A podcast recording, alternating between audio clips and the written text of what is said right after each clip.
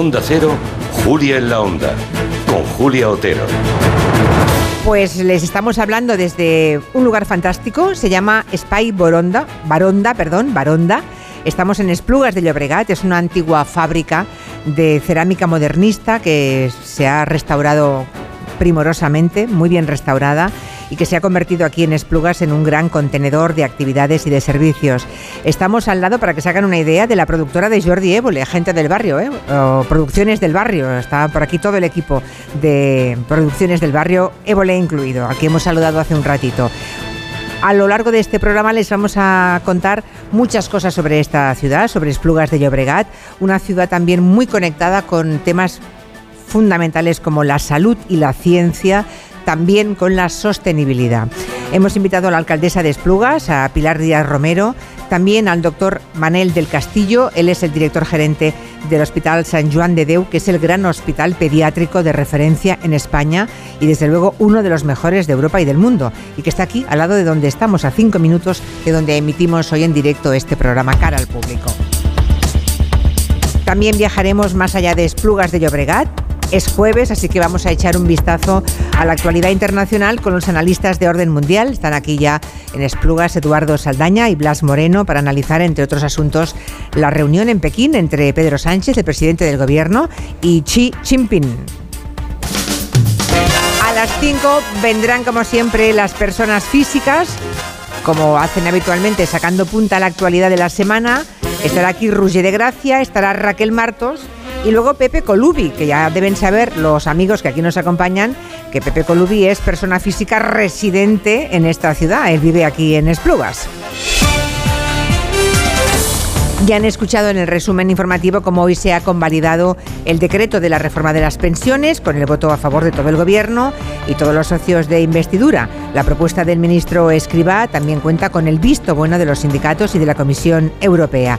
Vamos a valorar esta tarde en el gabinete esta reforma de las pensiones. Vamos a ver a quién beneficia, eh, si perjudica a alguien, a quién por qué no le gusta a la patronal, por qué no le gusta al Partido Popular, a pesar del visto bueno de Bruselas. Nos lo preguntaremos en el tiempo de gabinete con tres personas que ya nos acompañan aquí, tres gabineteros.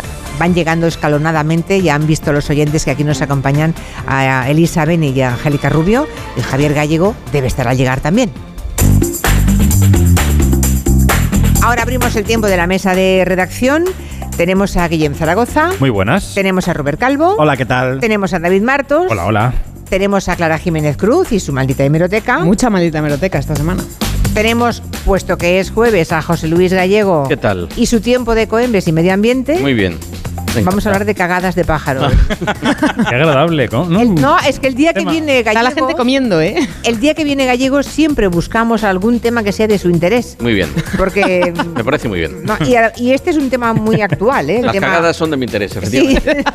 Hombre, te recuerdo que las llevas en los bolsillos, según de qué animales a veces. Son de ciervos, sí. Ya han comido romero, y han comido esas hierbecitas tan ricas. Sí.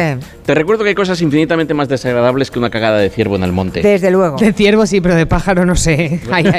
Le recuerdo el teléfono al que pueden dirigirse, dejarnos un mensaje de WhatsApp como siempre, el 638-442-081. Pero los aquí presentes, que están en riguroso silencio, pero que va a sonar ahora mismo, también pueden preguntar, ¿eh? cuestiones de reciclaje para José Luis Gallego, cualquier duda que tengan, cualquier comentario al hilo de los temas que vayamos aquí desgranando. Esperamos su colaboración y los de casa también por descontado. A ver cómo suenan los señores y señoras que nos acompañan. Bueno. Qué bien, cómo me gustan los aplausos espontáneos. Me soplan, me, me soplan por aquí, Julia, que tenemos conductoras de tranvía entre el público. Sí, tenemos Oh. un par de conductoras de tranvía y sentadas en primera, no, en tercera, cuarta fila. Qué bien. Que nada más empezar quieren saludar Es que, a un compañero. Es que nos enteramos de todo. El Hombre. WhatsApp funciona, que es que enseguida nos enteramos A de ver, todo. aquí las conductoras de tranvía. ¿Qué tal? Eh, Está cerrado el micrófono. Sí. Ese micrófono, recordadme que un día, por favor, lo tire por alguna ventana. Es que me da unos disgustos en los programas cara al público siempre. Que no sé, si, no sé si ese micrófono, que es tonto, si son... Hola, buenas tardes. Hombre, ahí está. Suena como un cañón el micro. Queríamos felicitar a nuestro compañero Jaime Vela, que cumple 49 años y le hacía muchísima ilusión venir, Oh. pero no ha podido. Ay, Porque Jaime. está conduciendo. Está conduciendo. Ah, Venga. Pero oye, tiene, El deber. En, en el tranvía lleva puesto. Claro, la esta La radio. sí, sí, ¿La sí. lleva puesta? Sí. Tiene que ser. Por Le cantamos el escuchamos todos cumpleaños los días. Pues oye, un abrazo desde aquí a vuestro Bueno. compañero. Qué bien, qué bien. Eh, tu compañera también es conductora de Sí, tranvía. también soy como... ¿Habéis librado las, la- las dos hoy? Sí, hemos librado. Tenemos fiesta. ¿Cuándo hay el próximo turno? Mañana. Mañana. ¿Cuántas, Mañana. ¿Cuántas horas al día conducís el tranvía? Sí, Siete- dependiendo del siete, día. ocho horas. El servicio. No, ya, ya. Transporte Bueno. sostenible, donde los haya. Sí. Limpio, eh, sin humos, sin estrés, ¿verdad? Una maravilla. Y está funcionando muy bien, hay que decirlo. Donde se coloca el tranvía suele ir muy bien, es verdad, es verdad. Bueno, muchísimas gracias. y Un abrazo Gracias a vosotros. aquí a Jaime, por descontado. No sé si se han enterado, recuerdan el caso de Nevenka Fernández, ¿verdad? Aquella, mm, bueno, era una concejal en Ponferrada que fue acosada, bueno, eh, tuvo que marcharse finalmente ella de España, no su acosador, bueno, pues Nevenka Fernández eh, como mínimo tiene alguna satisfacción de la ciudad de la que tuvo que huir siendo ella la víctima, me refiero a Ponferrada, porque esta mañana han inaugurado un monumento dedicado a ella. Mm, Sí, el monumento está situado en la rotonda de la Peregrina. Este aplauso mira. para Nevenka, qué Este- bonito. Este, sí que es espontáneo, Sí. ¿eh? Está muy bien. Este monumento ha sido inaugurado por la Concejalía de Igualdad del Ayuntamiento de Ponferrada. Al acto ha acudido la delegada del Gobierno contra la violencia de género, Victoria Rosell, que ha acompañado a la familia, a los padres de Nevenka, aunque ella ha preferido no acudir al acto. Este es el segundo espacio en la capital del Bierzo dedicado a Nevenka. También tiene un mural en la calle Paz con su rostro y un pez de color. La frase de ese mural dice, lo hiciste por todas, gracias por contar tu historia, eres orgullo de nuestra ciudad, te creemos y también orgullo nuestro. Desde luego, está muy bien, está muy bien que se lo reconozcan y Ujú. va a ser gratificante. Ella no ha querido estar o no ha podido estar, vive fuera de España, pero como mínimo para su familia, ¿no? Sí, sí, sí. Muy bien, muy interesante. Vale, eh, iniciamos el tiempo de Ecoembes, eh, espacio de medio ambiente que patrocina la organización que nos ayuda a cuidar del planeta con el reciclaje de los envases, eso es Ecoembes. Y hoy Gallego nos trae una curiosa historia, una noticia, con la que vamos a descubrir que a veces los humanos hacemos actividades supuestamente inofensivas Así es. que pueden estar fastidiando a- al medio ambiente y a la fauna de Incluso este a la lugar, más, ¿no? Incluso a la más amenazada. Vale. Te a voy una, a poner. a una rapaz a una de las rapaz. más ama- amenazadas, que es el alimoche. El alimoche seguramente eh, muchos eh, van a confundirlo con un cuervo, con una urraca. Vamos a escucharlo. Esto no parece una rapaz, ¿verdad? No tiene pinta de que se te, se vaya, se te vaya a llevar por los aires, ¿verdad? El alimoche, dicho en español antiguo, el alimoche, ¿verdad? El alimoche es una de las rapaces más inconfundibles que hay. ¿Por qué he hecho este, este tono de voz? Déjame que haga un paréntesis, Julia, porque mm, me tengo que venir arriba.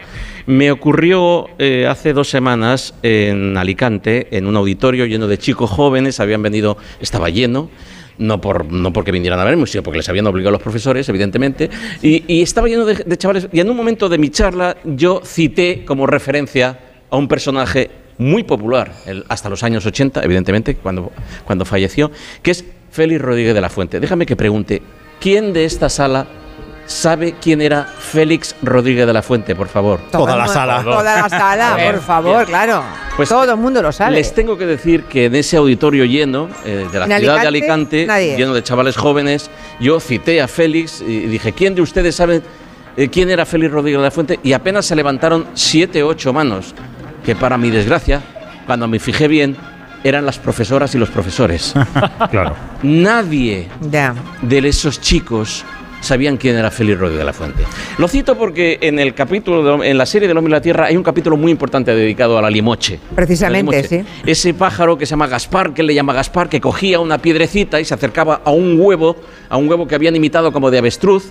Era una limoche que había vivido en cautividad, jamás había viajado a África, pero tenía la impronta genética, eh, tenía el, rasgo atávico de coger una piedra para romper un huevo de avestruz que le había hecho con escayola Aurelio, que era el naturalista del programa. Y me quedé fascinado, era muy pequeñín cuando lo vi, me quedé fascinado. Bien, el alimoche Es, una- es un buitre de color blanco que cría en las serranías, en nuestros cañones fluviales. Con la cara amarilla. que Parece como si le hubiesen echado un huevo frito, Sí. ¿verdad? Si ustedes lo miran ahí en internet van a ver que es un pájaro como si le han esclavado un huevo frito en la cara. Es feo. De color blanco. Hay que reconocer No es de los más atractivos que hay, efectivamente. ¿Hay pájaros feos? Sí. Hay pájaros feos, sí. Eh, Todo está como se mire. Yo, yo para mí es, es precioso, pero bueno, no es de lo más bonito. No. Comparado con un martín pescador o con una oropéndola o una abejaruco, no le llega ni a la suela de la- Ya. ni a la tibia. En- eh, pero en este caso tiene por hábito eh, hacer sus nidos en las paredes rocosas, ahí donde los escaladores se juegan eh, el tipo, ¿verdad? No se va a poner uno a escalar pues en mitad de una loma, coge las paredes más, más, más peladas para, para hacer el intrépido, ¿verdad? Y, cuidado que, que Dios me libre de que yo ahora esté criticando a los escaladores. Eh, tengo amigos escaladores, venero ese deporte, lo venero y lo respeto profundamente, pero a veces entramos en conflicto. Sí, pero miren, acabo de leer en, el- en Noticias de Navarra que se enfrentan esos dos escaladores a una posible sanción de 200.000 euros. 200.000 Si quieres, yo luego por te lo cuento. incumplir la normativa que prohíbe escalar en esa zona durante unos meses concretos que son los que usa el alimoche para criar. Luego te lo eso, cuento ¿no? con detalle si quieres, pero de momento el titular es, hay dos chavales, escaladores, que se fueron al monte a escalar, a, a disfrutar de la montaña y que ahora mismo están situados en un... eh, prácticamente van a ir al juez, ante el juez, con la posibilidad de tener que pagar una multa de 200.000 euros. Ojo. Que a mí mm, me, la, me tira, la semana me la hace polvo. ¿sabes? Sí, bueno, bueno. No, la Semana Santa no la celebras con esa multa. economía, sí, probablemente, no, no, probablemente, porque hay una horquilla, máximo 200.000 y puede empezar por eh, cinco 3.000. mil- por 3 o 5.000 Es que la euros. peor ya me, ya me hace una avería de narices. Sí, sí, la de 3.000 ya La te hace una avería. Sí, sí. me pongo a llorar todo- delante del juez. Pero seguramente es gente a la que le gusta la aventura, a la que le gusta la naturaleza, pero caramba, si estaba todo lleno de letreros donde ponía no se escale en esta pared en concreto. En esta época en del esta año... época concreta del año, porque están criando los salimoches y es más, la pareja que había ya no se la ha vuelto a ver. Es posible que no regrese. Luego te lo voy a contar Vale, con luego me lo cuentas. Pero sí, es, Vale. es más serio. Vamos a la maldita hemeroteca. Ya hay condena a la expresidenta del Parlamento de Cataluña, Laura Borràs, en el caso de los contratos que habían sido fraccionados para que no se sometieran a concurso público del Instituto de las Letras Catalanas. Sí, el Tribunal Superior de Justicia de Cataluña ha condenado a Borràs a cuatro años de prisión y 13 de inhabilitación por prevaricar al favorecer, como decías tú, a un amigo suyo informático fraccionando contratos con facturas falsas.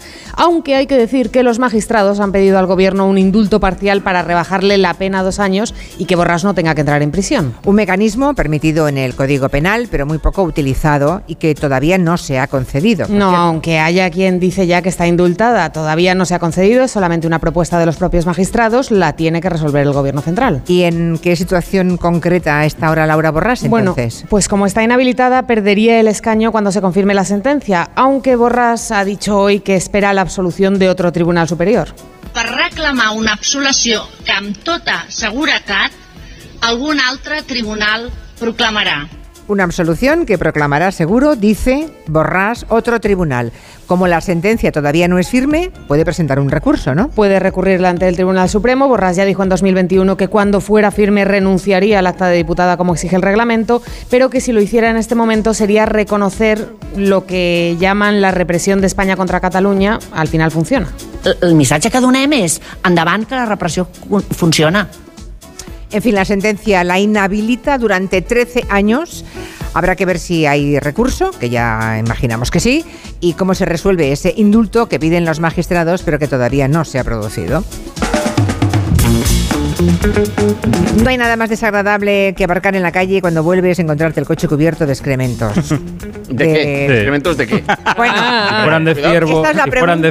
es la Pues pregunta, porque no hablamos solamente de, de, mm, de palomas, hablamos de animales, no sé qué animales son, pero y tampoco sé si ocurre en todas las zonas de España, pero estamos viendo unas cagadas enormes, ¿Pero dónde aparcas Sí. tú, Julia? amarillas. No, tremendo, tremendo. Es que es lo que decías tú, Julia, es encontrarse el coche cubierto de excrementos de color amarillo. Eso. En Barcelona y en buena parte del área metropolitana, pues está ocurriendo que hay un tipo de aves, que no son las palomas, ahora contaremos cuáles son, que lo están llenando todo de una capa espesa de excrementos amarillos. Mm. ¿Por qué pasa esto? Xavier Riera es experto en aves y además es miembro del Instituto Catalán de Ornitología. En este caso, ah, estos excrementos que se han visto, ah, bueno, princi- principio de primavera, sobre todo en Barcelona, creemos que son, que son producidas por, por paloma torcaz y tórtora turca, que son dos aves muy comunes en las ciudades. Y el color y la viscosidad básicamente es porque lo que comen son, son, son ah, partes de- del, del platanero, del, del árbol, del, del platanero, que tienen esta tonalidad, tienen un pigmento amarillo y es por eso que las deposiciones son de este color. Es oír viscosidad y ya te... ¿no? sí, o sí. sea, no engaña, ¿eh? Lo que comes lo cagas. O sea, Bueno, claro. claro. comen plátano sale amarillo. Si bien. como un plátano, ¿qué, qué voy a cagar? ¿Qué voy a cagar? No lo sé, dame una pista. Bueno, estas son fáciles de limpiar, las amarillas, pero nos cuenta Xavier que eh, podría ser peor, ¿eh? porque hay un tipo de excremento violeta que ese sí que es Imposible de sacar. Otro caso que es muy común es en septiembre y octubre, algunos mirlos o, alguna, o las currucas capirotadas que se alimentan de moras hacen unos excrementos que son de un color violeta muy intenso y que cuestan mucho de sacar de la ropa realmente. Bueno, es decir, eh, eh, de Vamos a ver, la gente que esté poniendo a la radio y que diga, están hablando de cagadas de pájaros a estas Pero a ver, es que ni- ningún excremento desaparece del todo de la ropa. A mí cuando se me han cagado palomas y derivados, eh, eh, eso se queda ahí, o sea, queda la mancha para de todas siempre. maneras, vamos a ir a mayores porque si no se, se queda en una anécdota. Vamos a ir a mayores. ¿Qué tenemos que hacer? ¿Ponerle pañales a los pájaros? Pregunto yo, ¿eh? O sea, ¿qué, va- qué- ¿qué nos está pasando? ¿En qué tipo de sociedad nos estamos convirtiendo? Que todo nos molesta y todo lo que todo nos, todo nos agobia, ¿verdad? Hombre, a ver, las cagadas de- Al- algo molesta. No, no decimos que desaparezcan, pero nos podemos quejar. El gran problema, sin- Sinceramente, ¿puedo abusar otra vez? Venga, Venga, a ver. abusa. De verdad, ¿a quién le molestan? De verdad, no, no se solidaricen con Julia y su equipo. No, yo no he dicho nada todavía. ¿A ¿eh? quién de ustedes les molestan las cagadas de los pájaros o les... ¡A todo el mundo! ¡Oh! In your face, in your face. Vale, bueno. Bueno, vamos a ver una cosa. Eh, si estamos en ese nivel, en ese nivel de, de- de- de tolerancia, ¿eh? ¿verdad? Hacia la, hacia la convivencia con la naturaleza, si estamos ahí, si estamos ahí, vamos a sufrir muchísimo. Porque les tengo que decir que las aves urbanas eh, eh, cada vez van a más, en el caso de la tórtola turca, por ejemplo, y de la paloma torcaz, que se están tornando más urbanas. ¿Por qué? Porque son aves, pero no son estúpidas. Y han descubierto que aquí se come mejor. Ya, y ¿Verdad? vienen aquí a comer. ¿Tenías, aquí a algún, comer. ¿tenías alguna, un testimonio más o no? No, yo lo Ah. que lo que me he quedado era con el nombre científico que me ha hecho mucha gracia, que es Streptopelia decaocto y Columba palumbus. Así es, la tórtola turca, que es una especie invasora, pero ya la damos por asentada, porque no va a Bueno, que en todo caso, que sepan los, los oyentes que están en esta zona, yo no sé si en otras zonas de España también están esas especies. Y, pero claro, si no comen platanero, que es lo que más hay en, en En, Cataluña. todo, en todas las ciudades y pueblos donde hayan plantado plataneros, que en una época de nuestro Pues país... nada, pues, se- los plataneros también. no, no, no, no, no, pero se plantó mucho porque crece rápido y da mucha sombra. Ese plátano de sombra se llama así, Platanus hispánica en nombre científico. Vamos a escuchar un mensaje de un oyente. La cagada de pájaros. Julia, buenas tardes. Es el mejor biocombustible y, y el mejor mm, abono para las plantas. O sea que se puede reciclar. Y es buenísimo. Esta es mi prima Isabel. Que le he dicho, llama, llama después de Guillermo. No, pero no se pueden recoger esas cagadas. No, pero es cierto que, que son nutrientes y que lo que Ya, nosotros ya. vemos, lo que nosotros vemos aquí como una inconveniencia. ¿De dónde te crees que, vie- que viene el guano? Hay un abono que se llama, que es, que es el guano, que es el más caro que existe, en, el nitrato de Chile, el famoso nitrato de Chile, que todavía hay carteles por ahí. ¿De qué, de qué creen ustedes que viene el, el nitrato de Chile? De cagadas de pájaros, en este caso de aves marinas, ¿verdad?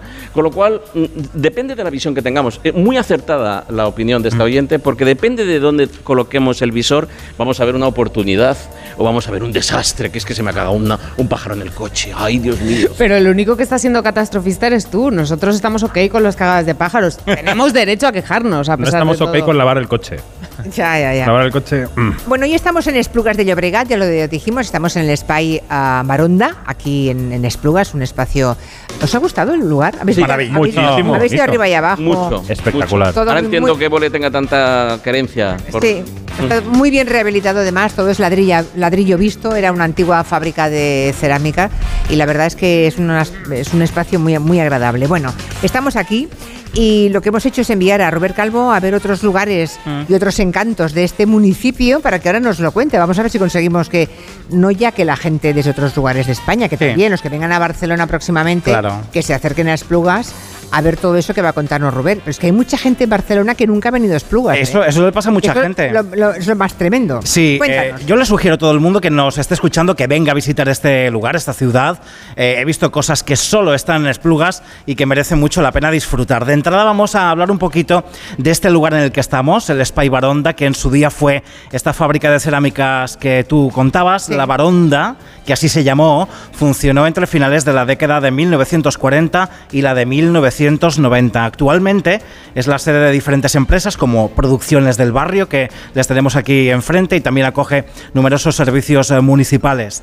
Bueno, como te decía, la fabricación de cerámica fue muy relevante para la economía de Esplugas, no solo en este lugar concreto, sino también en la fábrica Pujol y Bausis, que es un lugar único que nos describe Karma Comas Camacho, que es directora del Servicio de Patrimonio Cultural. Es emblemática por dos cosas. Una, porque conserva cuatro tipologías de hornos que son únicos, sobre todo los hornos eh, enterrados, que tenemos dos hornos de grandes dimensiones enterrados, eh, son únicos en España. Y los dos hornos de botella que tenemos en el exterior eh, se consideran de los pocos que se conservan a nivel europeo. Pero sobre todo, como decíamos, la rayuleta va de la mano del modernismo, de los grandes arquitectos como Gaudí y Domènech y Montané. De hecho, eh, hay edificios declarados Patrimonio de la Humanidad que la cerámica está hecha con tierras de aquí de, Esplugas y producidas en la fábrica Pujol y Bausis, como puede ser el Parkway o el Palau de la Música Catalana. Todo se ha hecho aquí con tierras de aquí, ¿eh? Está sí. bien, muy bien. Hablemos también de otro espacio que le ha gustado mucho a Robert, que es el espacio Corberó. Sí, es maravilloso. Eh, es un lugar que es una, una obra de arte arquitectónica. Está situado en el número 100 de la calle de la Iglesia, en el corazón medieval del municipio. Se trata de la gran obra del escultor Xavier Corbaró, que trabajó durante buena parte de su vida hasta convertirlo en una gran escultura habitable. Él llega aquí a Esplugas en los años 60, ya como un artista consagrado en Nueva York, había hecho diferentes exposiciones en, en diferentes lugares.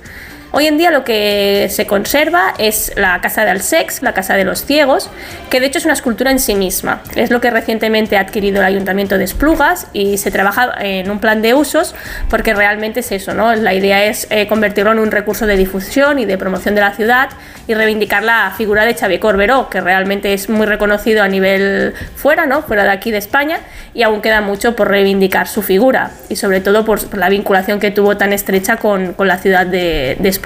El espacio construido total es de 1.995 metros cuadrados en una parcela de 2.055 metros. Tiene un sótano con un auditorio con aforo para 300 personas y a David Martos le sonará este espacio Corberó porque ahí se rodó Vicky, Cristina Barcelona y también anuncios y otras películas y producciones audiovisuales. Luego también podemos hablar de- del centro histórico de Esplugas, Mm. ¿no? También es un lugar imperdible, ir a ese, a ese pueblo, el, el que fue, ¿no? Es que además es eso, es un pueblo dentro de una ciudad y es maravilloso, tiene mucho encanto, eh, porque Esplugas es una ciudad metropolitana con un pulso muy elevado y con una gran densidad de población, pero que también tiene esta parte histórica que es un remanso de paz. A mí me ha encantado pasear por esas callejuelas de la parte que es más pueblo y descubrir joyas como el monasterio de Munció, que es actualmente la sede de la comunidad de monjas dominicas de clausura. Karma Comas Camacho. El monasterio de Monsió es uno de los lugares imprescindibles cuando uno pasea por el centro histórico de Esplugas. De hecho, Esplugas es como un pequeño tesoro a un paso de Barcelona. Si vienes a Esplugas, hay que hacer toda la ruta por su centro histórico, porque os aseguro que valdrá la pena. El monasterio de Santa María de Monsió es actualmente la sede de la comunidad de monjas dominicas de clausura. La congregación fue fundada en 1347 y después de varios traslados se instaló en la sede actual. El claustro es gótico, del siglo XIV, y tiene la particularidad de haber sido trasladado de Barcelona a Esplugas piedra a piedra en 1948. Caray, bueno, y toda esta parte histórica tan interesante y monumental, luego se da la mano con el tema de la ciencia y de lo y hospitalaria, la ciencia y salud. Hablaremos esta tarde aquí sobre San Juan de Déu, que sigue creciendo, este hospital pediátrico que ha logrado hitos a nivel mundial y que además ya utiliza a día de hoy la inteligencia artificial para tratar enfermedades. En junio de 2022 se inauguró el Centro de Cáncer Pediátrico de este hospital, que es el primer centro de oncología pediátrica de España y el segundo de Europa. Bueno, y luego está la Esplugas como polo de atracción empresarial, ¿no? O Aquí al lado tenemos- Se ha, se ha venido Évole, Sí. Évole, la Coca-Cola, la Nestlé. Sí. ¿eh? Sí. Son algunas de las eh, 50 grandes empresas que han escogido Esplugas para instalar su sede. Pero es que aparte de esto, también es un lugar en el que se puede disfrutar del ocio y de las compras. Os diré una cosa. Hay un centro comercial aquí cerca, es el Finastrellas Shopping Center, que es el lugar perfecto para ir a pasar un día con toda la familia. Quintanilla ha ido ya.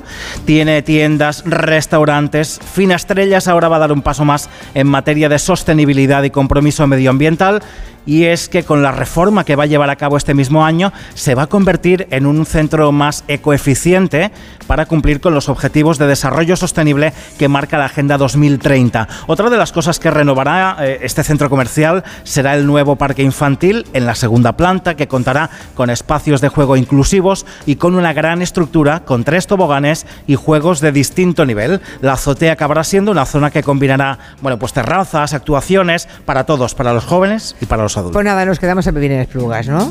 Yo sí. Si te, si te pones así... Lo que sí que está claro es que ha cambiado. Muchísimo. Esplugas, enormemente. A ver qué nos cuentan los oyentes. Esto es un mensaje para Gallego. Eh, yo tengo un amigo mío que tiene una productora de dibujos animados. Están haciendo una serie de dibujos animados eh, acerca de Félix Rodríguez de la Fuente. Vamos bien. Personaje al que eh, ¡buah! Todos hemos querido, los que tenemos alguna edad, y muchas generaciones le deberemos siempre lo que no está escrito. Decirle a Gallego que yo soy caribeña, soy de, de Honduras. Y, y yo tengo 43 años y desde pequeña sé quién es Félix Rodrigo de la Fuente. Ojo, ojo. Porque por el canal 1 se miraba yo todos esos documentales, el canal 1 internacional. Buenas tardes, quería hacer una pregunta a Gallego y es em, ¿dónde van eh, los tarros de cosmética? ¿A qué contenedor? ¿Al de vidrio? Venga, muchas gracias. Muchísimas gracias. Bueno, homenaje a Félix Rodríguez de la Fuente, ya lo has visto. ¿eh? Es, Muchísimas es verdad, los programas de Félix Rodríguez de la Fuente han sido vistos por cientos de millones de personas en los cinco continentes. Aquí habemos muchos niños de Félix. Sí, muchos niños muchísimos. de Félix. Que queremos a la naturaleza. Sí. Oye, qué público más aplaudidor, ¿eh? Bueno, los tarros de cosmética, ¿qué hacemos Vamos con a ver, ellos? un por- querido oyente, vamos a ver, los tarros de cosmética entiendo que son de vidrio. Si usted me pregunta. Bueno, no siempre son de vidrio. No No, te no, enfades, gallego, que no pasa nada. No, te enfades. no, pero te lo digo, David, es que uno se pone ya mm, No, ¿e- ¿Es envase o no es envase? botellas y tarros de vidrio al verde. Claro. Pero esto Vale. es de primero de. de- Sí, es- pero los tarros de cosmética normalmente no son de vidrio. Son de un pla- de una especie de son es un envase y no sé de qué es, algún tipo de vinilo o no sé de qué son esos tarros. Pregúntalo tú, Si que son- te dedicas a esto. Si son, si son de plástico, tenemos otro Es contenedor. que no sé si es Que es el plástico. amarillo. Y ahí O sea- lo echamos. Pero eso, le preguntas al Ah, envase. envases, entonces. Envase, ¿de Vale. qué eres? Si te dice, de vidrio. Al verde. Ya. De cartón. Al azul. De plástico. A veces no hablan nuestro idioma los envases, ¿eh? No te creas. Eso es. O sea, como envase, salvo que sea de vidrio, al amarillo. Todos los envases tienen su contenedor. Esto sí que sé. Vale, vale, pues entonces mm, queda claro. Y hay un truco, perdón, porque los envases habitualmente pone a dónde hay que echarlos. Así es, llevan efectivamente, ahora ya llevan un mensaje muy bien claro. Mis tarros de crema no llevan No. nada. Me parece Vamos que a llamarles. Esta noche voy a mirarlo bien, bien, bien. Las 3.31, una menos en Canarias. Aquí seguimos emitiendo en directo desde el Spy a Baronda, aquí en Esplugas de Llobregat. Hello. De 3 a 7 en Onda Cero, con Julia Otero. You don't know me.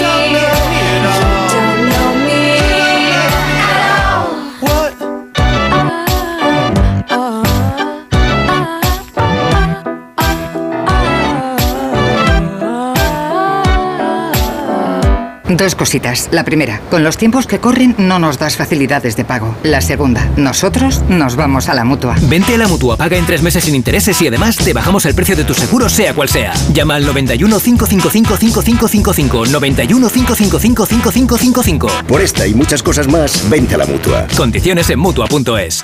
Líder y lo más visto del viernes. Menudo arranque estratosférico. Ha demostrado un nivelazo espectacular. Lo que viene ahora es muy fuerte. Tu cara me suena. Mañana a las 10 de la noche en Antena 3.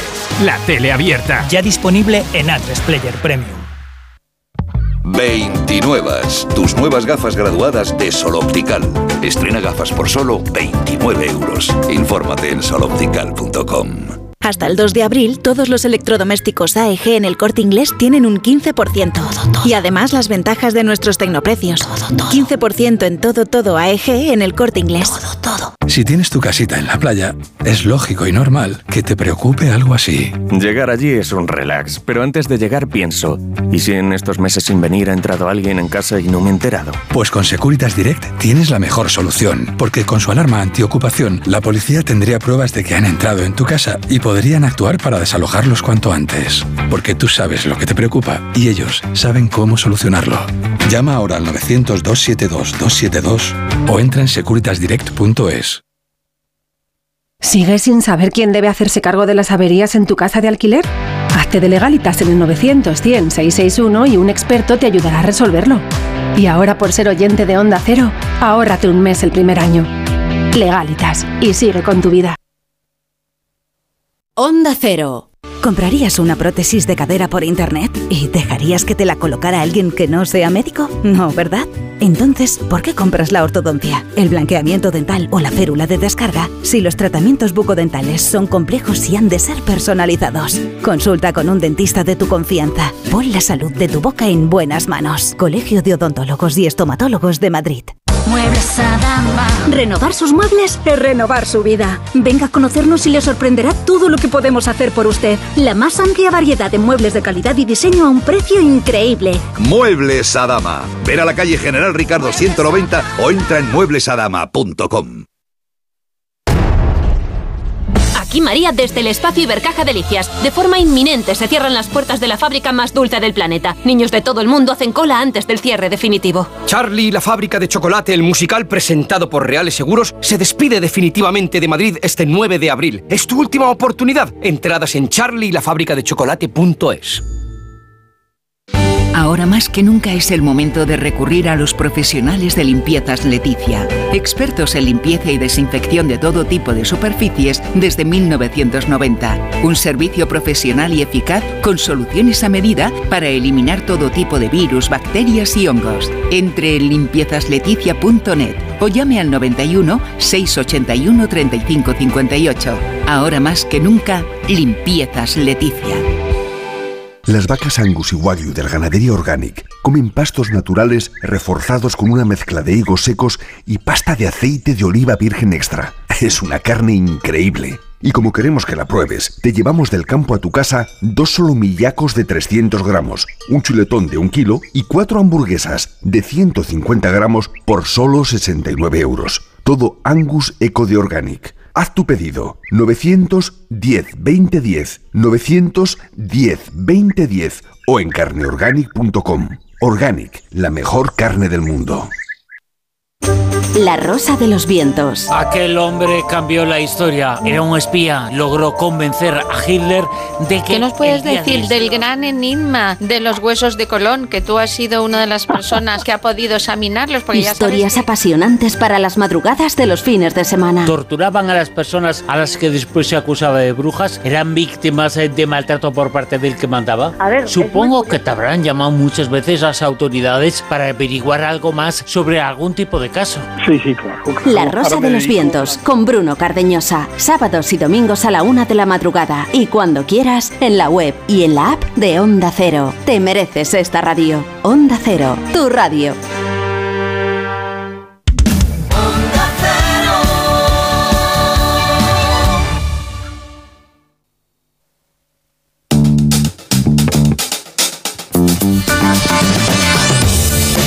Seguimos emitiendo en directo en el Spy Baronda, en Esplugas de Llobregat. Me ha sorprendido enormemente saber dónde se van a celebrar los premios Goya, David. No solamente el año 2024, el próximo, sino el siguiente. Sí, Hoy se ha sabido. Se ha sabido que el, el, eh, año 2024 irán a Valladolid, que ya tiene, como sabéis, la Seminci todos los meses de octubre y que redobla su apuesta por el cine con los Goya en 2024 y en 2025 serán en Granada. Hay que decir que eh, la Academia de Cine se financia todo el año todas sus actividades con los premios Goya. Y esto es de una O eficiencia sea, con lo que paga la ciudad que acoge la entrega de los premios. Claro, es que antes comentábamos en la comida con Rubén Calvo cuánto cuestan unos Goya. Bueno, pues Muchísimo. En, en 2022 eh, de cara a esta ceremonia que acabamos de pasar, eh, las instituciones andaluzas, Ayuntamiento de Sevilla, Diputación y Junta pusieron entre las tres 2,6 millones de euros. Madre mía. A esto hay que sumarle la producción de televisión española, que va en especies, y los patrocinadores privados, que son las marcas que vemos en el fotocall. Son unos premios muy caros que además financian la academia todo el año. Y claro, ya tienen dos años por delante financiados. Y antes de las la academia- elecciones. este, efectivamente, eso es un detalle muy importante porque los, los em, equipos políticos quieren apuntarse tantos también y todo eso opera. O sea, Valladolid el próximo año 2024. Bien. Y después Granada. Granada. Está muy bien, además, que vayan recorriendo la diferente geografía, ¿no? Está, está muy bien. Y hay que recordar una cosa muy brevemente. Sin administraciones públicas los premios no existirían. Hoy son viables porque hay dinero de todos nosotros que se pone ahí para que se conozcan las películas. Y eso yo creo que es importante saberlo. Y además es dinero público que seguramente no se puede considerar un gasto, en parte sí, Es pero inversión. sobre todo es una buena inversión, no solamente a efectos culturales, sino lo que supone ver la ciudad. No hay movimiento de agentes hoteleros, eh, restaurantes, restauración, todo ese mundo también se seguramente lo nota en sus ingresos, ¿no? Ese Exacto. tiempo. Y generación de industria de tejido para que luego allí se generen otras películas, otros proyectos, en fin. Bueno, cuando venimos, cuando supimos que veníamos aquí a Esplugas, pensamos que queríamos recordar aquí a una de sus vecinas más queridas, más añoradas, más admiradas.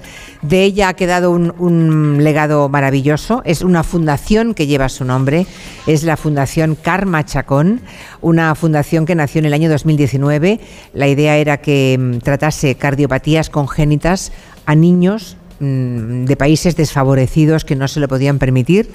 Eh, y la verdad es que estamos encantados de poder saludar a la presidenta de esta fundación, que es la madre de Karma Chacón, que es Esther Piqueras. ¿Qué tal, Esther? Buenas tardes. Bien, gracias.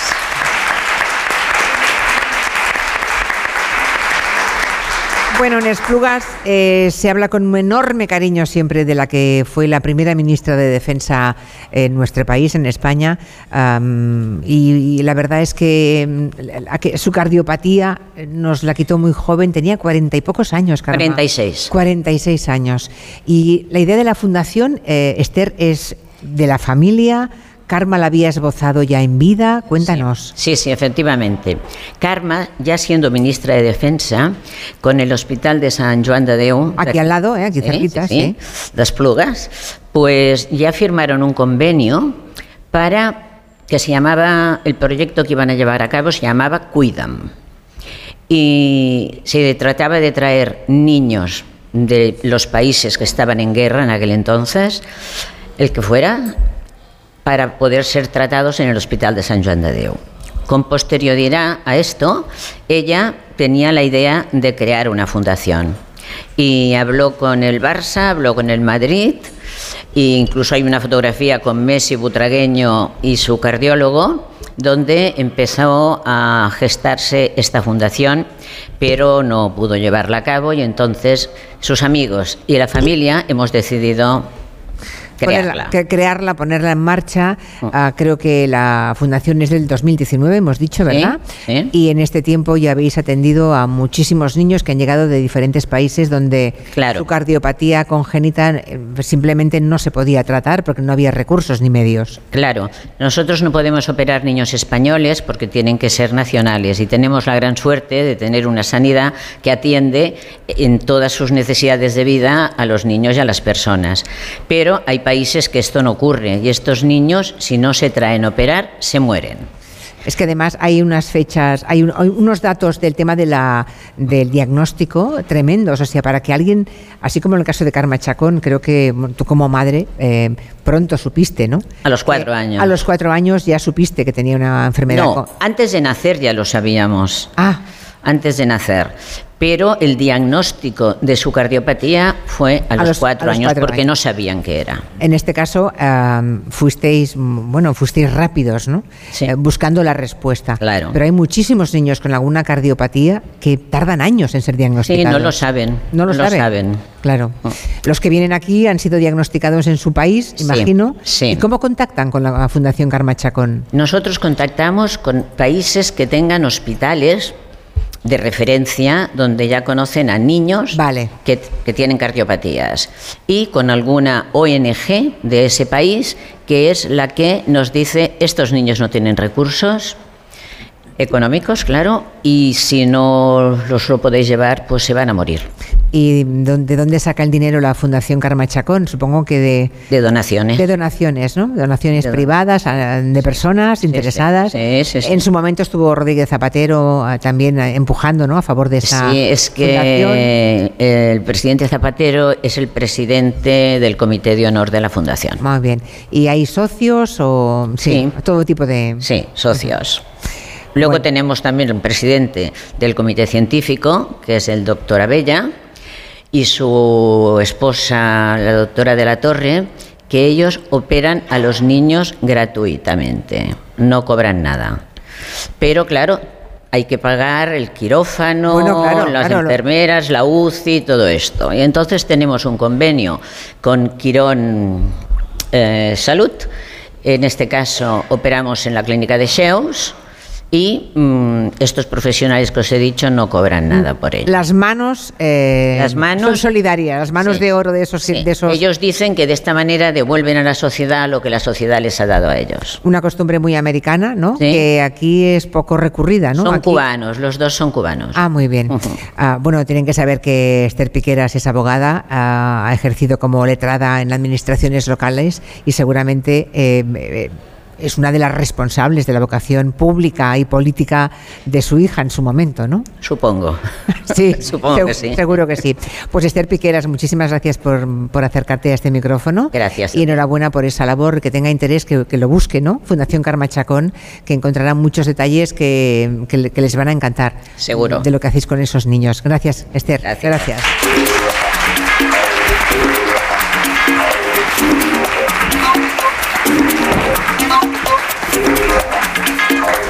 ¿Algún mensaje más para José Luis Gallego? Vamos a escucharlo. El tordo es un animal malvado. Comen aceitunas y plantan unas cagadas negras, que eso no hay quien limpie el suelo. Se queda ahí, tienes que frotar y frotar y frotar y frotar. Y no conforme con eso, las cogen y las tiran y se revientan ahí las aceitunas en el suelo para manchar más todavía, que yo creo que lo hacen a posta. La mancha de excremento de pájaro sale de la ropa con jugo de limón y sal y se pone al sol y por lo tanto sale toda. Los pájaros de Barcelona son unos aficionados. Aquí en Valencia una vez me llenaron el coche de cagadas y al quitarlas había desaparecido hasta la pintura. O sea, unos profesionales aquí en Valencia. Vamos a ver una cosita, vamos a llevarnos bien, querido oyente. Lo que usted llama tordo es un zorzal, zorzal común, el nombre científico es el Turdos filomelos, y casi todos los animales tienen por costumbre comer y descomer.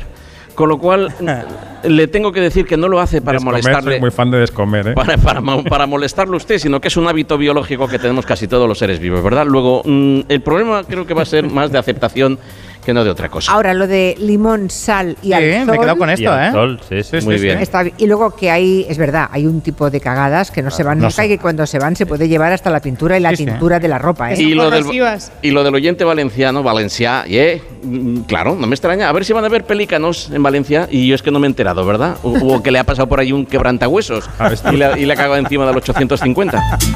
Estamos hablando mucho del caso de gestación subrogada de Ana Obregón. Ayer dedicamos el tiempo de gabinete. Ah, pero hay oyentes que nos han pedido, y se lo hemos transmitido a Maldita Hemeroteca, datos, datos y el contexto. Así que, Clara, no sé si tenéis cifras ya, habéis averiguado cuántos bebés nacidos por gestación subrogada se registran en España. Bueno, eso del contexto es muy importante. Según una petición de transparencia que hizo el diario público hace unos días, el año pasado se inscribieron en consulados españoles 249 niños nacidos por gestación subrogada. Y en Maldita tenemos cifras desde el año 2010 hasta junio de 2022, hasta el año pasado. Casi 3.400 familias inscribieron a bebés nacidos por gestación subrogada en consulados españoles. 3.400. Vale, recordemos que la gestación subrogada es una técnica reproductiva en la que una mujer gesta un hijo para otras personas. Que esa mm, técnica no es legal en España, pero sí en algún que otro país, en algún país. Es verdad que en España no es legal, pero se permite esa inscripción de los menores para que sean reconocidos como hijos de españoles. Según los datos, las solicitudes mayoritariamente han sido presentadas por familias heterosexuales, un 62%, seguidas de parejas homosexuales, un 25%, y finalmente monoparentales con un 13% del total. Bueno, entiendo que las cifras varían de un consulado a otro, ¿no? Claro, donde más se han presentado esas solicitudes de registro ha sido en consulados que tiene España en Estados Unidos, como en el caso de Obregón. Y después, no te sorprenderá si conoces más o menos cómo se ha ido moviendo lo de la gestación subrogada, ha sido Ucrania. Entre ambos países acumulan el 80% de las solicitudes desde el año 2010. Es, eh, o sea, Estados Unidos y Ucrania, el 80%, vale. Hablemos del procedimiento que tienen que seguir. Una vez que ese bebé nace en esos países, en Estados Unidos o en Ucrania, ¿qué ocurre? Bueno, tienen que ir al consulado español en el país para que los bebés sean reconocidos como hijos de padres españoles. ¿Cuáles son los requisitos que pone España? Pues que se presenten con una sentencia judicial que avale que al menos uno de los dos padres es el padre legal del, del niño. Y si por lo que sea no tienen o no pueden presentar esa sentencia judicial, ¿qué Se- ocurre? Se está hablando mucho estos días que desde el año 2019 existe una instrucción que permite traer directamente a los niños a nuestro país, a España, y regularizar su situación aquí. De hecho, desde el año 2019 han ido cayendo año tras año las solicitudes en los consulados porque directamente se los traen y los inscriben en España. O sea que con esa instrucción del 2019 directamente, mm, digamos, prescinden del tema de la sentencia judicial, llegan a España y pueden tramitar su caso aquí ya. Hay un pero en todo esto. El registro civil en España no recopila los datos sobre dónde se ha producido la gestación y si es o no es por vientre de alquiler. Y por lo tanto, no podemos saber el origen de estos niños que se inscriben ya en territorio nacional en el registro civil.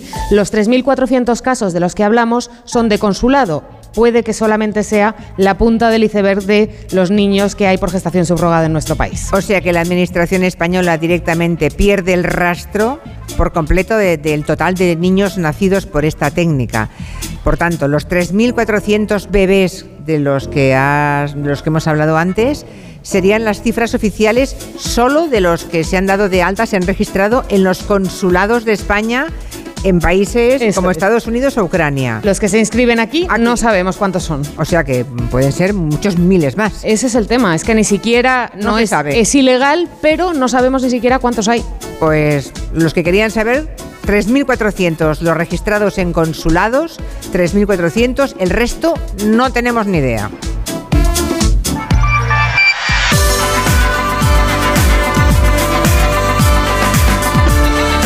Los jueves siempre nos recomienda algunas películas que se van a estrenar. No sé, David Martos, que nos trae hoy? Mañana llegan a las carteleras nuevas pelis. Yo iba a empezar por una que no, pero una bueno. que no, una que Sí. no vas a recomendar, pero de la que vas a hablar. Bueno, y, y creo que a, y creo que a Gallego le va a interesar que hable de esta película, porque se llama Oso Vicioso. La cara que ha puesto, tendríamos que tener una webcam aquí. No, con pero le ha sonado. Oso vicioso me, me suena, pues eso. mm, No, le ha, le ha- le ha sonado. a resacón en Las Vegas y estas cositas Claro, pues es o el tiene- fontanero, su mujer y eso. No, no, tiene que ver con eso. Tiene que ver con unos hechos reales que ocurrieron en los 80 en Estados Unidos. Un señor narcotraficante iba en una avioneta con unos fardos de cocaína, se tiró de la avioneta, no sabemos bien por qué, eh, no se le abrió el paracaídas y aterrizó en medio de un parque natural eh, con unos fardos que acabó esnifando un oso, que claro, se volvió loco el pobre y acabó muriendo. Eh, con esto han tirado del hilo, han hecho una película eh, que ha dirigido Elizabeth Banks y que suena así. El oso. El mamón se tragó la coca. Ya te digo yo. ¡Un puto oso se ha metido farlopa! Había un oso. ¿Un oso? ¡Uno de la hostia! ¡Eh! Esa boquita. Toda esa boquita, Joan, te vale para el Somos. Apúntatelo porque te lo puedes quedar. En inglés la película se llama Cocaine Bear. eh, se han permitido muchas licencias. El oso empieza Pero a esto no es- desmembrar gente. esto- vamos a ver, ¿esto no es una película supuestamente familiar para los niños? Pues no.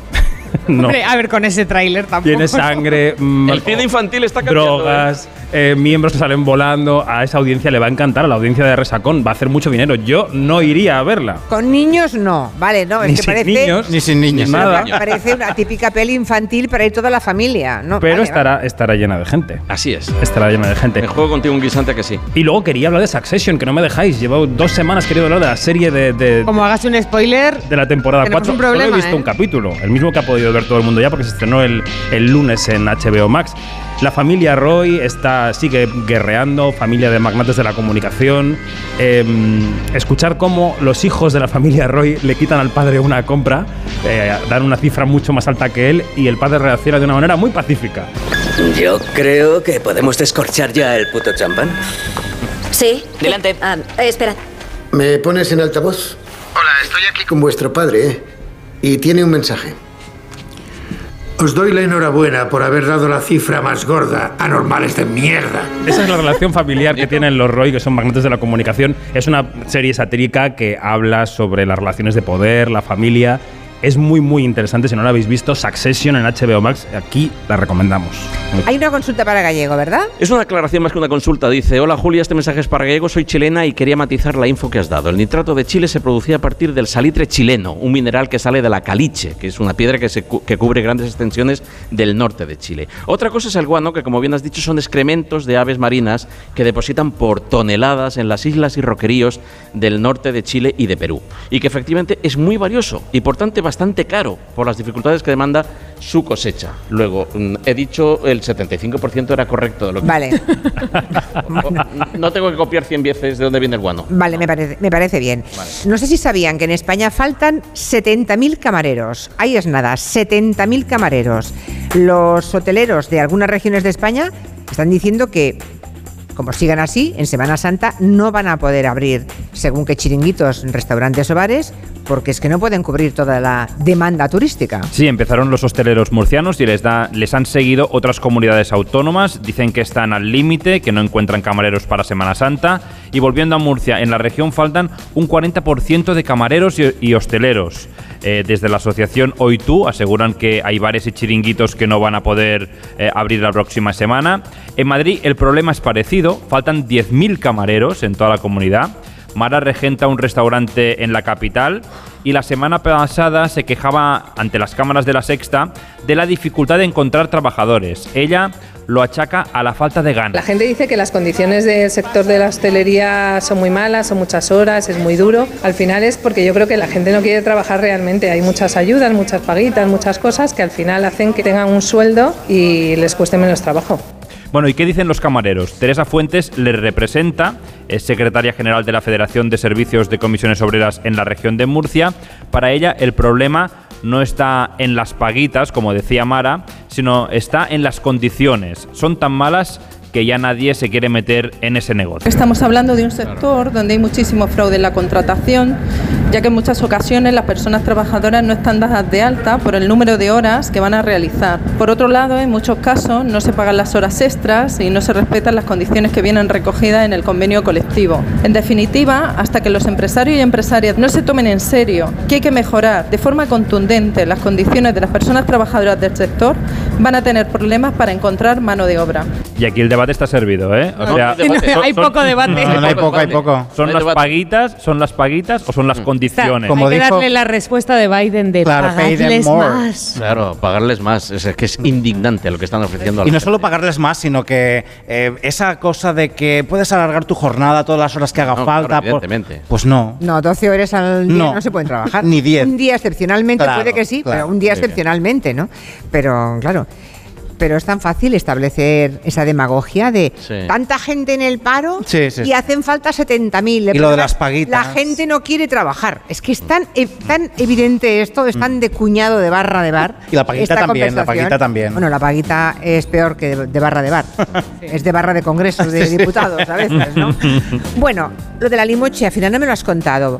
Tienes un minuto, ¿eh? No te, no te expandas porque mira el reloj. Es una pared vertical, un roquedo en, en la reserva de Udaibai que da al mar, una maravilla de montaña. Si yo fuese escalador sería el primero que iría allí a escalar. Pero cuando llego con mis cascos y mis cuerdas, veo un cartelón que me pone del 1 de marzo al 1 de septiembre te va a caer una chufa de 200.000 euros si subes a la roca. De marzo a septiembre. Y vas y, sob- y vas y subes, poco te está cayendo. Vale. Poco te está cayendo, porque ¿cuál ha sido la consecuencia, Julia? Quedan mil parejas de alimoches. Nos estamos gastando desde fondos europeos muchos millones de euros para sacar a esta especie de la extinción. Está al límite de extinguirse. Quedan mil parejas. Allí había un nido.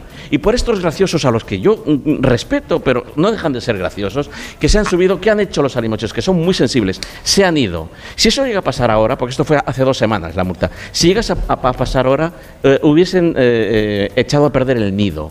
Ahora lo que han hecho ha sido asustar a esa pareja. O sea, se habrá ido a poner el huevo a otro sitio. A claro. ningún sitio, no va a criar este año, no va a criar este año y es posible que en los próximos 20 años no vuelva a esa montaña. Por la graciosidad de subirme, porque mola mucho eh, eh, hacer de Spiderman por ¿cómo las es paredes. posible que alguien a quien le gusta la naturaleza sea tan insensible ante un letrero así. Teniendo un cartel, amigo mío. Debe ser ignorancia. Yo quiero pensar que todos los que salen al monte, a mí no me importa que salga la gente al monte, pueden salir a, a- a- a ir en bici, a hacer senderismo, a pescar, incluso si me aprietan, vayan ustedes a cazar si quieren, si es que eso les gusta, pero respetemos las normas de convivencia, caramba. Y a la naturaleza, si la amamos, no la podemos echar eh, eh, la rodilla al cuello, que es lo que están haciendo estos Lo tremendo, malos lo deportistas. tremendo es esto, que alguien pensará, bueno, es igual ya volverá. No, no, es que igual en 20 años no, No vuelve vuelven. otra pareja de alimoches a ese lugar a Y poner para ti es un pajarraco, pues fíjate, ese pajarraco es un bioindicador de la calidad ambiental de este país. Pues yo no sé la justicia que dictaminará, cómo será su multa, si de 100.000, ser. 10.000, 5.000, lo que sea. Lo que le deseo es una buena cagada de Y alimoche. sobre todo que dentro del gremio de montaña y sobre todo que dentro y sobre todo que dentro del gremio de deportes de montaña emitan un comunicado diciendo a los escaladores que, Que hay que favor. respetar las normas, por favor. Hasta aquí el tiempo con los amigos de Ecoembes. Ha sido un buen día, así que pides una pizza, metes la caja en el contenedor azul y su cartón se transforma en algo nuevo, como una caja de galletas de alguien que ha tenido un buen día, y recicla la caja y su cartón se transforma en algo nuevo, como una caja de galletas de alguien que... Cuando reciclas, formas parte de un mundo que no deja de girar. Ecoembes. Reduce, reutiliza, recicla. Estamos en el último minuto de las dos pelis que tienes previstas. ¿Hay alguna que sea buena que se estrena mañana viernes que quieres recomendarnos? Recomiendo dos, la chilena El Castigo, El Castigo y la, la francesa, que me trabo de la emoción, Una Bonita Mañana. Son las dos que recomendaría. El castigo y una bonita mañana. Eso es. Buenas las dos. Sí. Vale. Yo Bueno. me has dicho telegráfico, yo telegráfico. Bueno, telegráfico. No he dicho en ningún momento el, telegráfico. el castigo. Imaginad una pareja que va con su hijo en el coche en un bosque y lo dejan en un claro del bosque dos minutos para castigarlo solo y cuando vuelven ya no está. Un plano secuencia de hora y media, maravillosa. Y una bonita mañana es una reflexión sobre el Alzheimer y qué hacemos con las personas mayores cuando ya no pueden valerse, qué hacemos con su casa, con sus libros, con su vida. Ya. Las dos merecen mucho la pena. Vale, pues nada, dos buenas recomendaciones, eh, una bonita mañana y el castigo. Eso es. Vale, muy bien. Hoy es el Día Internacional de las Trabajadoras del Hogar, por cierto. Sí, bueno, eh, recordemos que en España hay 420.000 trabajadoras del hogar registradas en el régimen general de la seguridad social y otras 165.000 que siguen estando en situación irregular. Hoy es un buen día para recordarlo, ya que es el Día eh, Internacional de las Trabajadoras del Hogar. 165.000 en España sin... Sin registrar. Sin registrar. Y además hay, tienen historias, tienen historias bárbaras. Habrá que dedicarle un buen gabinete un día. ¿eh? Bueno, hemos acabado la primera hora. ¿Les ha gustado? ¿Sí? Sí, bueno, pues nada, no se vayan que seguimos. La segunda, la tercera y la cuarta. Ahora noticias de las cuatro. Me he quedado tirada con el coche. No puedo apoyar el pie. El incendio empezó en el salón. En estos momentos, ¿qué seguro elegirías? Elige Mafre, el mejor servicio 24/7 en acción, con más de 3.000 oficinas, 2.000 gestores telefónicos y 13.000 mediadores a tu disposición. Mafre, la aseguradora de más confianza en España.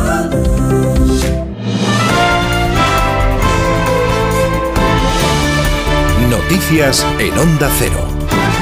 Buenas tardes. Buenas perspectivas turísticas para la Semana Santa. Los hoteles de los destinos de sol y playa están casi llenos, alcanzan el 80% y mejoran ya los datos de prepandemia. El sector confía en que se llegue a la ocupación casi total, pese a que todavía no se han recuperado al completo los mercados británico y alemán. Carmen Sabido. La primavera arranca fuerte y el buen tiempo ha disparado las reservas hoteleras un 22% más que el año pasado. Para Semana Santa, los destinos de sol y playa ya alcanzan el 80% de ocupación y para los tres próximos meses la mitad de los hoteles de España ya están reservados, tal y como ha explicado el presidente de CEAT, Jorge Marichal. que hoy ya tengo reservado para, para las, las próximas fechas eh, un 46% del- del- de la época que estamos analizando. Ya tenemos la mitad de, lo- la mitad de España, ya, ya está llena. Los precios en Canarias se han moderado, suben destinos urbanos como Barcelona o Madrid un 14% y también Andalucía. Reservar con tres meses de antelación puede significar un ahorro del 15%. El Hospital Clínic de Barcelona prevé que los piratas informáticos continúen publicando datos robados tras la primera filtración detectada como parte de la estrategia de extorsión. Los autores del ciberataque han hecho pública información personal de pacientes, profesionales y proveedores que eleva el riesgo de fraude. Barcelona, Ricard Jiménez. A través de su canal de Telegram, la organización de criminales Ransom House ha publicado enlaces que acceden a una pequeña parte de los datos personales robados, desde estudios hasta filtraciones. Hasta ahora, el gobierno catalán no ha pagado el rescate de 4,5 millones de euros que piden. Si nada cambia, los cibercriminales podrían llevar a cabo prácticas similares en las próximas semanas. De momento, los dirigentes de Clínica aseguran que las filtraciones no suponen la pérdida de los datos, por lo que nadie del centro les llamará para obtenerlos de nuevo. Un método muy habitual entre los ciberdelincuentes. El presidente del Principado de Asturias ha pedido ayuda a los vecinos para dar con los terroristas, los ha llamado así, que han causado casi el 100% de los incendios que asolan la comunidad y cuyo mayor riesgo sigue siendo el viento. Adrián Barbón sostiene que la mayoría de los fuegos son intencionados. Nos azotan los incendios y como dije ayer, no es que Asturias arde, es que la queman, la queman delincuentes y criminales. Vaya por delante mi reconocimiento a las personas que en este mismo momento están trabajando en la extinción de incendios y también a las personas afectadas. En el Congreso comparece el secretario de Estado de Seguridad, Rafael Pérez, para explicar el caso Cuarteles en la Comisión de Interior, una vez que se rechazó crear una comisión de investigación. El número 2 de Interior ha limitado el caso a personas aisladas y ha defendido la gestión de la exdirectora de la Guardia Civil. El diputado del PP, Suárez Lamata, le ha recriminado el cambio, en cambio el intento de tapar el caso mediador y la dimisión de María Gámez. Y sigue suponiendo un ejemplo para todos, que nunca podrá ser ensombrecido por ninguna falsedad disfrazada de tinta y voceada por aquellos que temen que la comparativa venga a engrandecer sus miserias. Alguien que tiene vocación de ser una agencia inmobiliaria con recursos que teóricamente proceden de una trama de corrupción? Y además un tribunal ruso ha ordenado prisión preventiva hasta el 29 de mayo para el periodista estadounidense detenido acusado de espionaje. El reportero del Wall Street Journal se enfrenta a una pena de hasta 20 años de cárcel. Corresponsal en Moscú, Xavi. El periodista ha sido detenido en la ciudad de Katerinburgo. Según las autoridades rusas, es sospechoso de actuar siguiendo órdenes de Estados Unidos para recopilar informaciones que constituyen, según Rusia, secretos de Estado.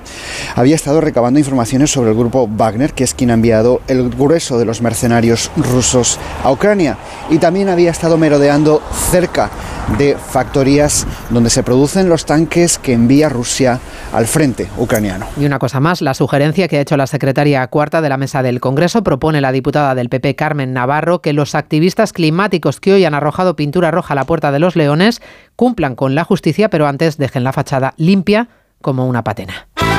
Deporte con este Rodríguez. Tras el parón de selecciones se reanuda la liga este fin de semana con la disputa de la jornada 27 en la que veremos el debut de dos entrenadores, Mendilíbar en el banquillo del Sevilla y Bocasese en el Elche, el colista que recibe al Barcelona, cuyo objetivo es reforzar su liderato, mientras su junta directiva se ha reunido este jueves para estudiar la financiación para la renovación del Camp y la reducción de la masa salarial de su plantilla, sin obviar el caso Negreira, un escándalo que está dañando la imagen del club y del fútbol español. En baloncesto, el Barça quiere asegurar el factor cancha en los playoffs de la Euroliga y para eso tiene que ganar hoy al Alba Berlín. En Zaragoza comienza la Copa de la Reina. Abren los cuartos de final Valencia Basket y Estudiantes. A partir de las 6, desde las ocho y media, se enfrentan Casa de Zaragoza y Caixaban Araski. Y Carolina Marín accede a los cuartos de final del Máster de Madrid de Badminton por la retirada de su rival. La India Bansot Azur Mendy ha caído ante la americana Zan. Actualizamos la información en una hora, a las 5, las 4 en Canarias. Este sábado la liga vuelve a Radio Estadio.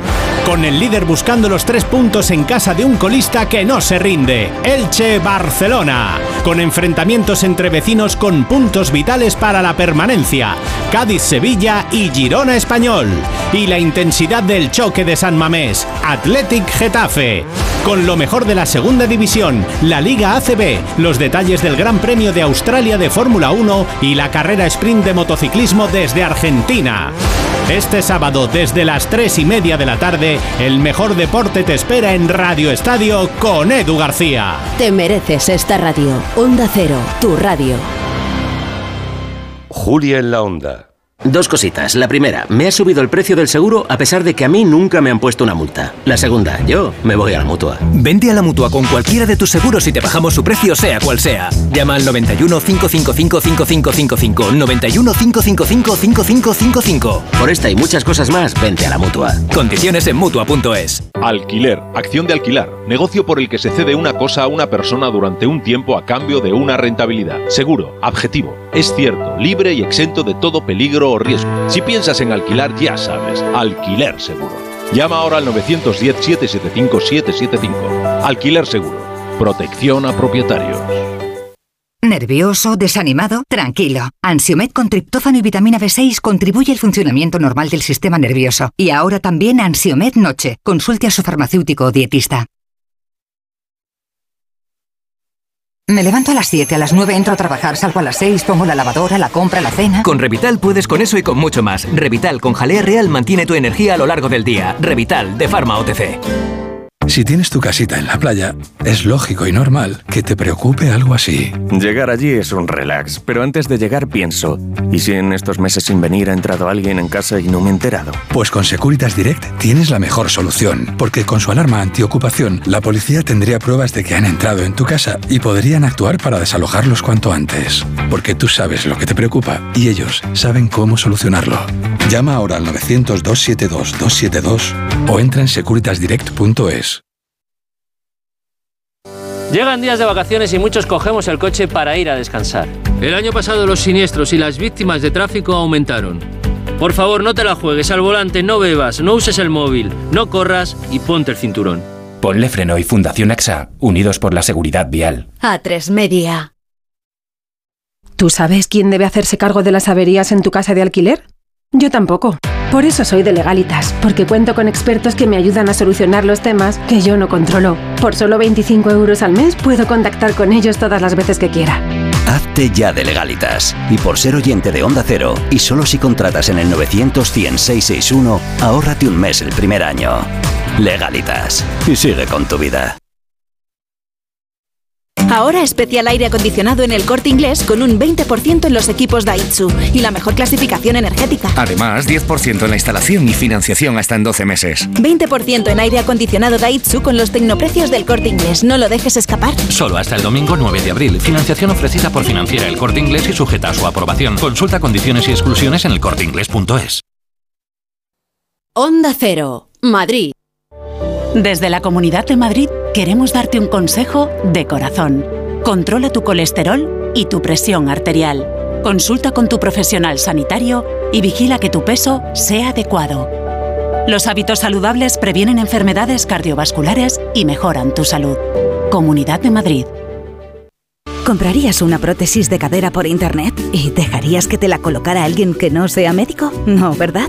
Entonces, ¿por qué compras la ortodoncia, el blanqueamiento dental o la férula de descarga si los tratamientos bucodentales son complejos y han de ser personalizados? Consulta con un dentista de tu confianza. Pon la salud de tu boca en buenas manos. Colegio de Odontólogos y Estomatólogos de Madrid. Fuenlabradaloft.com. Ya quedan muy pocos. Fuenlabradaloft.com. Loft contrastero en Fuenlabrada por menos de 100.000 euros. Fuenlabradaloft.com. Si esta Semana Santa te quedas en Madrid, en Las Rozas Village tenemos el mejor plan para ti. Del 30 de marzo al 10 de abril, encuentra tus esenciales de verano con descuentos adicionales sobre el precio del Village. En marcas como Vans, Gano Adolfo Domínguez. Te esperamos de lunes a domingo, incluyendo los días festivos en Las Rozas Village. Un destino de shopping único. Si tienes averiado tu cambio automático, dale una segunda vida. Automatic.es en Automatic reparamos tu cambio automático y hacemos que la vida de tu cambio automático continúe. Entra en automatic.es. Automatic. Expertos en reparación de cambios automáticos. Toda una vida dedicada al cambio automático. Automatic.es. Te veo cada día más joven y con unos ojos espectaculares. ¡Qué bien te ha sentado el descanso! ¿Qué va? He ido a Clínica Barragán y me han hecho una blefaroplastia. ¿Cómo es eso? Pues mira, con láser o cirugía según el caso y en unos pocos minutos. Te lo recomiendo. 91 300 2355. Clínica Barragán 91 300 2355. Lugares interesantes y misteriosos. Ahí están esos castillos encantados. En esta cueva se halla un fresco que fue realizado por los caballeros de la Orden del Temple. Es un sitio espectacular donde nos pasaron cosas muy raras que ya contaremos. Sucesos extraños, experiencias inquietantes. Hablamos de una realidad terrible, los asesinos hipnoprogramados. Yo creo que la explicación real nunca la sabremos. Siempre han sostenido que el gobierno ocultaba algo. El Colegio Invisible, Lorenzo Fernández Bueno y Laura Falcó. Los jueves a la una y media de la madrugada y siempre que quieras en la web y en la app de Onda Cero. Te mereces esta radio. Onda Cero, tu radio.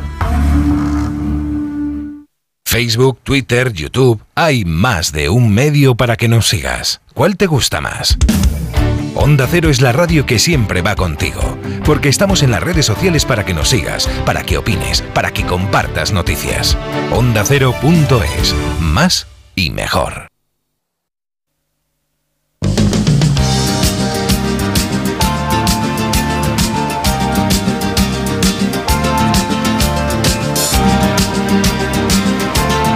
En Onda Cero, Julia en la Onda, con Julia Otero. Pues hoy estamos emitiendo este programa desde Esplugas de Llobregat. Estamos emitiendo desde un lugar fantástico que se llama Spy Baronda, que es una antigua fábrica de cerámica modernista que está rodeada de espacios verdes, de una piscina también que ahora está vacía, pero tiene una pinta la piscina maravillosa. Hace un día además para bañarse. Sí, sí es que 20 y pico grados, es una tragedia agradable. si tuviera agua yo creo que estaríamos Claro. dentro ya. Se puede pasear en todos los alrededores, ver este espacio arquitectónico muy bien, con mucho gusto rehabilitado. También pueden acudir al casco antiguo que tiene la ciudad. Es un camino que además conduce a otro lugar que nos ha contado antes Robert Calvo, el Spy Corberó, el espacio Corberó, que es uno de los grandes emblemas de Esplugas, un municipio que está apostando muy fuerte por un modelo sostenible y por un modelo verde. Estamos esperando que llegue el doctor eh, Manuel del Castillo, que es el director gerente del Hospital San Juan de Deu, porque el tema de la sanidad, el bioclúster sanitario es muy importante también en esta ciudad y queremos hablar de eso, de hospitales de vanguardia y de referencia como es el San Juan de Deu en el campo de los hospitales eh, pediátricos. Bueno, enseguida tendremos aquí a Orden Mundial, como todos los jueves. Si alguien quiere hacer alguna pregunta de índole internacional, con mucho gusto les escuchamos. Y ahora tenemos una oyente ahí en primera fila que hace un ratito quería hablar de maternidad subrogada, ¿no? O de vientres de alquiler. Sí, diga. buenas tardes a todos. Muy bueno. No, yo, yo lo único que, bueno, es una opinión personal mía. Creo que no está tanto, en mi forma de ver, el problema en el hecho, que también, sino en la edad de esta persona. Ya. Porque considero que cuando esta persona tenga 80 años, su hija tendrá, no llegará a 20. No, tendrá 12. Ah, no, no, no, no, no. Sí. Sí, sí, sí, sí, sí, 12, 12, 12, sí. 12 años, o sea, mm, es cuando más falta te hace una figura materna, creo yo. Ya. Y eso es mi opinión. Vale, vale, no, no, está muy bien, Mi- está muy mi bien. humilde La- opinión. La verdad es que le sigue siendo motivo de conversación. ¿eh? ¿Siguen ustedes hablando del tema? Por aquí hay mucha, mucho asentimiento con la cabeza. Llevamos 48 horas y todavía se le está dando muchísimas vueltas a, a esa cuestión. ¿Alguien más quiere decir algo al respecto? ¿Alguien quiere? Yo les digo a las conductoras de tranvía que tenemos aquí en segunda fila que han llamado unos cuantos conductores también diciendo que recuerdos para vosotras que estáis aquí sentadas. Qué bueno. O sea que mm, a través de WhatsApp han llegado también comentarios cariñosos para vosotras. Debe ser la envidia, ¿eh? Que estéis aquí sentadas porque había más conductores de, de- conductores y conductoras de tranvía que también querían estar aquí, como las dos que nos acompañan, que han aprovechado un momentito para felicitar a otro colega, un compañero que a esta hora conduce su tranvía celebra cumpleaños y que no ha podido venir a pesar de que nos escucha. Eso quiere decir que nos oís en el tranvía, lo lleváis puesto, pero lo oís solamente los conductores o hay, o hay megafonía, imagino que vosotros, ¿no? No, no, a veces lo escuchamos nosotros. Ah, la vale. megafonía no, va No. aparte. Va, va aparte, vale. Ah, no, a mí no me importaría, ¿eh? Ya puestos. Claro. A lo mejor hacemos más adeptos, ¿no? Y cuando no lo podemos escuchar, pues los podcasts. Ah, muy bien. O sea que cuando se- alguien se pierde el programa, luego al podcast. Exactamente. Caramba, qué oyentes más fieles y más majas. Sí, sí. Muchísimas gracias. ¿Me vas a contar un mensaje de la mutua? Por supuesto. Venga, vamos. Mira, tienes que llamar a tu compañía y decirle dos cositas. La primera, hombre, es que no tienes un buen seguro de coche eléctrico. La segunda, yo me voy a la mutua, claro que sí. Porque si te vas a la mutua, además de las mejores coberturas para tu coche eléctrico, te van a bajar el precio de tus seguros, sea cual sea. Así que lo sabes, llama al 91 555 5555 y te cambias. Por esta y por muchas cosas más, vente a la mutua. Consulta condiciones en mutua.es. Enseguida les pedimos a Eduardo Saldaña y a Blas Moreno, los compañeros de Orden Mundial que se dedican al análisis de la política internacional, que mm, bueno que vengan acá porque no está. ¡Ay! llega el doctor. Vale, vale. Pues nada, dos minutos y hablamos con el doctor Manuel del Castillo, que es el director gerente del Hospital San Juan de Deu, eh, aquí en Esplugas de Llobregat. Con cebolla. Sin cebolla. Con cebolla que le da alegría. Sin cebolla, que es muy fuerte. Aunque el mundo se divida entre tortilla con cebolla o sin cebolla, en Opel Service elijas lo que elijas, siempre elegirás muy bien. Cambia tus neumáticos con un 2x1 en las mejores marcas. Pide tu cita ahora y haz tu mejor elección. Condiciones en opel.es. Tendremos el coche en un par de días. Genial, Antonio. Bueno, ya sabes que confío en ti, vamos, como si fueras mi propio hijo. Bueno, y en Rubén, ese se llama Rubén, ¿no? Sí, Rubén. Pues los dos, es como si fuerais mis hijos. Madre no hay más que una. Claro que por 17 millones a lo mejor te sale alguna más. Ya está a la venta el cupón del Extra Día de la Madre de la 11. El 7 de mayo, 17 millones de euros. Extra Día de la Madre de la 11. Ahora cualquiera quiere ser madre. A todos los que jugáis a la 11, bien jugado. Juega responsablemente y solo si eres mayor de edad. Dos cositas. La primera, un motero llega donde nadie más llega. La segunda, un mutuero siempre paga menos. Vente a la mutua con tu seguro de moto y te bajamos su precio sea cual sea. Llama al 91 555 5555. 91 555 5555. Por esta y muchas cosas más, vente a la mutua. Condiciones en mutua.es. En Onda Cero, Julia en la Onda, con Julia Otero.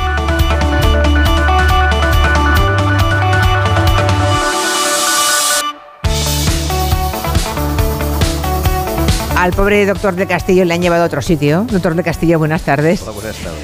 El oyendo la radio sufriendo, ay, que no llego, que no llego, y se han equivocado de dirección. Qué barbaridad. Mira que no conocer el espacio Baronda. Sí, sí, sí, Ah, ha sido un pequeño problema, pero en fin, que ya estamos aquí.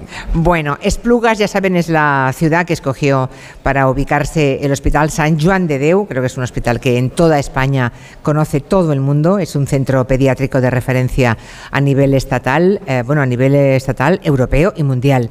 Y quien nos acompaña es el doctor Manuel del Castillo, que es el director gerente de, de ese hospital. Un hospital que forma parte, doctor, de un bioclúster, podemos decir, de un complejo de innovación y, y salud que está integrado por, muy buenos hospitales, ¿no? Eh, está el de Belviche, está el oncológico, eh, está el de investigación biomédica también. Claro, yo me pregunto, cuando hay esa concentración de, tan buenos hospitales en tan pocos kilómetros cuadrados, debe tener ventajas para ustedes. Sí, sí, yo estoy convencido de que esto es una de las maneras de avanzar. Los ecosistemas eh, que juntan eh, talento de diferente categoría o de diferentes tipologías, como es el Hospital de Belviche, el Oncológico, el Hospital San Joan de Deu, dos ayuntamientos que dan apoyo, el Ayuntamiento de Esplugas y el Ayuntamiento, del Ayuntamiento de Hospitalet, yo creo que eh, está demostrado eh, que el, el choque de talento, esto lo explican muy bien los del MIT, los del Massachusetts, sí. Sí. Ellos o sea, la competencia entre talentos Sí. hace que haya un aliciente unos para otros. Ellos tienen muy claro que nunca se han movido, por ejemplo, el MIT de Boston, porque lo que quieren es que el talento choque, que haga colisione por los pasillos. Ellos, cuando yo estuve allí hace unos años, tenían 82 premios Nobel en aquel momento trabajando, al mismo tiempo, en el mismo espacio. Bueno, no el mismo despacho, pero Ahí, el mismo- o sea, y eso dicen, ahí es donde sale la chispa. salía la chispa por, Por todas todas, partes. por todas partes. Entonces yo creo que esta concentración, este bioclúster que podemos hacer en la parte sur de Barcelona, que además al que se sumará en unos años el Clinic, porque también sabe que se va a trasladar a donde están los antiguos, la zona deportiva de la UB, pues yo creo que será uno de los bioclústeres más importantes del sur de Europa. Del, del sur de Europa, ¿eh? no solamente de España, Sí, ¿eh? sí, de Europa. sur de Europa, lo está bien, está bien. Ah, creo que además quieren potenciar eso que constantemente es noticia en los medios de comunicación, que es la medicina personalizada. Es un poco el sueño, ¿no? Que al final no haya enfermedades, sino enfermos, y que la medicina esté pensada para es- ese enfermo en concreto por sus características, su idiosincrasia, su diagnóstico personal. Efectivamente, en lo que llamamos medicina personalizada o medicina de precisión. De hecho, está previsto que en la zona, esta nueva Porta Barcelona, ¿no? que es eh, la zona que se está construyendo al lado del Hospital San Joan de Déu, a 300 metros, allí ubicaremos el nuevo edificio de medicina de precisión que está orientado básicamente a dos cosas. Uno, lo que es el diagnóstico personalizado, con lo que llamamos las ómicas, genómica, radiómica. Todo esto suena un poco raro, pero en el fondo viene a ser, por ejemplo, una radiología, una radiografía, usted la puede ver como si fuera una foto, pero realmente detrás de esa foto hay montones de información, lo que llaman la radiología computacional, que la mente humana o el ojo humano no es capaz de distinguir, pero que las máquinas sí que las pueden Y distinguir. la inteligencia, La inteligencia artificial, Claro. efectivamente. Entonces, la idea es que con, con los genes, con la radiología, de esta manera, ¿eh? los píxeles, por decirlo de alguna manera, que hay detrás de cada, de cada radiografía, con los temas de metabolómica, etcétera, todo esto poder hacer un diagnóstico de precisión que nos ayudará sobre todo en un tema, que son las enfermedades minoritarias. Las enfermedades minoritarias son un gran problema de salud, a pesar de que son, parece que tengan que ser pocas, porque dicen minoritarias, pero como son tantas No diferentes. son raras estas, ¿no? Sí, las raras son Las raras, minoritarias, sí, las raras, son- hombre, las raras son muy minoritarias, claro. Muy Pero no minoritarias son- sabía si el concepto era intercambiable. es el sí, mismo, es el enfermedad de mismo. raras. Es claro, es terrible porque no compensa ningún fármaco, ningún laboratorio analizar ¿no? y buscar una solución para una enfermedad que igual tienen mil personas en el mundo, a veces menos. A veces menos, sí, sí. Pues eso, las enfermedades raras o minoritarias, eh, parece que tengan que ser pocas, pero que son 7.000 enfermedades distintas. Y al final, en España hay 3 millones de personas afectadas por una enfermedad rara. Tres millones. 3 millones. Qué barbaridad. De 300 rareza en, rera- en rareza, tres claro. millones de personas. Cada una es diferente, hay algunas que se inventan, hay 10 casos, 4 casos, pero juntos son 3 millones, que es el grupo de patologías más numeroso. Tremendo. ¿eh? Entonces, es un grandísimo problema de salud porque ¿qué les pasa a los pacientes con enfermedades raras? Muchos no tienen diagnóstico preciso, exactamente el 50%. No sabemos, sabemos que tiene un problema genético, pero no le sabemos poner nombre, porque todavía nos falta información. El 95% no tienen tratamiento específico, por lo que usted decía antes. A la industria farmacéutica no le sale a cuenta investigar una molécula para tratar a lo mejor mil personas en todo el mundo. Y somos los centros académicos los que tenemos que investigar.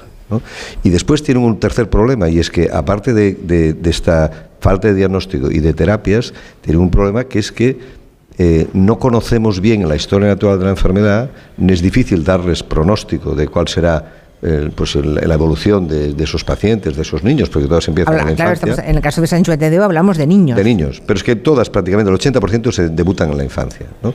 Y entonces tiene un gran problema, que es que como son tan pluripatológicos, tienen tantos órganos tocados, tienen que estar permanentemente en el hospital y al final acaban no solamente tener un problema de la enfermedad, sino que se acaban trasladando de domicilio. Hay muchas familias que vienen de Calahorra o de Tomelloso a vivir a Barcelona o a Madrid para poder estar cerca de un centro experto en enfermedades como las de sus hijos. Entonces tienen una doble carga, la carga de la enfermedad y el desarraigo.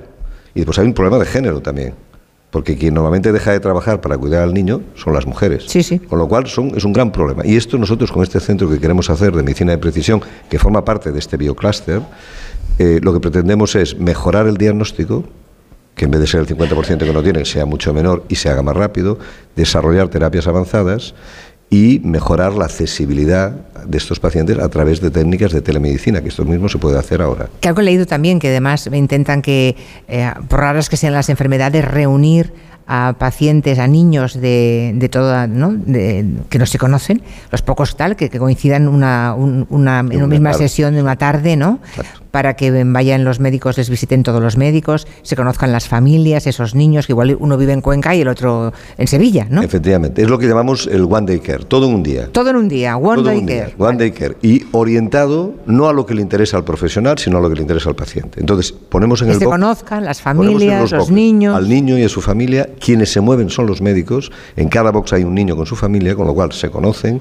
Los médicos van rotando por los boxes y al final en un día podemos resolver lo que normalmente tardáramos a lo mejor 7, 8, 10 visitas en un mes. O Entonces, sea, un- todos los especialistas, porque claro, están Claro. implicadas mm, muchas A veces especialidades, seis o siete ¿no? especialidades. Seis o siete. Muy interesante, claro. eh, a San Juan de Deu llegan niños de toda España y- o, o de parte de Europa incluso. Bueno, no, y de todo el mundo. Nosotros tenemos pacientes de toda España, pero somos un centro que se ha convertido en un centro internacional. Nosotros recibimos, mira, hoy lo hablábamos, eh, 11 peticiones diarias de pacientes internacionales, de todo el mundo, de 89 países. Qué presión, ¿no? Y porque, vienen, claro, eh, vienen por- porque buscan soluciones que no encuentran en sus países de origen. Tremendo, porque te llama una familia siempre. ¿qui- ¿Quién, quién llama? ¿La familia? ¿El médico especialista que le trata en ese lugar? En De esa- todo hay. Hay de todo. En general son las familias que entran por la web, que nos piden opinión sobre una patología compleja y que sí pueden venir. Entonces, bueno, buscamos la manera, tenemos un equipo pues que habla chino, que habla eh, árabe, que habla inglés, que habla francés, que habla ruso y nos vienen pues de todas partes, sobre todo de países árabes, de Latinoamérica y el treinta y tantos por ciento del resto de Europa. Tremendo, porque es que en una familia una enfermedad grave en, en uno de los hijos, eh, desde luego es, es devastador para todo el núcleo familiar. Hace menos de un año inauguraron precisamente el Pediatric Cancer Center de, de Barcelona. Creo que es en el San Juan de Deu, el primer centro de oncología pediátrica de España, el segundo de Europa, ¿verdad? Am, claro, hay, hay datos que son muy esperanzadores. Se curan en San Juan de Deu, en este hospital del que es gerente el doctor del Castillo, un 82% de los niños y niñas que tienen, que tienen cáncer. Un 82%. Es maravilloso. Claro, queremos el 100%. Sí. Nos queda todavía un 18%, ¿no? Queda un 18. Pero es una esperanza para aquellos, algún padre que esté escuchándonos o madre con un niño que le acaban de diagnosticar, que sepa que el 82% se curan.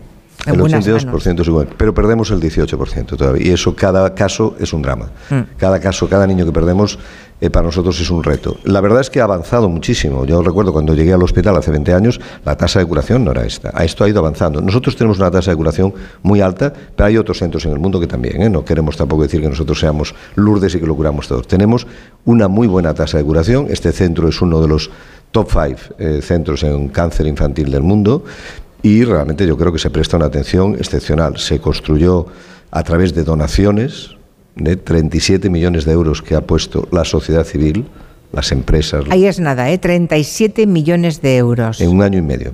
Desde el 17 al 18 conseguimos esos 37 millones gracias al apoyo de miles y miles, yo diría centenares de miles de personas. Sí, sí, porque hubo gente que puso 100 euros o 50 o 30, ¿eh? O sea, no crean que, que- todo han sido empresas poniendo miles y miles, no, no. Ha habido grandes donantes, pero ha habido mucha movilización social. Yo creo que es un ejemplo fantástico de cómo la movilización social, cómo la sociedad civil puede hacer cosas. No, no- lo- la sociedad política, el Estado, hace muchas cosas. Y de hecho paga el tratamiento de todos estos niños con cáncer. Los españoles los paga la sanidad pública, faltaría más. Pero el construir el edificio lo hemos hecho gracias a la sociedad civil. Y yo creo que estamos muy orgullosos y tenemos claro que tenemos una grandísima responsabilidad con las familias que han ayudado a hacer esto posible. El día, recuerdo un poco antes de abrir, hicimos un, un- bueno, un, una- un tema de team building, digamos, de juntar a todos los trabajadores Sí. eh, que íbamos a estar allí en el Cancer Center y vino una madre, las madres del- de la banda de las madres, le llamamos La banda de las madres. porque tiene un coraje. Madres Claro. que han perdido muchas veces ya a sus hijos ¿eh? y siguen luchando después de una década. Y nos di- todavía se me pone la piel de gallina, nos dio una conferencia y nos dijo lo que esperaba de nosotros. Y fue impresionante. ¿eh? Me dijo, oiga, esto no es suyo, es nuestro.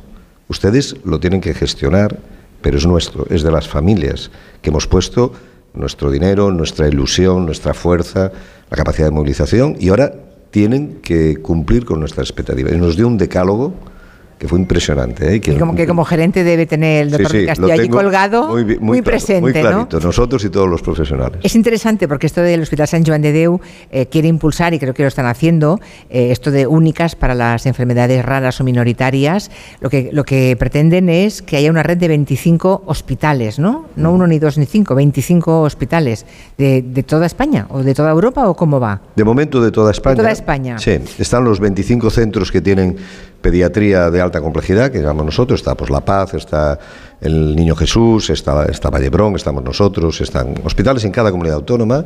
Nosotros hemos puesto en marcha este proyecto, que la idea, pues eso, juntar a 25 centros para poder compartir datos, que es la única manera de avanzar en enfermedades minoritarias. Esto lo hacemos de la mano de FEDER.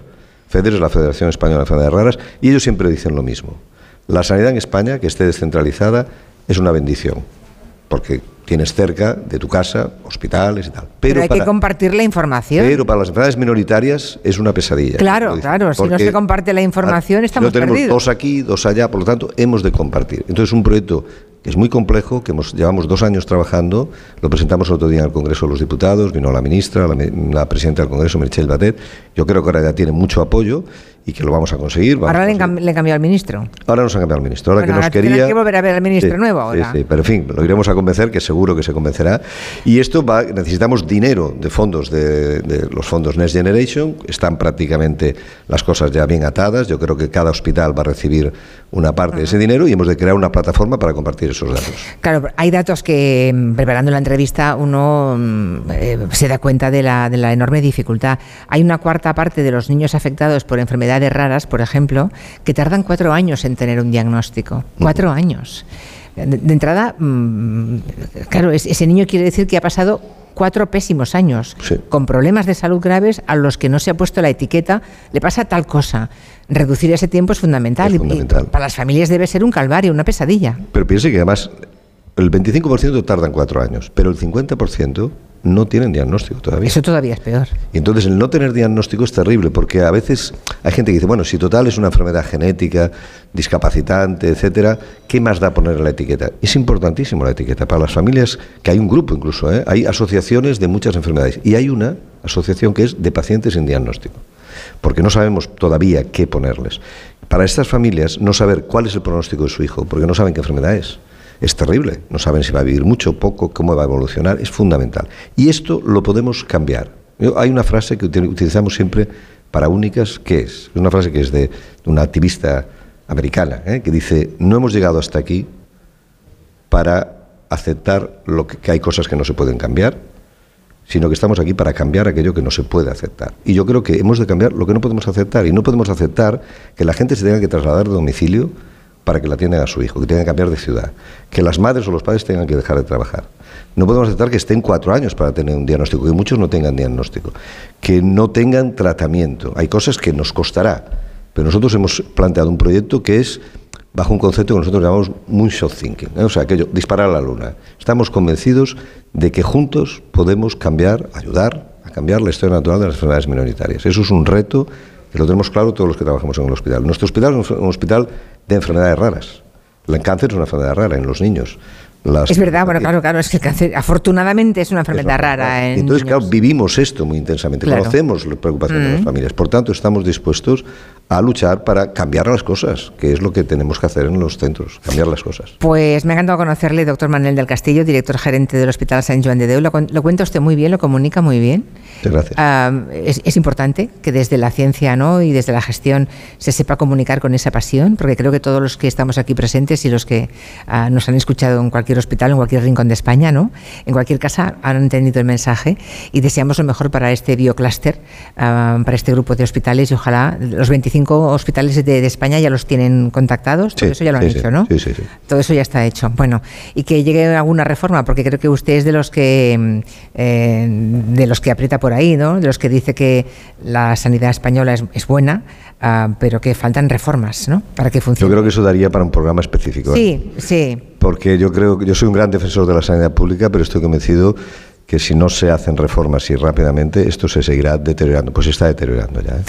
Ah, ya. Así que hay que hacer reformas. Y entre ellas, imagino, pagar mejor a los médicos, ¿no? Bueno, eso es una de las cosas que siempre estaría bien, pero yo creo que sobre todo es un problema no de solo de recursos, sino de gestión. Esto se gestiona como si fuera el negociado de multas del ayuntamiento y un hospital no se puede gestionar de esa manera. Se tiene que gestionar como una empresa pública, pero como una empresa. Y hay que tener herramientas de gestión como tienen en toda Europa. Nosotros gestionamos la sanidad como una- una- un departamento administrativo de un ministerio y eso no puede ser así.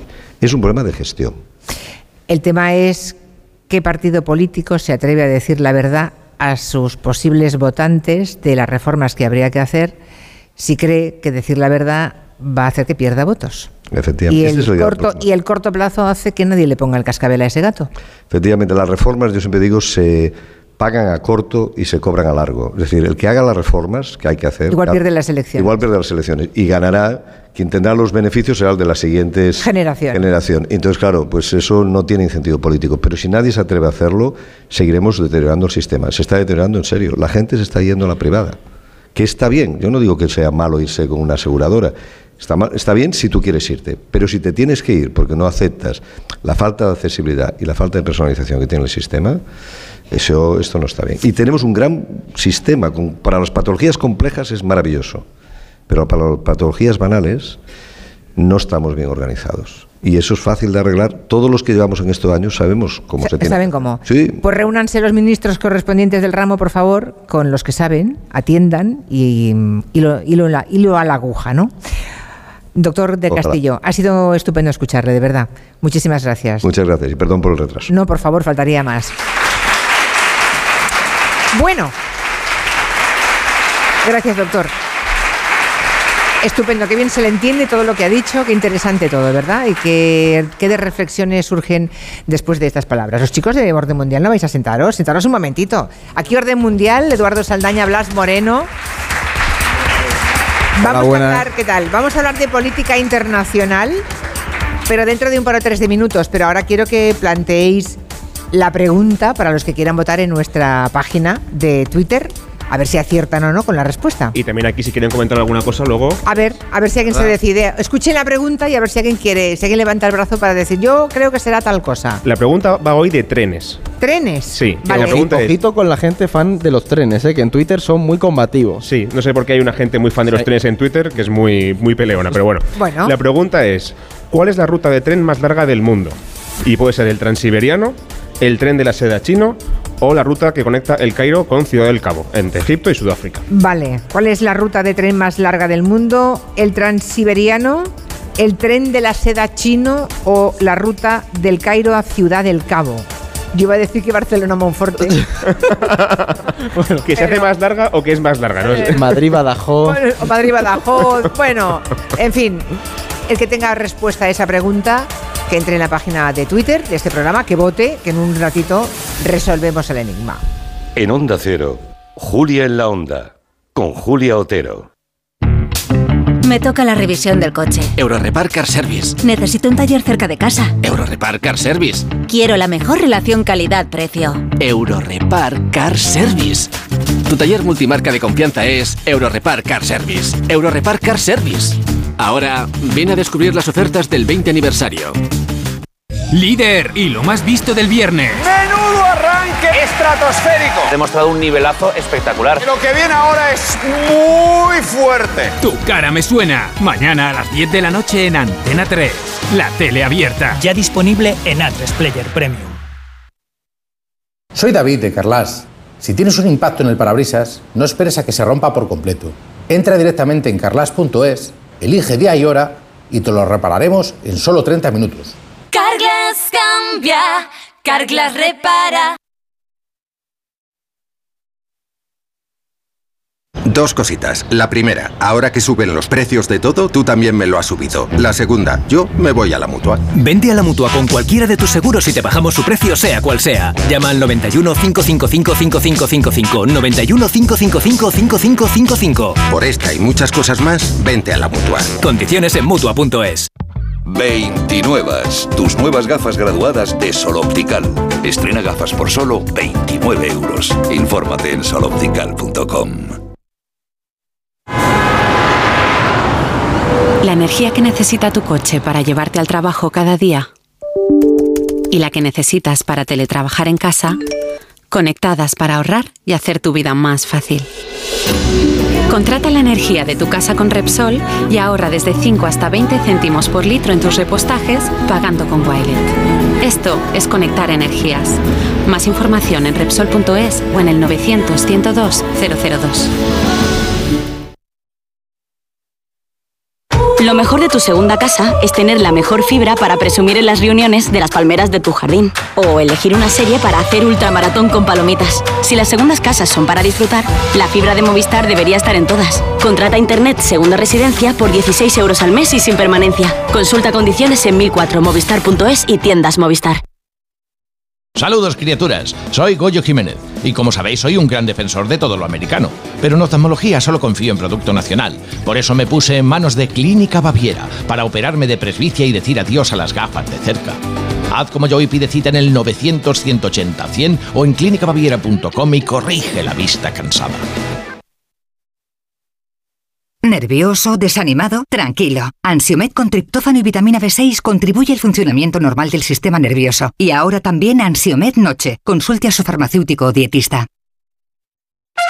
Ven a Navarra, recorre bosques mágicos y paisajes lunares, descubre sus mitos y leyendas, visita cuevas embrujadas, aprecia el legado del Camino de Santiago y disfruta de su exquisita gastronomía. Navarra te propone otro turismo, un turismo sostenible. Déjate impregnar por la huella de Navarra. El sábado 1 de abril Gente Viajera se hará en directo desde Estella Lizarra, una ciudad con esencia jacobea y magníficas joyas románicas. Con el patrocinio de Turismo de Navarra, Gobierno de Navarra. Nafarroako Gobernua. El sábado 1 a partir de las 12 del mediodía, Gente Viajera en Navarra, con Carlas Lamelo. Te mereces esta radio.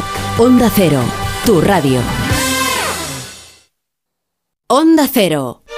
Si sufres de hemorroides, ponte en manos de Ibismed, la solución real y definitiva al problema de las hemorroides. Sin dolor y sin complicaciones, ya que no es necesario tocar la zona anal. Más info en ibismed.es y en el 91 088 29 43. Ibismed, más de 10 años y cientos de pacientes satisfechos nos avalan. El cielo de Madrid te espera en la terraza del Santo Domingo. Descubre nuestra gastronomía y coctelería con vistas 360 grados de la capital y disfruta de inolvidables puestas de sol. Tu oasis urbano abierto todos los días del año. Ven a conocernos. Más información en la terraza del santodomingo.es. Es un bricolero excelente, qué suerte que es nuestro cliente. Hace el trabajo de 20. Lo suyo es brutal, lo suyo es. Para clientes excelentes, precios excelentes. Celebra el 20 aniversario de Brico de con un nuevo aire acondicionado por solo 279 euros. Ya en Brico de. Cecchini es el vermut artesano y tradicional de Madrid. El vermut de toda la vida con la calidad y sabor de siempre. Pídelo en tu bar o terraza preferidos, de grifo o botella. También puedes comprarlo en las tiendas de tu barrio y en vermutcecchini.com. Su sabor te conquistará. Vermut Cecchini, tu vermut. En abril llega al Teatro Real el gran estreno de Nixon in China de John Adams. Descubre esta obra imprescindible en la que música, política y poder convergen para recrear el acontecimiento que cambió el mundo en 1972. El histórico encuentro entre Nixon y Mao Zedong en Pekín. Siete únicas funciones del 17 de abril al 2 de mayo. Entradas desde 17 euros en teatroreal.es. Patrocina Fundación BBVA. Colaboran con Decorman, Closman Cierres Metálicos, Insonoplac, PVC3 Comerlin, Claudio Pintores y Contenedores Parque 91 609 3370 o decorman.es. Clínica Oliver y Alcázar. Especialistas en implantes para pacientes con muy poco hueso. Cirugía mínimamente invasiva con prótesis definitiva en un mes como máximo. Diagnóstico gratuito y financiación. Consulte su caso en el 91 564 6686 o a través de la página web oliverialcázar.com. Más de 30 años de experiencia. Radio Estadio, pasión por el deporte. ¡Empieza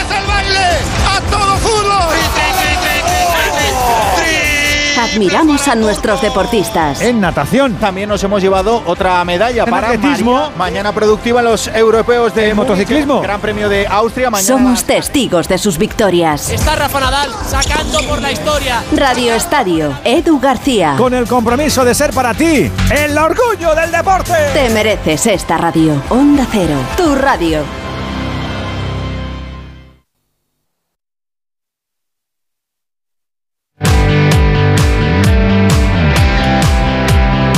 Enseguida estamos con Blas Moreno, Eduardo Saldaña, con orden mundial, pero antes, para si tiene una avería en casa y dice, ahora que esto, ¿quién tengo que llamar?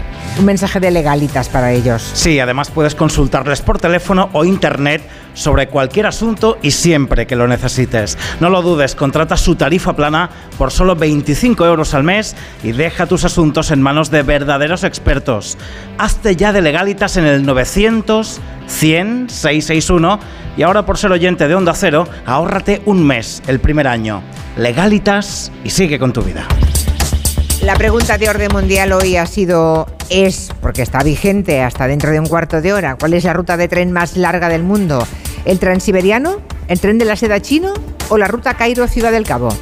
Vayan votando, que en un ratito de momento creo que ganaba por aplastante mayoría la de la ruta del Cairo Ciudad del Cabo, ¿verdad? Bueno, bien, que vayan votando. no iba ganando, iba ganando. Bueno, damos pistas. contadme qué habéis aprendido esta semana. Siempre arrancamos igual, porque hay curiosidades del mundo internacional que comparten cada semana los miembros de Orden Mundial, que viene bien para todos. A ver. Pues yo, Julia, he aprendido eh, lo que es la temperatura de bulbo húmedo y que en la India están a punto de llegar al límite de esa temperatura. Esta forma de medir la temperatura mide la temperatura sumada a la humedad. Y hay mucho riesgo en la India, hay temor, India y Pakistán, porque se está a punto de llegar, eh, con este calentamiento global, a un punto en el que la temperatura es tan alta, con una humedad tan elevada, que el cuerpo humano deja de sudar. Y te pones un ventilador y no eres capaz de soltar temperatura, entonces se estima que no puedes aguantar en ese tipo de ambientes más de 6 horas, 8 horas, es muy peligroso para la salud, de, sobre todo los, las personas mayores o personas con menos recursos, y hay un temor porque este cambio climático está empezando a agudizar ese tipo de crisis mm, térmicas y medioambientales. Y yo no sabía que existía este tipo de, de forma de medir la temperatura, temperatura de bulbo húmedo. Bulbo húmedo. En resumen, te, te mueres. Sí, te cocinas por dentro, se podríamos decir, un poco es eso. Me ha impresionado lo de que se deja de sudar. Sí, o sea, lo que dicen los científicos es que al final llega un sea, punto en el que colapsas, claro, hay tanta humedad. Tú imagínate, tienes un 75% de humedad y 46 grados. Claro, eso es una situación en la que tú, por mucho ventilador que te pongas, no mm, evaporas. No refrigeras el cuerpo. Es una cosa muy curiosa. De hecho, hay un libro que lo comentaba antes Edu, eh, eh, como una cosa que puede pasar este verano inclu- incluso, y yo conocía un libro de ciencia ficción que se llama El Ministerio del Futuro, que empieza con este escenario ficticio en el futuro y en realidad puede pasar. Y en ese libro mueren en la India 20 millones de personas por este problema en, Chi- un año. En Chicago pasó en el 95, hubo un pico de temperatura de bulbo húmedo y hubo unas 700 muertes derivadas de- del golpe de calor. y Lo que demás. hasta ahora era una cosa de ciencia ficción podría empezar a pasar muy pronto, provocando crisis humanitarias gordísimas. Bueno, la verdad es que toda la ciencia ficción del siglo XX se ha cumplido Sí, ya. yo ya-. La del siglo XX los, toda, los ¿eh? robots, la IA, todo. sí. Todo, la verdad es que es tremendo. Bueno, ah, ¿y tú qué has aprendido? Pues yo he aprendido que, como sabrán los oyentes, está el Papa Francisco ahora mismo en el hospital con un problema respiratorio, no sabemos si muy grave o no. Y entonces, investigando sobre este tema, he encontrado una cosa que es un poco obvia en realidad, pero que yo no había caído nunca. Y es que el Papa no puede ser sustituido o reemplazado por otro en vida. No hay un impeachment contra el Papa, ¿no? No, no, no. O renuncia, como ha pasado Es ya. vitalicio. Es vitalicio, pero tampoco hay forma de que si él está enfermo e incapaz, por ejemplo, si le da un coma, lo reemplacen por otra persona. Ojito que Tamames aparece ahí en el Vaticano y te dice que yo voy, ¿eh? O sea que si este señor estuviera tan enfermo de no poder seguir ejerciendo en la práctica, habría que esperar a que falleciera para Sí. elegir a otra persona. Eso sería una cosa bastante Bueno, es lo, que, problemática. es lo que se ha hecho siempre, ¿eh? Claro, claro, pero bueno. que Salvo la vez De que- repente lo he pensado y digo, jolín, ¿esto cómo se solucionaría? No hay, no hay sistema. Que creo que el Papa no está. eh, se ha ingresado, tiene una Esperemos edad. tan grave, claro. Pero tengo alguna información de que está un poco mejor hoy que ayer. Menos mal. Porque, esperemos bueno, a ver, menos- claro, sí, menos mal. Que el hombre. Que no le pase nada. Sí. Ah, ¿Sabéis por qué lo sé? ¿Por? Porque me lo ha dicho Jordi Évole.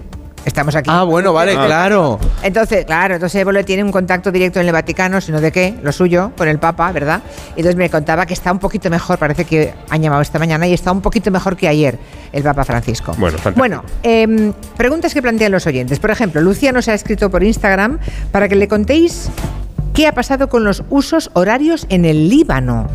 Dice que ha visto que en el país hay dos horarios diferentes. Claro, choca. Porque si consideramos que el Líbano, si sabemos que el Líbano es como la región de Murcia, claro que en una región tan pequeñita una- tengan dos usos horarios, ¿qué ha pasado? Y no es que en el país haya mitad y mitad. O sea, no es que se haya partido geográficamente como, fuera, pues yo que sé, como Estados Unidos, ¿no? Que tienen varios usos horarios. Es que esto, hay gente en el Líbano que lleva una hora y otra gente lleva otra hora. Como si en desplugues tienen, son las 4 de la, o las 6 de la tarde, ¿sabes? Algo así. Pues, ¿qué ha pasado? Por resumirlo un poco, Líbano sabrán que es un país muy complejo, tiene 16 confesiones di- diferentes a nivel religioso, musulmanes, eh, judíos, cristianos de varios tipos, drusos, un montón de gente, ¿no?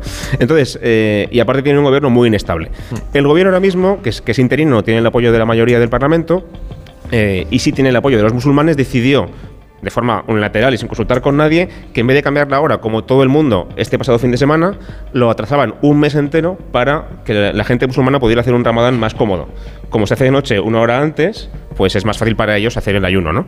Entonces decide hacerlo de forma unilateral y cambiar la hora un mes después. O sea, los musulmanes llevan una hora y, lo- y el resto otra. Pero entonces la iglesia maronita cristiana católica, que es la mayoritaria en el país, ha dicho que no, que de eso nada, que ellos quieren mantener el cambio de horario como el resto del mundo y hacerlo como se ha hecho siempre. Entonces durante unos días el gobierno tenía una hora y los cristianos tenían otra hora. Y ha estado todo el país funcionando con dos horas diferentes al mismo tiempo. Un caos que ya se ha arreglado parece ser, pero que durante unos días demuestra un poco cómo funciona ese país tan complejo que es el Líbano. Bueno, el tema central de la semana es la visita de Estado que el presidente del gobierno, Pedro Sánchez, está haciendo a China. Ayer aterrizó en, en Pekín para reunirse con Xi Jinping y la visita es importante porque, claro, eh, aparece, se produce en un momento de contexto internacional peliagudo y habrá que ver qué significa para España ¿Y qué significa para China ese encuentro de los dos presidentes, no? Bueno, China está jugando a ser mediador con todo el mundo, se quiere presentar como un país mm, bueno, digamos, pacífico, que quiere hablar con todo el mundo y tal. Se ha reunido con, Xi con Putin, pero también se ha reunido, por ejemplo, con Alemania y también lo va a hacer con Francia, con Italia, etcétera. Entonces busca un poco presentarse como ese país bueno que tiene un plan de paz para Ucrania y que al contrario que Estados Unidos, según China, pues ellos sí que aportan a la paz y Estados Unidos es- está como aportando hacia la guerra, ¿no?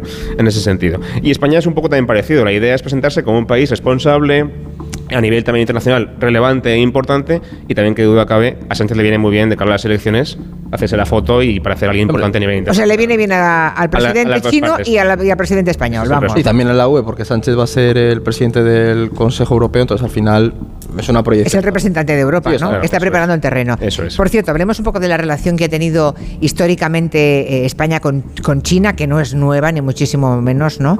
Ah, llevamos ya décadas siendo socios importantes de los chinos. Hay un dato que conocí ayer y que me sorprendió enormemente, y es que China es nuestro principal proveedor. Sí. O sea, donde más pasta usamos para comprar es a los chinos, seguidos a muchísima distancia de Alemania, Francia o Estados Unidos. Sí, sí, Pero es- es el principal proveedor China. Es el principal proveedor de, de bienes y además es muy curioso porque de hecho se está celebrando el 50 aniversario de las relaciones entre, entre China y España. Y leyendo sobre esto, decir, el régimen de Franco en el 73 reconoció la idea de una única China, ¿no? que es chocante un poco en ese contexto internacional en el que tenías a, un Estados Unidos contra Rusia y una China que la intentabas alejar, pues como de repente un régimen como el de Franco se alió con el de Mao y tendieron puentes, ¿no? Y las, relaciones, sobre todo, hay un punto importante para entender el, impulso. Yo te diría que es mm, 2005 con el gobierno de Zapatero, coincidió con el con Hu Jintao, que Hu Jintao fue este gran aperturista de- del gobierno chino, y al final lo que vemos es que hay unas relaciones estrechas también a nivel diplomático, porque, por ejemplo, España, siempre que has tenido un peso de poder dentro de, de la Comunidad Económica Europea, o la Unión Europea ahora, ha jugado bastante a favor de China. Por ejemplo, fue de los que mm, evitó condenar las eh, o intentó que no se impusieran sanciones tras la represión de Tiananmen cuando estuvieron en, encabezando el Consejo Europeo.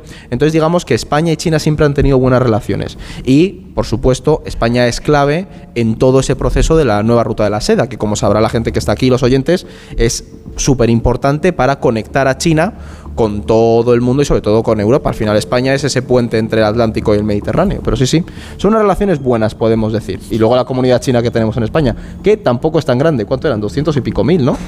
No, me- no me acuerdo, pero Aquí, la- aquí lo grande es lo que gasta España comprando a China. Eso es muchísimo. Porque lo que ellos nos compran a nosotros es miseria y compañía en comparación. Es que ¿eh? eso te iba a Nos decir compran que- cosas, productos agroalimentarios, poca cosa. Y ¿no? que la balanza está un poco desequilibrada, que al final es con lo que juega China. Es decir, nosotros, o sea, creo que lo, lo tenía por aquí apuntado, el 11%, o sea, representan el 11% de nuestras importaciones, pero solo el 2% de las exportaciones. Es decir, hay un desequilibrio importante para uno de los principales socios comerciales, ¿no? ¿Por Porque también esto lo hemos hablado muchas veces, el proteccionismo de China dentro de su mercado, protege mucho el comercio interior. Y desde luego en el tema de la paz eh, posibles conversaciones de paz, seguramente intentará Pedro Sánchez eh, marcarse, ¿no? Para él es importante, para eh, su dimensión como líder, pensando en las próximas elecciones generales, ¿no? Y pensando también en el liderazgo como presidente de rotatorio de la Unión Europea, conseguir algún movimiento que pueda apuntarse como medalla propia no está mal. De hecho, sí, además hemos traído un corte para entender un poco cómo Pedro Sánchez ve la propuesta de China y por qué podemos entender que este viaje es importante y hay un trasfondo. Desde luego creo que es importante conocer de primera mano su posición eh, sobre la paz en Ucrania y, en segundo lugar, eh, trasladarle también que serán los propios ucranianos los que establezcan las condiciones para el inicio de esa paz cuando llegue y en segundo lugar que lo más importante, lo fundamental es preservar un orden internacional basado en reglas y eso pasa por respetar la Carta de Naciones Unidas y fundamentalmente uno de sus principales pilares que es el respeto a la integridad territorial en este caso de Ucrania que está siendo violentada por el presidente Putin. Técnicamente, Julia, en realidad el viaje no puede tratar sobre Ucrania, porque es un viaje bilateral. España y China para hablar de temas económicos y tal. Lo que está claro es que al final también hablarán del tema de Ucrania. Pero no se va a poder decir públicamente, hemos llegado a un acuerdo con China sobre el tema de Ucrania. Esto seguramente se trabajará, eh, digamos, debajo de la mesa y luego quizá en octubre o noviembre, cuando esté España en esa presidencia rotatoria, ya. Claro. es probable que se presente algún plan más avanzado, también con el acuerdo de Europa, igual también Estados Unidos, Rusia. Se está trabajando un poco en tema bambalinas en ese acuerdo de paz que China patrocina y que también España quiere, quiere trabajar. Y que Sánchez va, pero se espera que luego vayan von der Leyen con Macron. Es decir, al final se da en un contexto que va a haber una sucesiva eh, ida y venida de líderes europeos que al final A lo que... Pekín también. A Pekín, O sea, claro. Este, Xi Jinping ha decidido invitar a toda la Unión Europea. Bueno, ta- también a Meloni y a Burrell. O sea, que la idea es que- que de aquí a, a verano pasen por allí cuatro o cinco líderes europeos, por lo menos. Y aquí hay un mensaje muy importante. Hemos discutido mucho aquí con, contigo, Julia, la idea de si Europa tiene que ser autónoma o si está sujeta a, a un poco a Estados Unidos, ¿no? Y al final lo que vemos con esta idea de venida es Europa no le ha cerrado la puerta a China. Entonces, digamos que en ese mundo convulso, pues dices... Y Estados Unidos sí. Claro, ahí hay un choque entre competir o rivalizar, ¿no? Pues es un poco ahí. A ver si aguanta Europa el tirón, porque normalmente Europa a la que desde la Casa Blanca se riñe, ¿eh? A la que echa, a la que echa una bronca, Europa se repliega y lo que diga Estados Unidos. Pero con unas elecciones el año que viene en Estados Unidos, yo creo que Europa tiene que ser consciente de que puede, de repente Trump puede volver o algo así. Entonces, hay que tener cuidado con vale. atarse mucho a uno. Sí, efectivamente. Y no solamente por el tema Trump, ¿eh? también por otras cosas. Sí, sí, sí. Pero bueno, no queda mucho tiempo, pero muy rápidamente podéis contar qué está ocurriendo con Netanyahu, Netanyahu en Israel. Lo digo porque pensaba llevar a, a cabo una reforma judicial escandalosa que dejaba en manos del gobierno el nombramiento de jueces.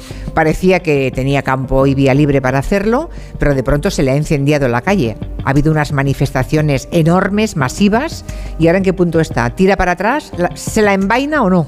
Tenía votos para poder hacerlo, pero la, eh, la respuesta ha sido tan masiva a nivel nacional y también internacional, incluso Estados Unidos ha dicho que esto no era buena idea, y entonces lo que ha hecho Netanyahu es aplazar la reforma, no cancelarla, aplazarla durante un mes.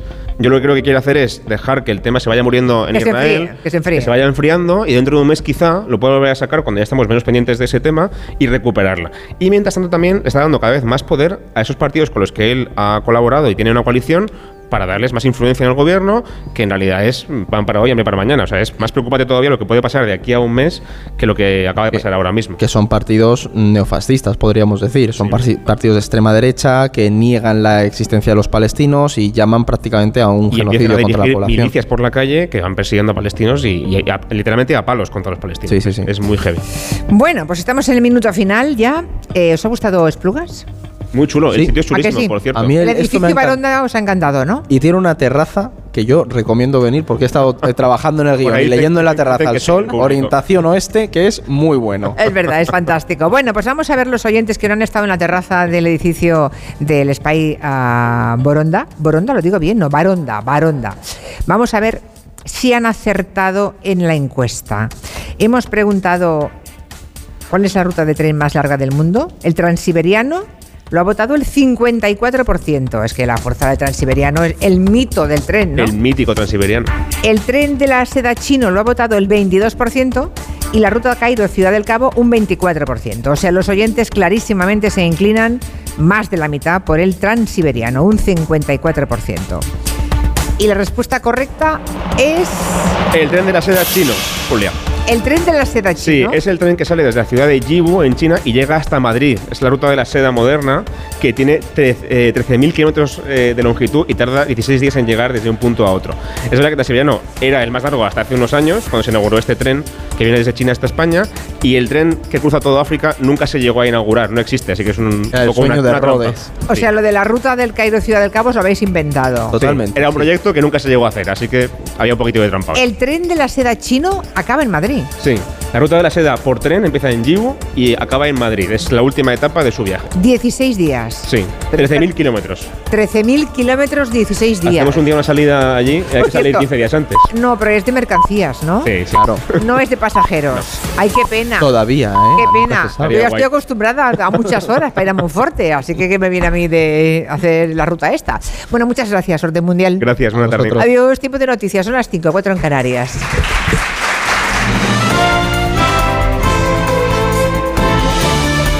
Noticias en Onda Cero. Buenas tardes. La Agencia Europea del Medicamento ha dado este jueves el visto bueno a la comercialización de la vacuna española, la desarrollada por el laboratorio IPRA, tras el dictamen positivo del Comité de Medicamentos de Uso Humano. Y aunque con un año de retraso, esta vacuna se aprueba ya definitivamente. Mercedes Pascua. Sí, la autorización de la vacuna IPRA, la novena contra el COVID, es un hito de la investigación española que ha resaltado el presidente del Gobierno, Pedro Sánchez, en Twitter desde China y que acaba de valorar el recién estrenado ministro de Sanidad, José María Miñones. La recomendación de autorización es un hito que, clave que da comienzo además a una nueva etapa para la primera vacuna desarrollada en nuestro país, cuya fabricación y suministro va a permitir seguir luchando frente a la pandemia en todo el mundo, un hito científico y sanitario sin precedentes que muestra el compromiso de España con la mejora de la salud de las personas sin dejar a nadie atrás. La vacuna de IPRA se va a administrar como refuerzo a mayores de 16 años que hayan recibido ARN mensajero, es decir, Pfizer o Moderna. La primera vacuna española contra el COVID es más duradera y fácil de almacenar ya que se conserva en nevera. La vacuna llega con la mayoría de la población española vacunada a la espera de que en otoño Vivervax, que es como se llama en su nombre comercial, entre en el refuerzo vacunal. La Comisión Europea ha firmado un contrato para adquirir hasta 250 millones de dosis. Y el presidente de la Generalitat catalana, Per Aragonés, y el resto de formaciones independentistas van a ofrecer a lo largo de esta tarde sendas ruedas de prensa para valorar la sentencia que condena a cuatro años y medio de cárcel a Laura Borràs por un delito de prevaricación. El Tribunal Superior de Justicia de Cataluña ha condenado a la presidenta suspendida del Parlamento catalán por prevaricación y falsedad documental por adjudicar contratos a dedo y fraccionados a un amigo suyo cuando era presidenta de la institución de las letras catalanas. Sin embargo, ha propuesto su indulto parcial para que la pena de cárcel quede en un máximo de dos años lo que podría evitar su ingreso en prisión al no tener antecedentes. El Pleno del Congreso ha convalidado este jueves el Real Decreto Ley que reforma el sistema público de pensiones. Lo ha hecho con los apoyos del Gobierno, también de sus socios parlamentarios habituales y el rechazo del Partido Popular. En concreto, ha salido adelante con 179 votos a favor, 104 en contra y 61 abstenciones. El nuevo sistema eleva los ingresos para hacer frente a las tensiones financieras por la jubilación de los baby boomers en las décadas de los 30 y los 40. Da dos vías para calcular la pensión y mejora las pensiones mínimas. Una reforma que valoraba positivamente en más de uno de Onda Cero el ministro José Luis Escriba. A mí me parece una gobernanza modernísima, extraordinaria, que hemos diseñado y que a la Comisión Europea le ha encantado. ¿Qué va a decir usted, que es el autor, Sí, es decir, que, que sé mucho de esto, ¿no? Yo seis años, llevo toda la vida en, en sostenibilidad fiscal eh, por, eso me ha, me ha, gustado tener la oportunidad de diseñar una regla así. Es que esto es, a mí me parece impecable, me parece, ahora que lo cuento, casi me gusta más. Hay preocupación en la Casa Blanca por la detención en Rusia de un corresponsal de Wall Street Journal al que acusan de espionaje. El diario niega todas estas acusaciones, ha pedido su liberación inmediata. Corresponsal en Nueva York, Agustín Alcalá. La Casa Blanca está muy preocupada por la detención de Ivan Greshovit, el periodista del diario The Wall Street Journal, arrestado anoche en la localidad de Katerinburgo y puesto a disposición judicial hace solo unas horas en Moscú, acusado de espionaje. La administración Biden está recopilando información para saber las circunstancias del arresto y se ha puesto en contacto con el diario The Wall Street Journal, que ha negado categóricamente que su periodista sea un espía y ha pedido su puesta en libertad. Algo que la Casa Blanca sospecha no se va a producir porque Rusia trata los supuestos casos de espionaje contra ciudadanos norteamericanos en secreto y sin permitir el acceso a las pruebas a sus abogados y a los representantes diplomáticos estadounidenses en Moscú. En Estados Unidos se teme que Greshovik sea sometido a un juicio cuyo veredicto de culpable ya está decidido y sentenciado a muchos años en la cárcel injustamente. Reclaman los dermatólogos una mayor equidad en el tratamiento de la psoriasis para que los fármacos innovadores lleguen a todos los pacientes por igual. Esta patología en sus distintos grados afecta en España a más de un millón de personas. Belén Gómez del Pino. De ellos, más de un 20% la sufren en grado moderado o severo, lo que afecta de forma grave a su calidad de vida. La psoriasis es una enfermedad autoinmune que provoca inflamación de la piel en forma de pústulas o costras y también en los órganos internos y tiene un alto impacto, cuenta Montserrat Ginés, vicepresidenta de Acción Psoriasis, sobre la esfera psicológica. Tú puedes acariciar a una persona con psoriasis, la puedes besar, la puedes tocar y no te ocurrirá nada. La psoriasis no es contagiosa y este estigma pesa mucho todavía sobre muchos pacientes. Entre las reclamaciones de médicos y pacientes que exista mayor fluidez en la detección de casos en atención primaria, para lo que ayuda a la implantación de programas como la teledermatología. Así terminamos, volvemos con más noticias en Onda Cero a las 6 de la tarde, las 5 en Canarias. Las voces que marcan la actualidad del día pasan cada mañana por más de uno. Ministro de la Seguridad Social, ministro de Inclusión, ministro de Migraciones, José Luis Escriba, ninguna de esas posibles medidas llegados a ese escenario dentro de tres años o dentro de seis años sería una rebaja de las pensiones. Puede haber medidas. El gobierno que esté en ese momento puede pedirle al aire que le estime el efecto de determinadas medidas que supongan reducción de derechos. Ahí va de impecable. Ahora que lo cuento, casi me gusta más. Perdóneme que le insiste, pero ¿qué va a decir usted? Más de uno con Carlos Alsina. De lunes a viernes desde las 6 y siempre que quieras en la web y en la app. Te mereces esta radio. Onda Cero, tu radio. Julia en la Onda. Dos cositas. La primera, tenemos todos los seguros contigo y seguimos pagando de más. La segunda, nosotros nos vamos a la mutua. Vente a la mutua con cualquiera de tus seguros y te bajamos su precio, sea cual sea. Llama al 91 555 5555. 91 555 5555. Por esta y muchas cosas más, vente a la mutua. Condiciones en mutua.es. 29. Tus nuevas gafas graduadas de Sol Optical. Estrena gafas por solo 29 euros. Infórmate en soloptical.com. Soy David de Carlas. Ahora, por la reparación o sustitución de tu parabrisas, te regalamos un juego de escobillas Bosch y te lo instalamos gratis. Carglass cambia, Carglass repara. Pide cita en carglass.es. Promoción válida hasta el 29 de abril. Consulta condiciones en carglass.es. Como profesional vives optimizando. Optimizas tu tiempo para ir de un sitio a otro. El espacio de tu vehículo que quepa todo. Nuevo Renault Kangoo Furgon E-Tech está hecho para ti. 100% eléctrico y hasta 300 kilómetros de autonomía, la mejor de su categoría. Con optimización de la carga y apertura lateral de 1,45 m para aquellos que nunca paran. Nuevo Renault Kangoo Furgon E-Tech 100% eléctrico, con la mejor autonomía de su categoría. Ven a probarlo a la red Renault, empresa colaboradora de la Andalucía Valderrama Masters. Onda Cero, Madrid. Desde la Comunidad de Madrid te animamos a que juntos protejamos nuestra biodiversidad. Apadrina una ave silvestre de nuestro Centro Regional de Recuperación. Apadrina uno de los 500.000 árboles que hemos plantado. O cambia el aceite de cocina usado por aceite virgen madrileño. Infórmate de estas y otras actividades en la web comunidad.madrid. Súmate al reto para cuidar nuestro medio ambiente. Comunidad de Madrid. Descubre el Cantar de Liébana, la nueva novela histórica de Peridis sobre el monje beato, una de las figuras culturales y religiosas más importantes de nuestra Alta Edad Media. El Cantar de Liébana, de José María Pérez Peridis, editado por Espasa.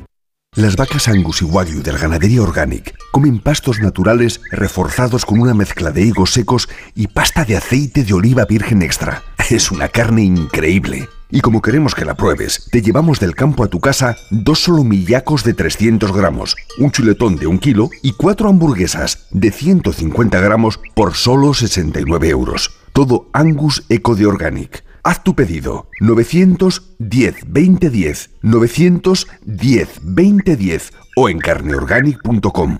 Organic, la mejor carne del mundo. ¿Sabías que la pérdida de pelo está determinada por nuestro estilo de vida así como por la genética? Prevenir es fundamental para evitar que la caída sea definitiva. En Instituto Médico Dermatológico, gracias a nuestros tratamientos de regeneración capilar, podemos revertir muchas patologías de alopecia. Primera consulta y diagnóstico gratuito. Clínicas IMD, imdermatológico.com.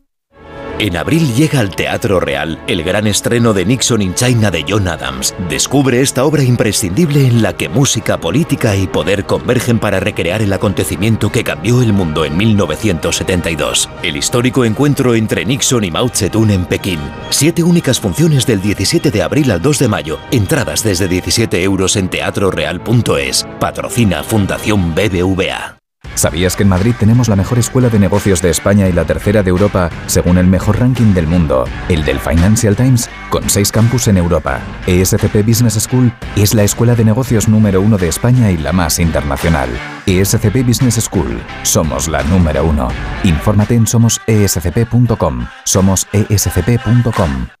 ¿Te gusta viajar? Nuestra consulta es porque queríamos ver Venecia, luego queríamos Tenemos previsto un viaje por la Ribera Sacra, pero es que no sabemos por dónde empezar. Estaré en París. ¿Podríais indicarme sitios imprescindibles donde ir? Quería preguntaros sobre un viaje a Alaska. Ideas y consejos para tu próxima escapada. Gente viajera con Carlas Lamelo. Sábados y domingos desde las 12 del mediodía y cuando quieras en la web y en la app. Te mereces esta radio. Onda Cero, tu radio.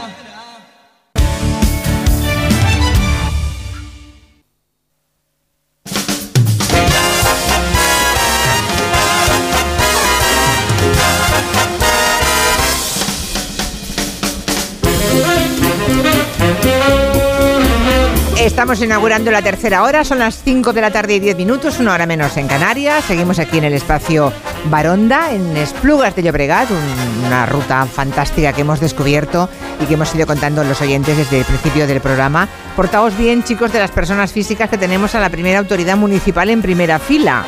O sea, esa señora de rojo es la señora alcaldesa. Así Ay, qué que, nervios. Así que portaos bien. Vale. Aquí Raquel Martos, aquí Rusi de Gracia, bueno, y Pepe Colubi. ¡Bravo! Que ha venido Bravo. andando. Hombre, por favor. Ciudadano ilustre. Ha venido en batín, ha venido en batín, ha bajado de casa en batín. Pepe, Pepe Ol- Colubi vive en Esplugas. Lo he cronometrado 3 minutos 42 segundos desde casa. Y ha llegado el último, que es lo mejor de todos. Estarás agotado. Qué suerte, ¿no? ¿Cómo, cómo molaría Yo os trabajar invito, aquí? os invito a hacerlo todos los lunes o jueves, todos los, siempre que haya personas físicas lo hacéis aquí. Venga, va, va. Nos venimos y tú en, Sí. en tres minutos te plantas aquí. Con Habías estado un montón de veces en este spy.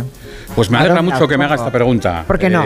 estaba, estaba esperando que, que vinierais con todo el equipo de Onda Cero. Es tremendo, ¿eh? O sea que no habías venido nunca. Pero a- por fuera lo había visto. Ah, Ya. vale, vale. Vale, Qué vale, diplomático, vale, qué vale. diplomático. Yo en No. foto, yo en foto. Es tremendo, estoy segura que habrá mucha gente hoy, incluso gente de Esplugas, que dirá, ay, pues mira, vamos a acercarnos, sí, vamos Claro, a verlo. claro. Y gente de Barcelona, y por descontado, todas las rutas que hemos contado de Esplugas, la gente que venga a ver Barcelona, como está al lado de Barcelona, pues nada, es un, un cuarto de hora se plantan en Esplugas, ¿no?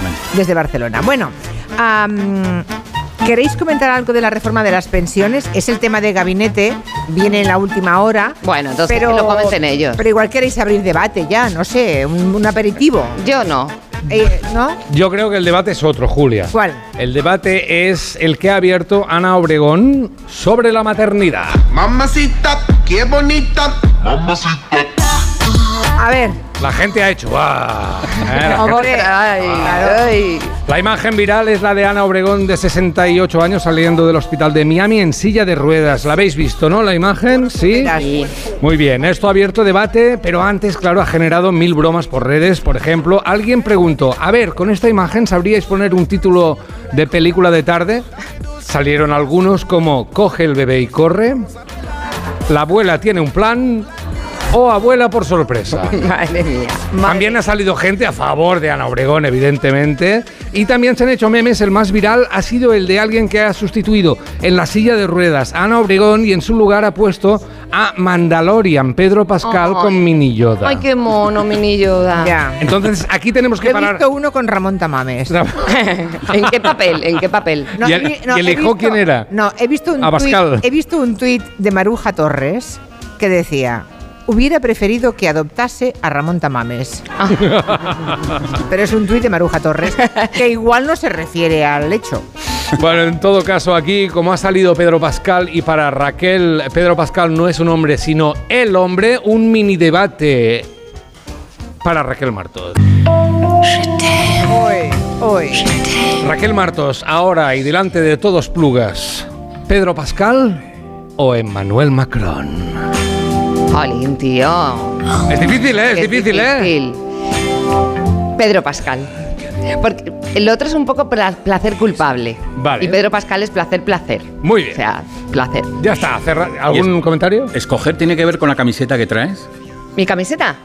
Ramones. No. Dramones, no. Dramones. Dramones. Dramones. Vale, vale, vale, vale. Bueno, volvemos a Ana Obregón y a la mamacita. Mamacita, qué bonita. Mamacita. Hasta A ver. los partidos políticos han entrado en debate, ¿eh? Claro, Podemos se declara en contra total de la gestación, gestación subrogada. El PP dice que está dispuesto a revisar la ley española, etcétera, etcétera. Se ha abierto un debate. Amigos, hay otros debates por abrir. Por ejemplo, ¿cuándo se podrán tener directamente nietos?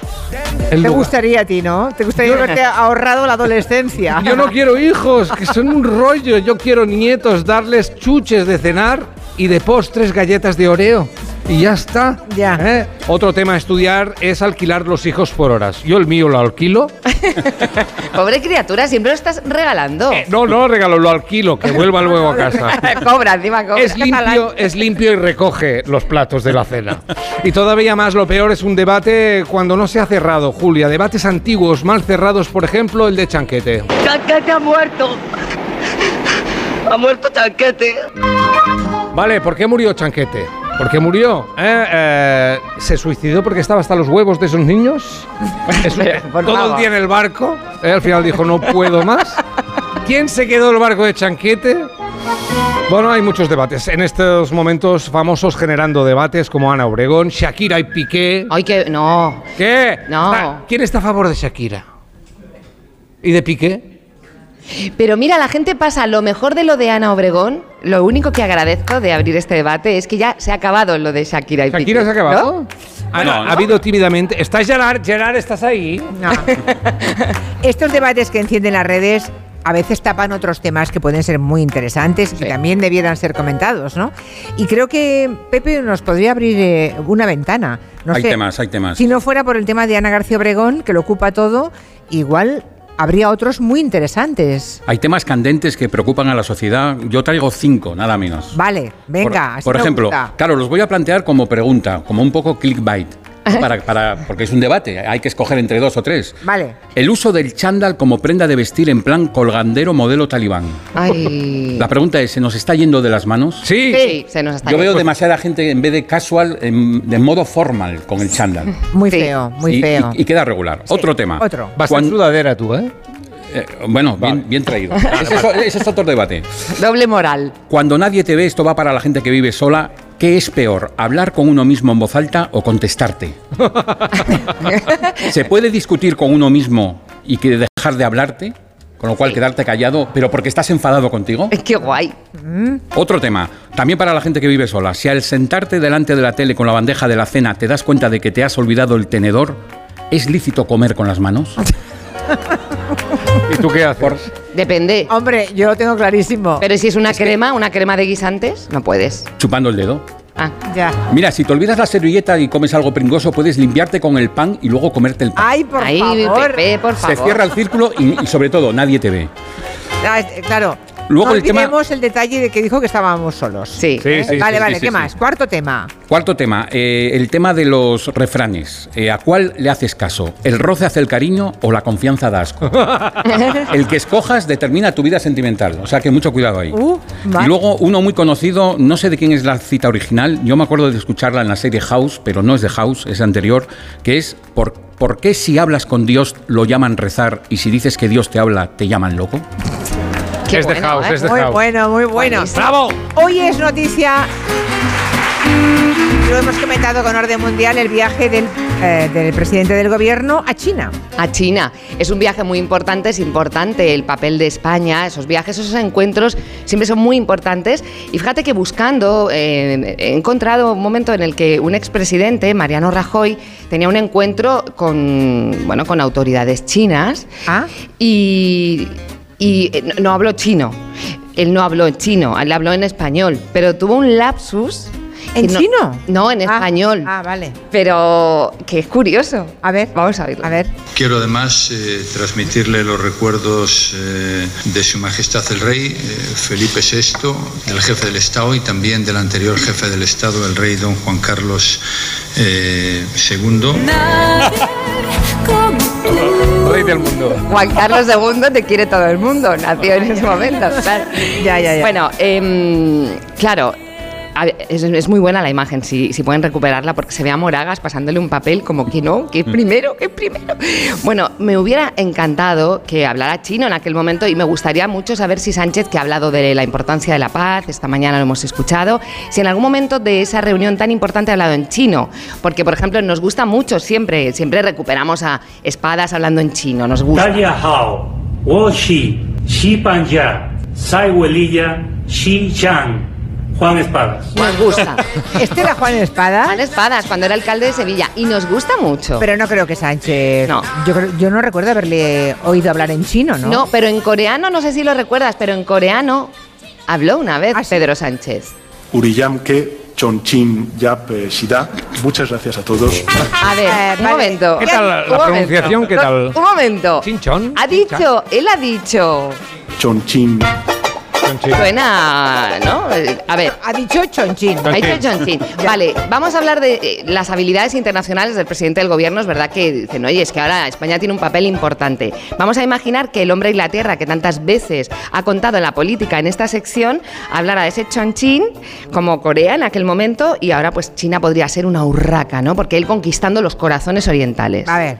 Es una rapaz con un espectro de caza tan amplio que puede capturar prácticamente desde el diminuto chochín hasta la gran urraca. ¿Eh? El el Eso estaba, eso estaba A escrito. mí no me impresionas nada porque No te impresionó. No, porque tengo a Gallego, que es nuestro ornitólogo de cabecera y he hablado mil veces en este programa del chochín. Es que yo creo que es de lo que más ha hablado, del chochín. ¿Le gusta ese pájaro a, a- a Gallego? Que, por cierto- no lo sabes bien. Le gusta un montón. Por Pero, cierto, el nombre, bueno, el nombre científico del chochín es Torglodites torglodites. es más bonito chochín y más corto. Y una cosa, ¿cómo decís vosotros el nombre de Jinping? El nombre de pila. O sea, antes de Xi. decir Jinping, ¿cómo? Xi. Sí. A ver, ¿sí? ¿Cómo es? ¿Sí? Bueno, que lo diga la, mej- la persona que mejor lo pronuncia en España. Sí. Sí, sí, sí. Sí, bueno. Olubi, ¿tú con los idiomas qué tal? Ahora que caigo, nunca te lo he preguntado. ¿Qué, qué lenguas hablas? Pues hablo muy bien inglés. Por ejemplo, sé decir oui. Clavado, clavado. Lo has clavado, ¿eh? Hay que tener mucho cuidado con las lenguas, ¿no? Hay que tener cuidado porque es una fuente de equívocos cuando no se pronuncia bien. Claro. Por ejemplo, a Whitney Houston le decían por la calle, Whitney, crack. Y podía entenderse mal. Podía entenderse mal. Yo tengo un ejemplo, sobre todo a través de la música. Hay una canción de Bob Marley que se llama Get Up Stand Up, que en una de las líneas decía Don't give up the fight, no dejes la lucha. Y yo Don't give up the fight lo entendía como Donkey Butterfly. Ah, Y, y no solo eso, no solo entendía eso, sino que me lo explicaba. Decía, compara la fuerza del asno con la delicadeza de la mariposa. Y me quedaba tan ancho. ya. Pero hace, hace dos semanas apenas estaba hablando con un amigo en un bar y hablábamos de literatura y me comentó eh, que había leído la biografía de Stephen King. Y yo por el barullo del bar le entendí Stephen Hawking. Ah, Y él dijo mm, que, por cierto, se metía de todo. Y yo, que se metía de todo, intentando imaginar a Stephen Hawking obligando a alguien a meterle de todo. A la máquina, a la máquina. A a alguien que le metiera. Y dice, sí, pero ¿has leído algo de él? Y digo yo, sí, Historia del Tiempo. Y dijo, no, a ver, que estamos hablando de, de King, ¿de Stephen Stephen King. estamos hablando? Y yo me alivié mucho porque eh, si no se llega a aclarar, yo hubiera salido de ahí pensando en la vida licenciosa de Stephen Hawking. Y a lo mejor aquí mismo Angelo soltaba, alguien mencionaba a Stephen Hawking y yo decía, se metía de todo. Ya, eh, es muy peligroso, es verdad. Mucho.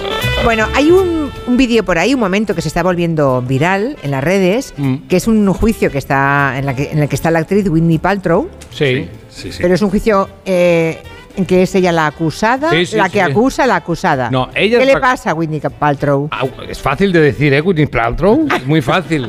A la Whitney Paltrow, a la Whitney Paltrow ha sido acusada por llevarse por delante en una pista de esquí a un jubilado. Madre mía, pero por favor. A un jubilado que estaba tan tranquilo. A juicio. Winnie. Qué fuerte. El demandante le pide a Winnie Dredd un millón de euros. Y ella le ha contrademandado por un dólar, en plan simbólico. ¿Vale? Hombre, un millón de euros, pero que bajaba haciendo snowboard. Nada, Porque, eh. perdona, yo a mí una vez, la última vez que esquié, Sí. y por eso es la última vez que esquié, ¿Quién te arrolló? ¿A quién arrollaste? un tío en un snowboard, que no era Whitney Paltrow. Vale.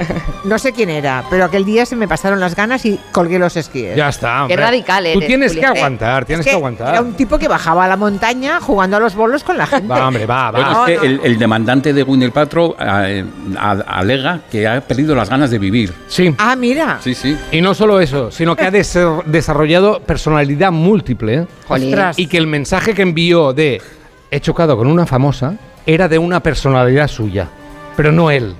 Bueno, más allá de esto, Caray. un El millón juicio O sea, le quiere levantar un millón de euros a Básicamente, a la- a la pobre, básicamente. eh, Se están viralizando momentos maravillosos como el gráfico de los abogados donde se muestra la redonda es Whitney, el cuadrado es el jubilado, la X marca el choque. Bueno, sale todo allí explicado y tal. Luego está la abogada que le pregunta a Paltrow cuánto mide y ella dice 1,77 y la abogada dice tengo envidia porque yo mido 1,65. No sé, cosas así como de, de, de buen Mide- rollo. Perdona, mide 1,77. Sí. Es alta, es alta. Sí, sí, es alta. Es altita. Es altita. Sí. ¡Culpable por ser alta! Es altita y Claro. estudió en Talavera. Y lo de las velas de olor es todo lo que sé. Ah, las velas de la... Sí, pero Vale. eh, continúa. Vale. Vamos acabando. El chonchín. Por el momento del juicio, el momento del juicio es el grito. O sea, cuando le preguntan al demandante cómo fue exactamente el impacto y el jubilado cuenta cómo oyó el grito de Paltrow y dice que se le heló la sangre al oírlo porque sonaba así. I heard something I've never heard at a ski resort, and that was a blood curdling scream. Just, I can't do it. It was.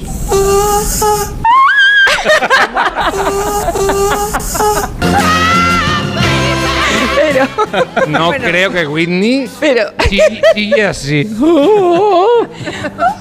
pero como- manera de esquiar, no más sexy. No sé si lo ha hecho bien, pero parece creíble. ¿eh? A mí la Sí. historia me parece muy creíble. ¿Vosotros habéis gritado últimamente algún grito? Yo en la cola del supermercado, bueno, cuando llego a la caja y me dicen lo que hay. Por la inflación. Con los Por Por lo que- precios. por lo sí. que sube, vale. Sí. Bueno, de toda manera, ah, cuando perdemos los nervios gritamos de diferentes maneras. Por ejemplo, los fans de los Beatles, las fans de los Beatles sonaban así. Ni ellos se oían, ¿eh? Tocar. Era increíble. Luego tenemos un artista como Diango que nos trajo Pepe Colubi. No, no reírse. Sí. No reírse todavía, porque haciendo un playback en un programa de tele, cuando empieza, el banco donde está sentado se viene abajo y él grita. ¡Oh! ¿Por qué te vas vivir? Qué agonía, ayuda. Y luego, y luego dice, qué agonía, ayúdeme. Bueno, Bueno, yo soy, perdona, dime. no, ya, no, eso era, era por preguntarle a Pepe Sí. Colubi que si tuvieras que ser arrollado por un famoso, como la señora Paltrow, ¿por qué famoso te gustaría ser arrollado, Pepe Colubi? Hombre, sé de entrada quién, quién no, me, no me gustaría que me arrollara. Bueno. Que, que sería Gaby, el del Barça. Que va como loco, va como loco. Entonces, que no me.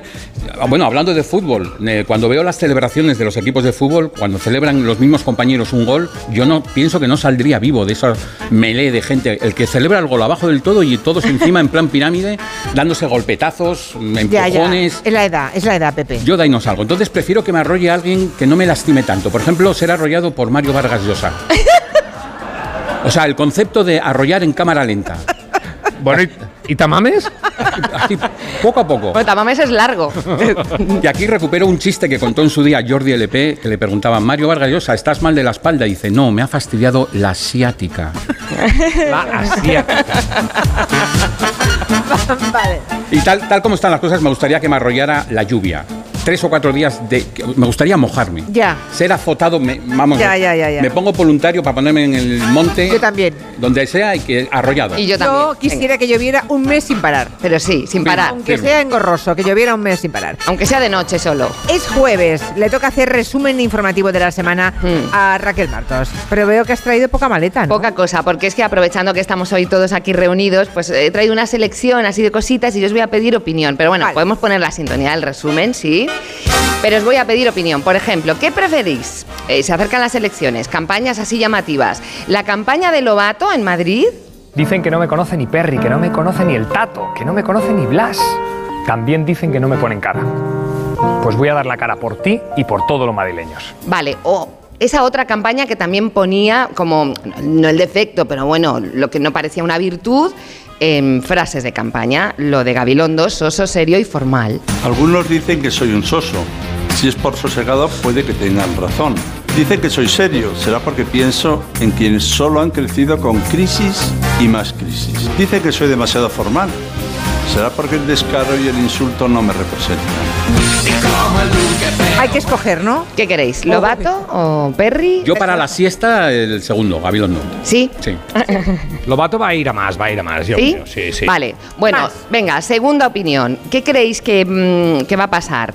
¿Que se va, se va a, a confirmar la ruptura entre las derecha, eh, Díaz Ayuso y Vox en Madrid? ¿Esto? Porque no entienden que la vida son matices, que contrastes, distintos puntos de vista. Mire, definitivamente está claro que a partir de hoy es bueno que cada uno siga su camino. O la ruptura entre la izquierdas, lo Querría de sumar. Con todo el cariño de mi amigo Pablo Iglesias.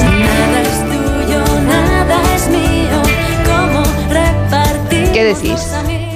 Venga, hay que mojarse. ¿No te querías mojar, Los, Colubi? los partidos ni se crean ni se destruyen, se fragmentan. Ya. Vale.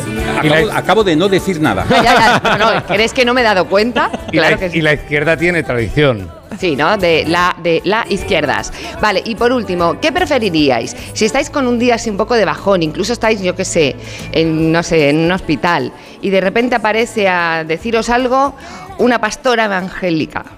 Señor, pedimos, Padre Celestial, que cada día el amor haya en el corazón de este partido. Desde el número uno, nuestro Señor Fijó, hasta nuestro querido alcalde José Luis Martínez Frijol. Vale, Y sí. queremos, Dios mío, Esta o esta o que igual estás en un hospital, así un poco regulero y viene a cantaros Revilla. Dame la mano morena para subir Ahora sí que me has matado, ¿eh? Pensadlo, Porque no sé yo, ¿eh?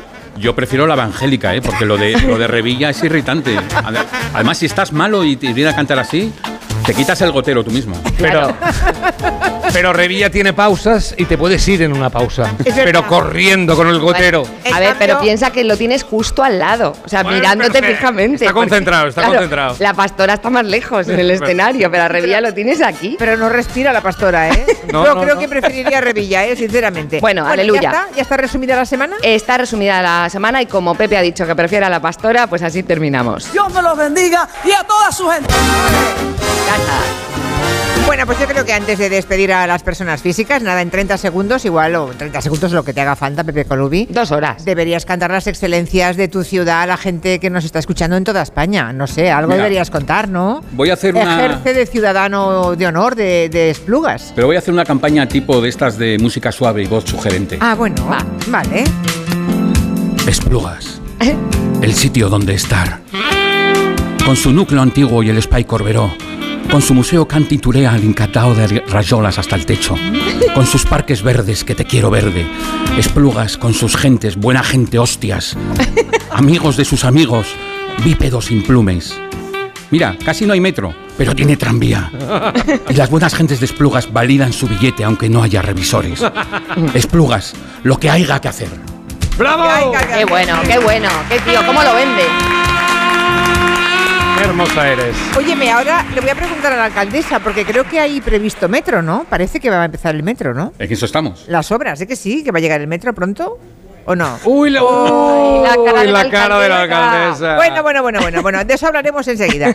Bueno, que os agradezco mucho que vengáis aquí. Iros a casa de Pepe. Sí, ahora vamos Sí, todos ahora. A merendar. Me han contado que les has invitado a merendar y a dormir, ¿no? Sí. No me ha llegado la noticia. Yo he traído el pijama, ¿eh? Yo, yo voy a planchar, si no, no voy. Bueno, enseguida hablamos con Pilar Díaz Romero, la alcaldesa de Esplugas de Llobregat. Silencio.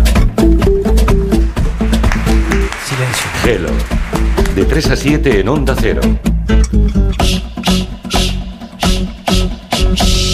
Con Julia Otero. Silencio. Con cebolla. Sin cebolla. Con cebolla que le da alegría. Sin cebolla, que es muy fuerte. Aunque el mundo se divida entre tortilla con cebolla o sin cebolla, en Opel Service elijas lo que elijas, siempre elegirás muy bien. Cambia tus neumáticos con un 2x1 en las mejores marcas. Pide tu cita ahora y haz tu mejor elección. Condiciones en opel.es. Alquiler, acción de alquilar, negocio por el que se cede una cosa a una persona durante un tiempo a cambio de una rentabilidad. Seguro, objetivo, es cierto, libre y exento de todo peligro o riesgo. Si piensas en alquilar, ya sabes, alquiler seguro. Llama ahora al 910-775-775. Alquiler seguro, protección a propietarios. Formas sensatas de invertir tu tiempo. Invertirlo escuchando cuando tu padre hizo la mili. Sí, pero en una lista de espera para una cita de traumatología, no. Con Vivaz, el seguro de salud de Grupo Línea Directa Aseguradora, tienes acceso directo a más de 50.000 médicos especialistas, consultas presenciales ilimitadas y más de 1.000 centros y hospitales. Desde solo 17,50 euros al mes sin copago. Porque si en salud no hay tiempo que perder, perderlo en una lista de espera no tiene sentido. Ven directo a vivaz.com o llama al 917-400-400. Consulta condiciones. Si tienes tu casita en la playa, es lógico y normal que te preocupe algo así. Llegar allí es un relax, pero antes de llegar pienso, ¿y si en estos meses sin venir ha entrado alguien en casa y no me he enterado? Pues con Securitas Direct tienes la mejor solución, porque con su alarma antiocupación, la policía tendría pruebas de que han entrado en tu casa y podrían actuar para desalojarlos cuanto antes. Porque tú sabes lo que te preocupa y ellos saben cómo solucionarlo. Llama ahora al 900-272-272 o entra en securitasdirect.es. Onda Cero.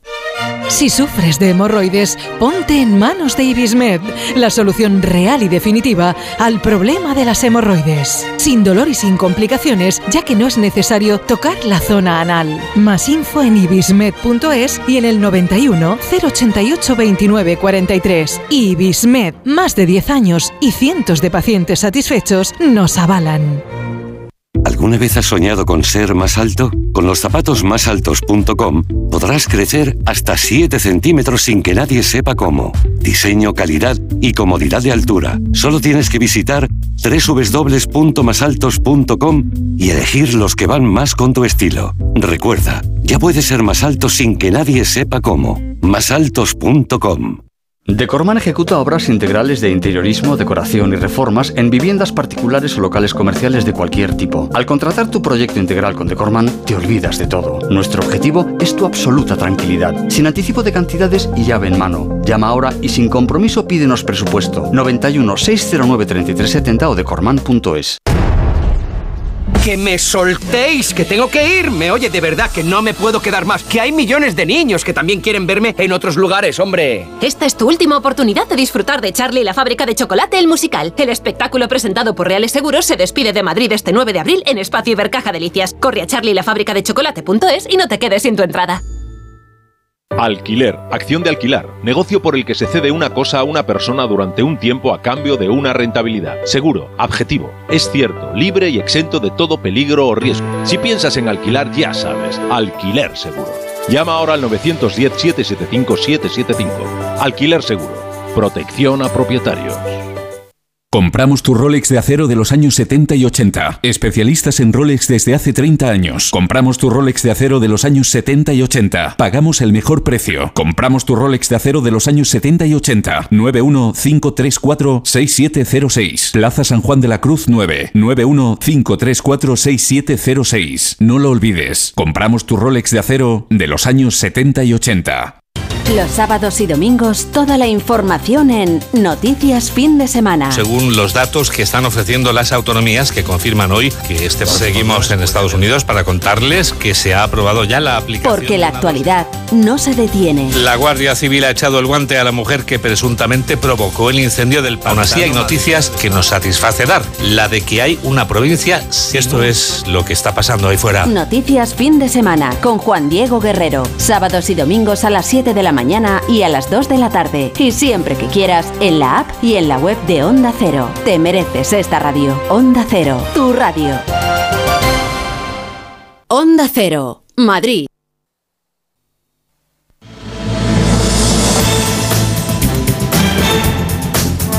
En Onda Cero, Julia en la Onda, con Julia Otero.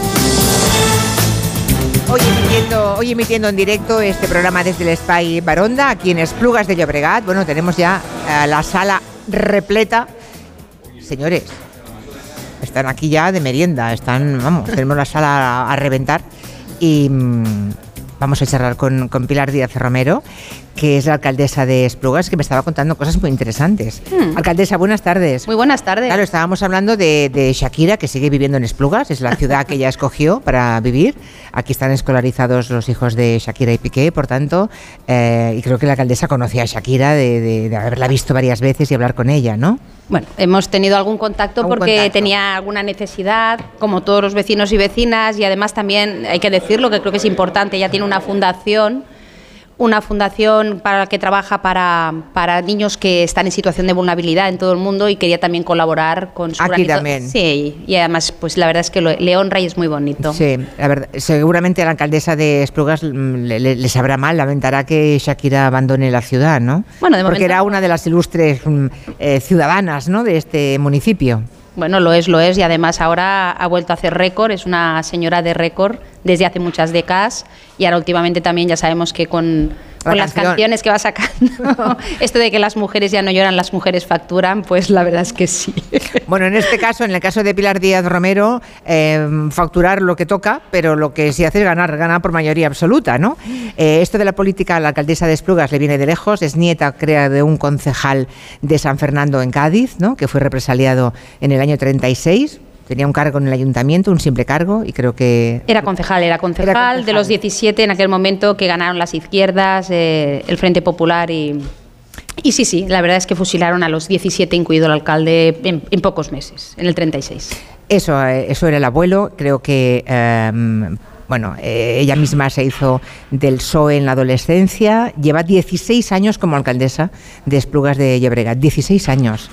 Y, y cada vez con, con más votos. Eh, claro, es, es bastante prodigioso en estos tiempos mantener un cargo con mayoría absoluta. Es verdad que en los ayuntamientos es más fácil que en las comunidades autónomas, ¿no? O en el gobierno de España, que parece que es imposible que nunca más se consiga nadie mayoría absoluta, eso parece.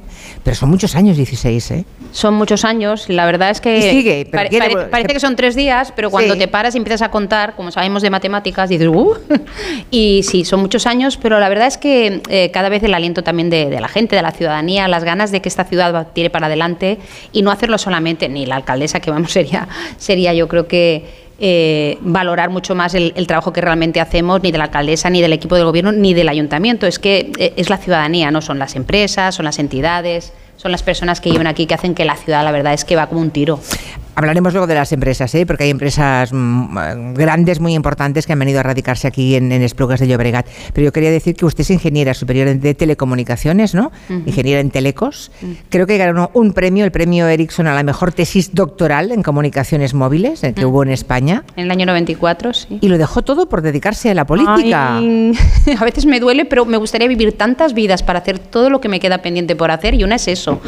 Porque hubo un momento en el que gano la plaza de titular, en la que Pascual Maragall, cuando hace su primera lista para ir al Parlamento de Cataluña, eh, bueno, me pide formar parte de esa lista, y yo era jovencita, estaba investigando además todo el tema de las comunicaciones móviles, el 3G, ahora estamos en el 5, En el 5, sí, estaba sí. en el 3G.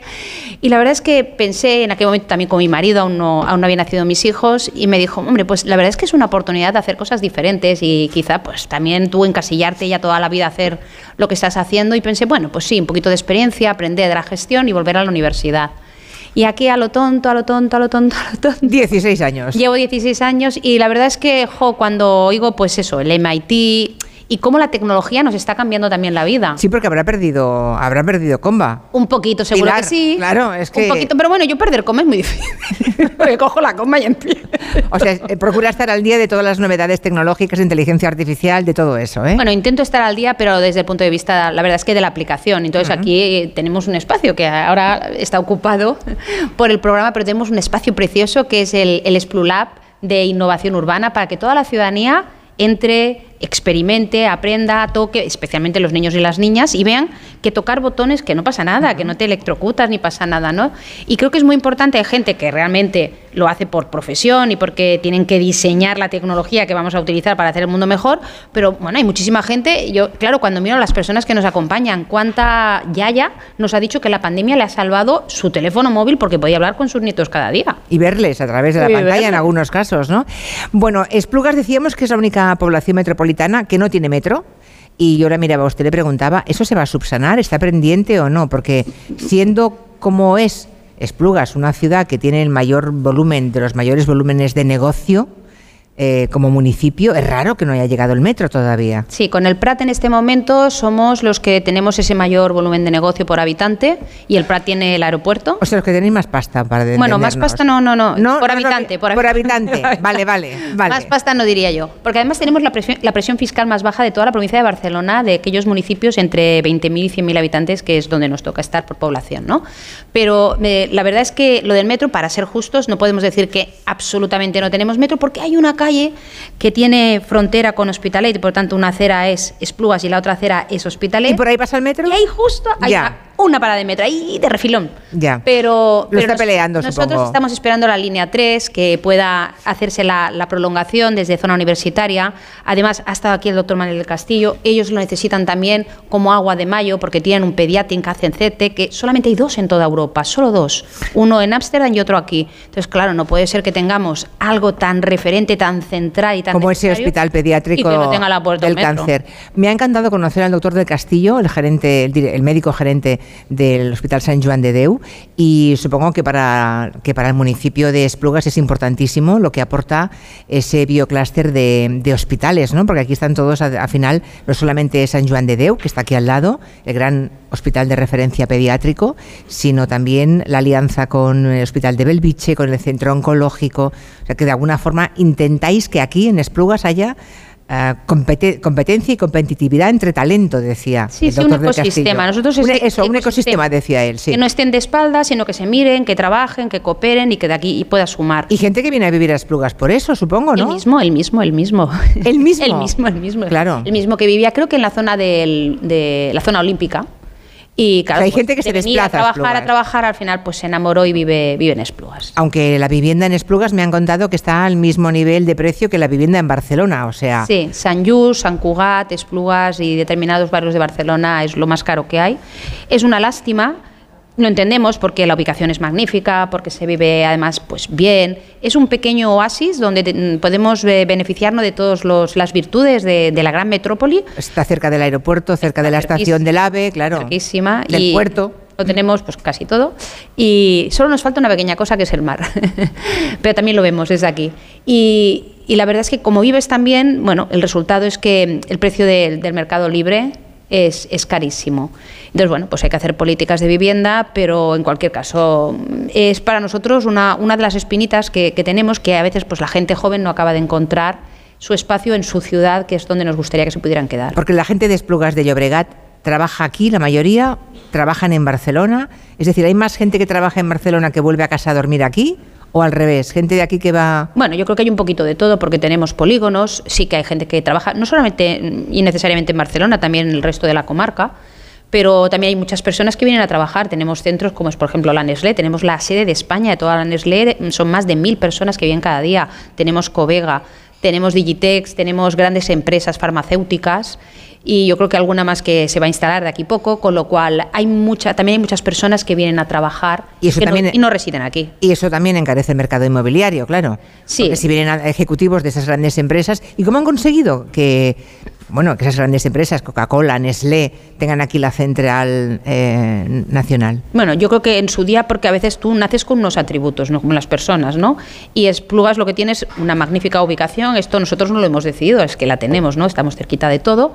Pero es verdad que hay otras cosas que sí que trabajando lo hemos conseguido, y es la tranquilidad, es la, la limpieza, el cuidado del espacio público. Y eso es muy valorado, tener una ciudad que no se degrade, una ciudad que acoge a todo el mundo, que es muy inclusiva. Muy inclusiva. Y había un directivo de la Nestlé que vive muy cerquita de aquí, aquí en el barrio de Canclota, que ya está jubilado, llevaba todos los recursos humanos de la Nestlé, y un día en, en una reunión que teníamos, bueno, pues para ver también la marca ciudad, y decía, la verdad es que de lo que más me gusta es esa inclusividad, es que paseas y, bueno, te, te- te encuentras con gente que es de, de cualquier condición, pero siempre con ese buen tono de vecindad. Y yo creo que lo positivo de Esplugas es eso, es que además de los atributos que vienen dados de nacimiento, hay otros que los hemos trabajado y que hace que esta ciudad pues, sea una ciudad tranquila y, y muy ideal para vivir. Hay una cosa que creo que están intentando, al menos se considera Esplugas un municipio pionero de la reforma horaria. ¿Eso qué quiere decir? Que europeicemos nuestros horarios, que mm, comamos mm, antes de lo que lo hacemos, que cenemos antes, vayamos a la cama antes, ¿es eso? Bueno, yo lo diría de otra manera. Eh, yo creo que es importante, especialmente en las empresas. Hablamos de, hablamos de empresas. Las empresas aquí cada vez racionalizan más el horario de trabajo y creo que es importante. No se trata de ocupar la silla durante más horas, sino de ser muy eficiente trabajando, ¿no? Y todo eso poder compatibilizarlo con las necesidades que tenemos a nivel familiar o a nivel incluso personal, ¿no? Porque también es importante que podamos disfrutar, que podamos hacer deporte, que podamos tener un ratito al día para nuestras cosas. Y eso es lo que nosotros hemos ido trabajando, creando una red de, empresas, por eso seguramente en Cataluña se nos reconoce junto con Barcelona, Tarrasa y algún otro municipio como uno de los municipios más pioneros, porque hemos ido trabajando con el tejido especialmente empresarial, pero también comercial, para intentar hacer implantar eso. Al final tú, cada uno que se acuesta a la hora que le dé la gana, con, con perdón, ¿no? que creo, creo que la gente tiene que saber organizarse o, o comer a la hora que quiera, pero sobre todo que creo que es importante que los horarios laborales eh, sean racionales y que además eso te permita también después tener... eh, el cuidado necesario de, de las personas que dependen de ti, o como decía, oye, un ratito al gimnasio que también está la mar de bien. Aquí estamos, como venimos contando, desde las 3 de la tarde en un espacio, eh, espacio Baronda, que ahora es un gran contenedor cultural de actividades de todo tipo y que en algún momento, eh, creo que hace 100 años, esto era una fábrica de cerámicas, ¿no? Eh, Les- sí. de- sí, fábrica de cerámicas Nosotros o de tenemos un azulejos. pasado ceramista, sí, sí, tenemos un pasado. Aquí sí que se hacía exactamente, exactamente eso porque tenemos el, el Parc dels Torrents, que llama catalano, d'argiles, de todas las arcillas, y a partir de ahí pues era una fábrica de, que diem en català també de rajoles, ¿no? Sí, la de baldosas. De baldosas. Ya no se hace nada de esto. No, eh, eh, esto acabó, la actividad acabó en el año 90. Y a partir de ahí, en el 90, eh, la verdad es que hubo un expediente de expropiación, también incluso tuvo un expediente para poder derribar todo este edificio. O Estuvo sea, la como a punto de, de echarlo a- al suelo. Sí, sí, sí, a puntito. ¿Y quién lo evitó? Pues bueno, en un momento dado, yo no estaba todavía, en un momento dado parece ser que vino aquí como una comitiva municipal con el alcalde del momento y con algún arquitecto también municipal del momento, lo estuvieron mirando, la oposición incluida, y entre todos dijeron, ay, ay, ay, ay, ay, que la Qué vamos a liar, pena, que qué la vamos a pena liar". tirar esto al suelo, Que la claro. vamos a liar. Y al final tú, pues sí que se encontró una fórmula para poder recuperar este magnífico patrimonio industrial que tenemos, que ahora se ha convertido pues, en un centro de chupchú. Una parte es el ayuntamiento, después también tenemos empresas. Y me encanta porque yo creo que también estos somos un poquito pioneros. Tener un edificio donde se comparte los affairs públicos, ¿no? lo que es la gestión pública, con también las actividades de empresas privadas. Que creo que de aquí también surgen muchas veces muchas ideas y la, esa buena colaboración público-privada. Hombre, también lo defendía hace un ratito el doctor del Castillo. En el tema sanitario, él decía que mm, precisamente ese hospital eh, de- on- oncológico pediátrico que se había inaugurado hace un año se construyó físicamente, ¿no? Ese hospital se construyó con, Con las aportaciones, treinta y pico de millones de euros de los particulares, de empresas, pero particulares, ¿no? Algunos con cantidades importantes y otros pues de 30 en 30 euros o de 100 en 100. pero la colaboración público-privada efectivamente es importantísima. Es muy importante, sobre todo Y no mirarse parte- con reticencia unos a otros. La parte privada, sobre todo, hombre, el que respeta, el que tiene una responsabilidad social, que respeta la, la ética de las cosas, ¿no? Con los demás no, pero con toda esa parte, esas empresas, esa iniciativa privada que lo que hace es aportar al bien público, claro, nosotros estamos encantados de poder colaborar. Teníamos que escoger un, un espacio u otro, o el, ah, o el Baronda o el Corberó. Estamos en el Baronda, porque en, en otro espacio también, eh, Corberó, también es muy singular, también está muy bien rehabilitado y allí se han hecho desde los desfiles de la Fashion Week de Barcelona a la película de Woody Allen, ¿no? la de Vicky Cristina Barcelona, creo que se rodó allí. Allí se rodó, siempre decimos aquí un poquito así en sorna, que se debería haber llamado Vicky Cristina Esplugas, pero finalmente también entendemos que Esplugas a lo mejor es menos conocido, ya nos está bien que sea Vicky Cristina Barcelona, que sea oscarizada, porque creo que Penélope Cruz también Sí. recibió el Oscar por esta película. Exacto, sí. Y se rodó eh, precisamente allí porque la verdad es que él es un espacio emblemático y también alrededor, el carrer Montserrat y toda aquella zona es una maravilla. Oiga, Pilar, ¿va a acabar usted de ministra? Mm, Pues no lo tengo que decir yo y además no lo creo sinceramente. Lo digo porque normalmente del, de- del tejido potente, aquellos que han ganado elecciones y además sobradamente, como es el caso de usted en Esplugas, a, a veces los dirigentes políticos de todos los partidos tiran un poco de los líderes municipales. Eso me parece bien, porque la verdad es que yo creo que la primera escuela de la política es estar al lado de la ciudadanía. Es cuando realmente, pues, yo creo que te enteras y te enteras muy bien de, de los problemas reales. Eso es una buena escuela. Pero creo que también tenemos a gente sobradamente preparada, o sea que... ¿Espera usted a Pedro Sánchez para hacer campaña en Esplugas o no? Si lo espero para que venga Sí. aquí, hombre, ya nos gustaría, lo veo un poquito difícil, pero lo vamos a tener pasado mañana o de aquí a tres días aquí en La Farga, en Hospitalet, y allí estaremos. ¿Qué también. viene a hacer en la Farga? Eh, pues a una convención Una municipal convención. que organizamos, sí, sí. Pero está en China, ¿no? Bueno, pero llegará, tres días, lle- vale, lle- vale. llegará a Cataluña de aquí a poquito y... En, unos días. en, un- en unos días. Pero si es por usted, le Lo hemos, lo hemos tenido, ¿eh? lo hemos tenido aquí cerquita cuando estaba buscando, recorriendo toda España para volver a ser el secretario general del PSOE, lo tuvimos por aquí, hizo campaña, eh, le apoyamos y estuvo además comiendo en un restaurante muy cerquita donde ¿Usted pudo, pudo conocer. ¿Usted fue de la parte sanchista, digamos? Sí, yo sí. Vale, no, no lo digo porque, a ver, luego hay, yo lo tenía hay claro. otros que, que ha sido después, ¿no? Sí, sí, no, yo Pero no, no, ya lo saben los compañeros que yo desde el primer día lo tenía claro porque, bueno, No me gusta decir que soy visionaria, pero mm, no acostumbro a equivocarme mucho. Por cierto, ¿y cómo ve el procés? Ese procés que teóricamente ha muerto, ha acabado, estamos en otra fase, alcaldesa, pero, por ejemplo, regresa Ponsatí, en fin, se retransmite minuto a minuto su llegada, cómo cruza la frontera, después una rueda de prensa, se la detiene o se la invita a que acompañe a los Mossos de Escuadra. ¿Cómo acabará esto? Porque parece que mm, no, no hay forma de que acabe de una vez, ¿no? Bueno, creo que estamos en una pantalla completamente diferente. Yo creo que además se percibe. La pandemia también llegó, tuvimos que concentrarnos en, solucionar y en dar respuestas y en planes de choque. Eso hizo que bueno, las pantallas fueran más rápido de lo que imaginábamos y después también se ha producido toda una serie de cosas y de decisiones que ha hecho que el momento es muy diferente. También yo que he estudiado una ingeniería de telecomunicación, pero que no me hubiera desagradado nada estudiar psicología, creo que también tenemos que entender la parte humana de todas las personas que lo tenemos, porque yo, yo la primera, pues tengo mi parte humana, incluso aquella que digo, aquella parte humana mezquina que todos debemos tener, ¿no? Eh, y lo digo pues casi mm, desnudándome, ¿no? En el sentido de que es normal yo creo que lo que vemos al final pues son coletazos eh, de, personas que en su momento relataron todo esto de una determinada manera, pero nada de aquello sucedió, nada de aquello sucedió y además yo creo que algunos ya van reconociendo, pero es que verdaderamente todo esto pues eh, no, no, es fácil, esto cuesta, ¿no? Yo creo que hay que mirar adelante, hay que pasar página. Esto lo dice también nuestro primer secretario aquí. Nosotros vamos a pasar página, a hacer que esto funcione. Cataluña tiene que aprovechar las oportunidades, Esplugas también quiere aprovecharlas. Es importante, tenemos grandes empresas, esas 200 empresas que están invirtiendo cada año más de 4.000 millones de euros.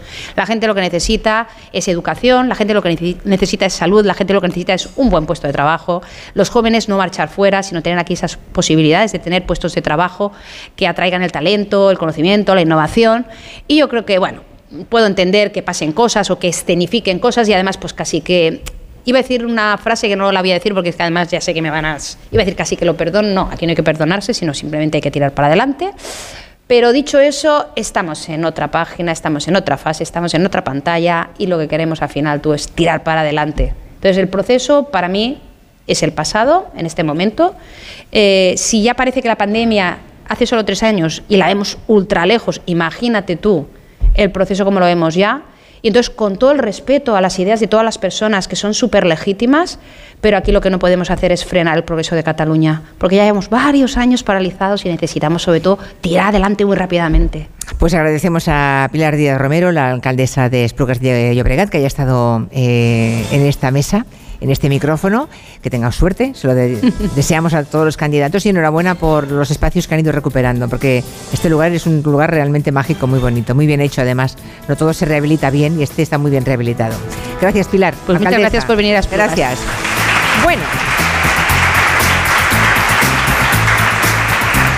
Acabamos esta tercera hora con la charla con la alcaldesa de Estrugas de Llobregat. Enseguida Llegan las noticias y a continuación el tiempo de gabinete. Por aquí andan ya Angélica Rubio, Elisa Beni y Javier Gallego. Hoy hablamos de las pensiones, no se la pierdan. En Onda Cero, Julia en la Onda, con Julia Otero. Me toca la revisión del coche. Eurorepar Car Service. Necesito un taller cerca de casa. Eurorepar Car Service. Quiero la mejor relación calidad-precio. Eurorepar Car Service. Tu taller multimarca de confianza es Eurorepar Car Service. Eurorepar Car Service. Ahora, ven a descubrir las ofertas del 20 aniversario.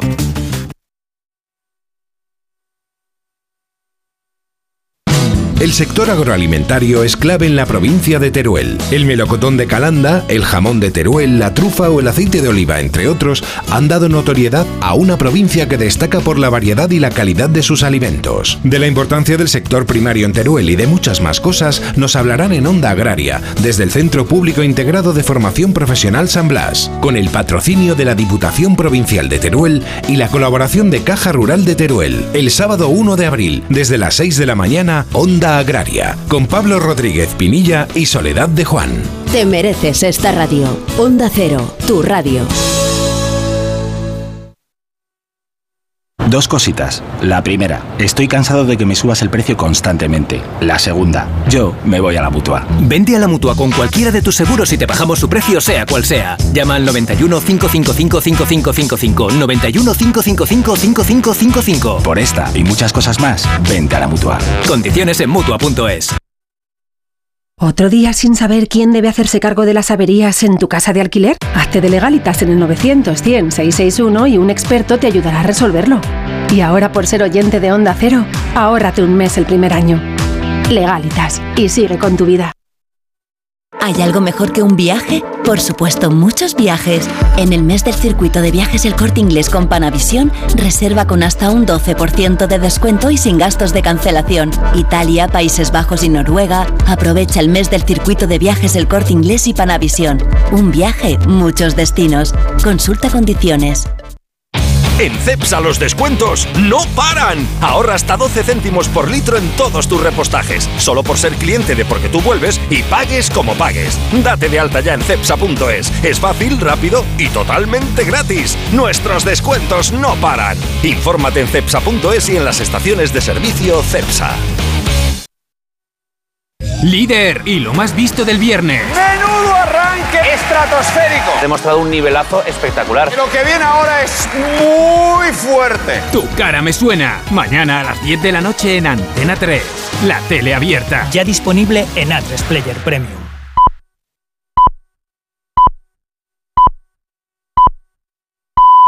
Son las 6 de la tarde, las 5 en Canarias. Noticias en Onda Cero. Buenas tardes. La Agencia Europea del Medicamento, la EMA, ha dado luz verde a la comercialización de la vacuna española de IPRA contra la COVID, una autorización después de analizar durante un año los datos aportados por la compañía farmacéutica española. El suero va a tener el nombre comercial de Bimer Max. Tras el aval científico de la EMA, la Comisión Europea tendrá que aprobar definitivamente su uso, tal y como se marca por parte del procedimiento. Normalmente este proceso suele ser corto y dura apenas unos días. La primera vacuna desarrollada por un laboratorio español se apoya en una tecnología más tradicional que los fármacos del ARN mensajero, utilizado por otras compañías como Pfizer o Moderna. Las vacunas que ya están listas se van a vender a un precio de entre 8 y 10 euros y los españoles seremos los primeros en recibirla, como ha señalado la ministra de Ciencia, Diana Morán, satisfecha tras la decisión de la EMA. Es una mejor vacuna de las que ya existen, si no, no se habría aprobado. Había que cubrir las condiciones de seguridad, pero también de eficacia. Si no hubiese sido más eficaz que las otras vacunas, no hubiese tenido sentido eh, autorizarla y, por tanto, aprobarla. El presidente de la Generalitat Catalana, Per Aragonés, y el resto de formaciones independentistas van a ofrecer a lo largo de esta tarde en las ruedas de prensa para valorar la sentencia que condena a cuatro años y medio de cárcel a Laura Borràs por un delito de prevaricación. Todos los grupos del Parlamento, a excepción de Junts, han pedido este jueves la dimisión de Laura Borràs como presidenta del Parlamento después de que fuera condenada por el Tribunal Superior de Justicia de Cataluña. Además, Ciudadanos y Vox han anunciado que recurrirán a la Junta Electoral Central para que retire a la presidenta de Junts per Cataluña el acta de diputada y declare vacante su escaño. Antes de la comparecencia de Aragonés ha sido Laura Vilagra, la consejera de presidencia, la que hablaba en nombre del Ejecutivo catalán.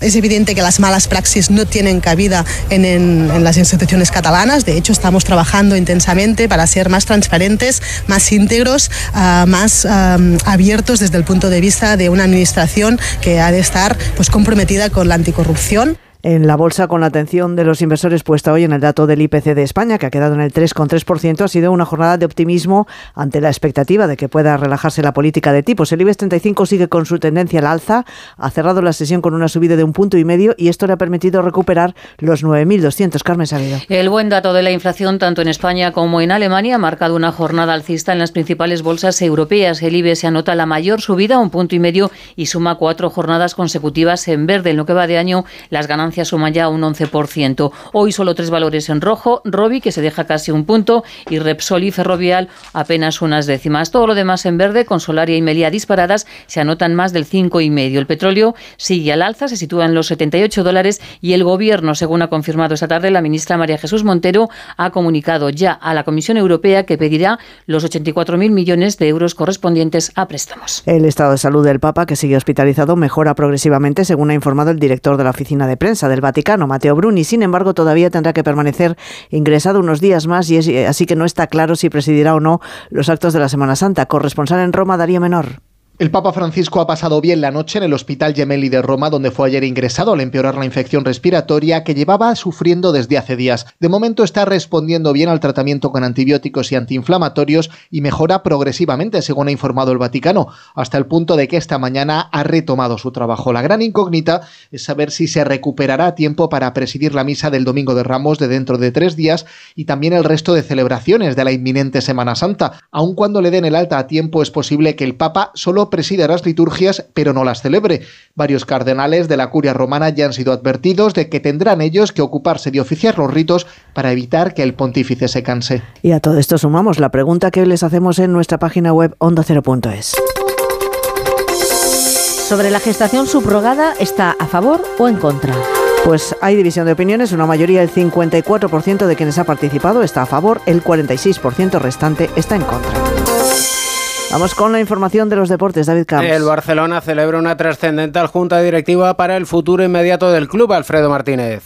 Continúa la importante Junta Directiva del Fútbol Club Barcelona al filo de las dos y media. Comenzaba con la llegada tardía del presidente Joan Laporta. Sigue adelante el Spy Barça. Peligraba la financiación de la obra y por tanto retrasar la construcción del nuevo estadio para un año más y no jugar en Montjuic. Pues no, ya el Barcelona ha comunicado a la Federación Española de Fútbol que tendrá que hacer lo propio a la UEFA, que va a jugar el año que viene en Montjuic y que todo está preparado para iniciar las obras del estadio. Habrá que ver si la financiación se hace ahora o se alarga un poco por los altos costes en estos momentos. También se está tratando el tema Negreira y la posible comparecencia del presidente ante los medios de comunicación en unos días y la rebaja de la masa salarial para poder inscribir a todos los jugadores. Temas muy candentes en la Junta Directiva del Barça. Quedan tres jornadas para finalizar la fase regular de la Euroliga de baloncesto. El Barcelona, clasificado para los cuartos de final, recibe al Alba Berlín. Una victoria azulgrana le aseguraría el factor cancha en las eliminatorias de cuartos. A esta hora comienza la Copa de la Reina de baloncesto. Valencia Estudiantes a las ocho y media. Zaragoza Araski. Mañana se jugarán Girona Guernica y Perfumerías Avenida Barcelona. Y en tenis Masters 1000 de Miami, el español Carlos Alcaraz jugará esta próxima madrugada el encuentro de cuartos de final ante el estadounidense Taylor Fritz. Volvemos con más noticias a partir de las 7 de la tarde, de las 6 en Canarias, en La Brújula con Rafa La Torre. Como el perro y el gato. ¿Necesitan las eh, mascotas, los perros, los gatos, higiene dental? ¿Creéis que es importante y que conviene hacerle una ecografía y descartar que sea cualquier otra patología? ¿Le puedo dar medicinas de persona a mi perra? Todas las respuestas los fines de semana con Carlos Rodríguez. Como el perro y el gato. Sábados a las 3, domingos a las 2 y media de la tarde y siempre que quieras en la app y en la web de Onda Cero. Patrocinado por Menforsan, los especialistas en cuidados, higiene y cosmética natural para las mascotas. Te mereces esta radio. Onda Cero, tu radio. Julia en la Onda. Onda Cero. Desde la Comunidad de Madrid queremos darte un consejo de corazón. Elige una alimentación más sana y equilibrada. Consume más frutas, verduras y legumbres. Reduce la sal y el azúcar. Los hábitos saludables previenen enfermedades cardiovasculares y mejoran tu salud. Comunidad de Madrid. ¿No te gusta cocinar pero te encanta comer bien? ¿No tienes el tiempo que necesitas pero te gusta la vida sana? La respuesta es platerío.com. Menús completos con materias primas de calidad y cocinados por profesionales. Entra en platerío.com y recíbelo donde quieras. Platerío. Ahorra tiempo. Come bien. ¿Tienes miedo al dentista? ¿Sufres con tu boca? En Dental Corbella somos líderes en implantología dental. Tus dientes fijos en una sola sesión, incluso en casos de poco hueso. Además, no te enterarás de nada por la sedación monitorizada. Cinco clínicas en Madrid. Pide cita gratuita en dentalcorbella.com y en el 91 111 75 75. Si tiene joyas de firma o artículos de oro y plata, llame al 91 534 6706 o vaya a la Plaza San Juan de la Cruz 9. Si tiene joyas de firma o artículos de oro y plata, llame al 91 534 6706 o vaya a la Plaza San Juan de la Cruz 9. Le pagarán el mejor precio al momento. Y también bolsos de Vuitton, Chanel y Hermès. Llega la semana sin IVA de Ocasión Plus. Mínimo 21% de descuento en más de mil coches. Solo esta semana. Solo esta semana. ¡Corre! ¡Las mejores ofertas vuelan! Ocasión Plus, 16 centros en Madrid, nuevas tiendas en Fuenlabrada, Arganda y Torrejón. Localiza tu centro más cercano en ocasiónplus.com, abierto sábados y domingos. Si al escuchar las siglas EGB se te pone una sonrisa, no te pierdas Yo fui a EGB en Madrid. Ven a cantar, bailar y revivir aquellos maravillosos años. Más de 5 horas de rock y pop con los mejores grupos y shows. Yo fui a EGB La Gira, sábado 1 de abril en Withing Center. Entérate de todo en yofuiagblagira.com. Que no te lo cuenten. La Rosa de los Vientos. Aquel hombre cambió la historia. Era un espía. Logró convencer a Hitler de que. ¿Qué nos puedes el día decir del gran enigma de los huesos de Colón? Que tú has sido una de las personas que ha podido examinarlos. Porque ya sabes Historias apasionantes para las madrugadas de los fines de semana. Torturaban a las personas a las que después se acusaba de brujas. Eran víctimas eh, de maltrato por parte del que mandaba. A ver, Supongo que te habrán llamado muchas veces las autoridades para averiguar algo más sobre algún tipo de caso. Sí, sí, claro. La Rosa de los Vientos, con Bruno Cardeñosa. Sábados y domingos a la una de la madrugada. Y cuando quieras, en la web y en la app de Onda Cero. Te mereces esta radio. Onda Cero, tu radio.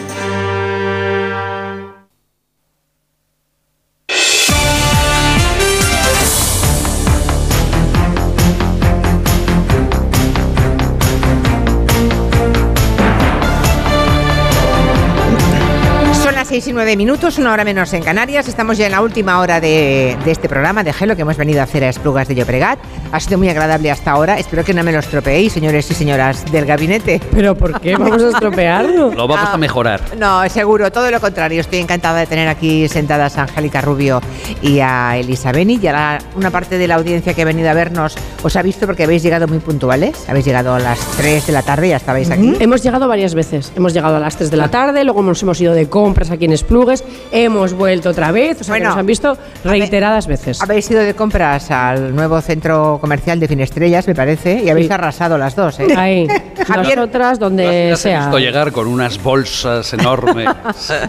y, y Javier Yo Gallego. he llegado antes que ellas Ah. a Barcelona, que siempre, la verdad, que me Pero había quedado con un amigo. No, eh, a ver, Ah, no, ¿cómo los que no? sociólogos No tenemos puede que hacer, los sociólogos tenemos que hacer trabajo de campo siempre allá donde vamos, Elisa. Ah. Entonces, a mí Barcelona me encanta, tengo amigos aquí, he quedado en la Plaza de la Concordia maravillosa, luego Esplugas también, me ha sorprendido porque nunca había pisado Esplugas. Sí. ¿Esplugues o Esplugas? Esplugas. ¿no? Esplugas. Es como en medio, como pones la E y luego haces la Esplugas, Vale, ¿no? sí. Así, una cosa. Y- según la pronunciación barcelonesa.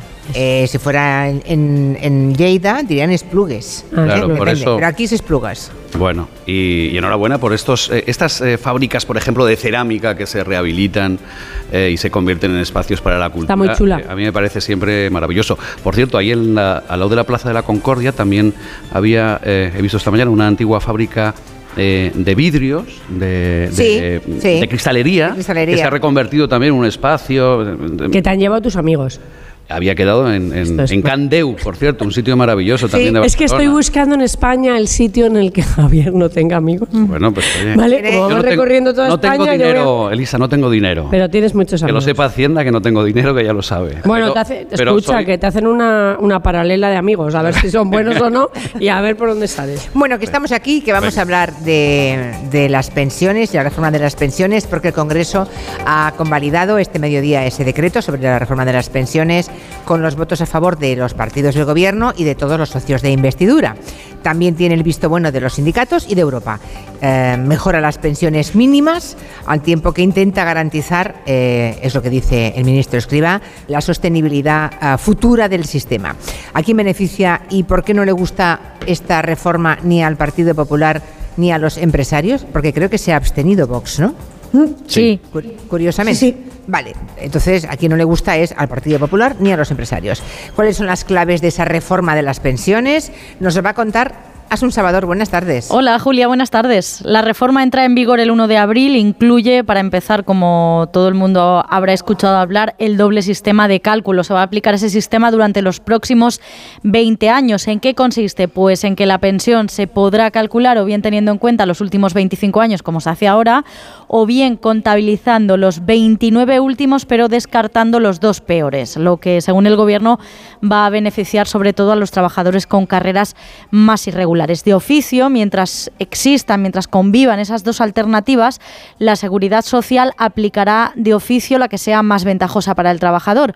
Con esta nueva ley también van a cotizar las prácticas y se van a revalorizar por encima del IPC las pensiones mínimas y no contributivas. El mayor quebradero de cabeza en lo que hace a la sostenibilidad de las pensiones en nuestro país, sobre todo en el futuro a medio plazo, corto medio plazo es cómo se va a financiar la jubilación de quienes lleguen a retirarse en las dos próximas décadas, en la de los 30 y en la de los 40, porque en esas dos es cuando se van a retirar los baby boomers. Por eso la reforma prevé también un aumento de los ingresos. ¿Cómo lo van a hacer? Subiendo las cotizaciones, se van a incrementar gradualmente las bases máximas, se crea una cuota de solidaridad para grabar la parte de los salarios más altos que ahora no, no cotiza esa parte en el sistema actual y también van a ir subiendo gradualmente eh, lo que tanto empresarios como trabajadores aportan al mecanismo de entidad intergeneracional. Hasta aquí un poco las claves en bruto. Luego están las valoraciones. Varios organismos, entre ellos FEDEA y la IREF, han instado al gobierno a, que rehaga los cálculos con los que ha diseñado esta reforma porque, según FEDEA, tal cual los han hecho, la seguridad social tendrá un déficit imposible en 2050. Esta mañana ha estado aquí en Onda Cero el titular del ministerio del que ha salido la reforma el ministro José Luis Escriba, y ha hecho abierta defensa frente a todas esas críticas que él considera una ocurrencia. Cuando ustedes oyen eso de las pensiones, este, el 17% del gasto público en el año 2050, eso fundamentalmente es una persona que se pone en un ordenador, hace el escenario más negativo que se le ocurre sobre una serie de cosas y le sale. Es decir, aquí nos ponemos todos y podemos hacerlo el 17, el 18, lo que nos ocurre. Algunos otros especialistas, aparte de esos organismos que le han dicho al ministro que revise, hay especialistas como Gonzalo Bernardos, profesor de Economía de la Universidad de Barcelona, y como Javier Díaz Jiménez, profesor de Economía del IES, que estuvieron ayer aquí, ayer por la tarde en Julio en la Onda, lo argumentaron en este programa y se puede recuperar en nuestra web ondacero.es. Ellos insisten en que las cuentas no salen y al líder del Partido Popular, Núñez Feijó, tampoco le salen sin información, sin consenso, sin pacto de Toledo, sin sostenibilidad y con todos los informes de FEDEA, de FUNCAS, del Banco de España, de otras entidades y sobre todo de AIREF, que es la Autoridad Independiente Fiscal, en contra de esta propuesta de aplazar y posponer el debate de las pensiones hasta el año 25, es evidente que nadie responsable puede apoyar algo que el AIREF no apoya. No la han apoyado ni el PP ni Ciudadanos, que han votado en contra. Se han abstenido Vox, Junts y Bildu y todos los demás grupos han votado a favor. PSOE, Unidas Podemos, Esquerra, PNV, PDCAT, Coalición Canaria Compromís, el Partido Regionalista Cántabro, Teruel Existe y Más País. Interesante ese, ese dibujo, ¿no? esa foto final de quienes han votado a favor, quienes en contra y quienes se han abstenido. Gracias, Asun. Hasta el lunes. Hasta el lunes. Hoy es jueves ya. Bueno, ¿quién quiere empezar? Ah, no, sé si queréis empezar por la parte técnica, lo que contempla la reforma de las pensiones, o por la parte política. No sé si queréis sacar alguna conclusión de los que han votado a favor, de eh, el único que ha votado en contra eh, y de los que se han abstenido. Angélica. En contra también ha votado la CUP y el BNP. La CUP, sí. Porque dicen que es retrógrada. Y Bildu. Entonces, yo creo que las dos cosas se mezclan. Ah, no, perdón, Bildu se ha abstenido. Se ha abstenido. Bildu se ha abstenido, sí, sí. Lo técnico y lo político se entremezclan porque tiene mucho que ver, porque tiene, estamos hablando del modelo, de cómo financiamos las pensiones. Y básicamente hay dos modelos. El modelo de los recortes, reducir el gasto vía recorte, o el modelo de aumentar los ingresos. Eh, yo siempre he discutido eh, que hablar de Bruselas obliga a una reforma y todo el mundo lo asociaba a recortes, porque el anterior gobierno así lo hizo. Cuando Bruselas pide reformas, eso no es sinónimo de recorte. Reforma no es sinónimo de recorte, para nada.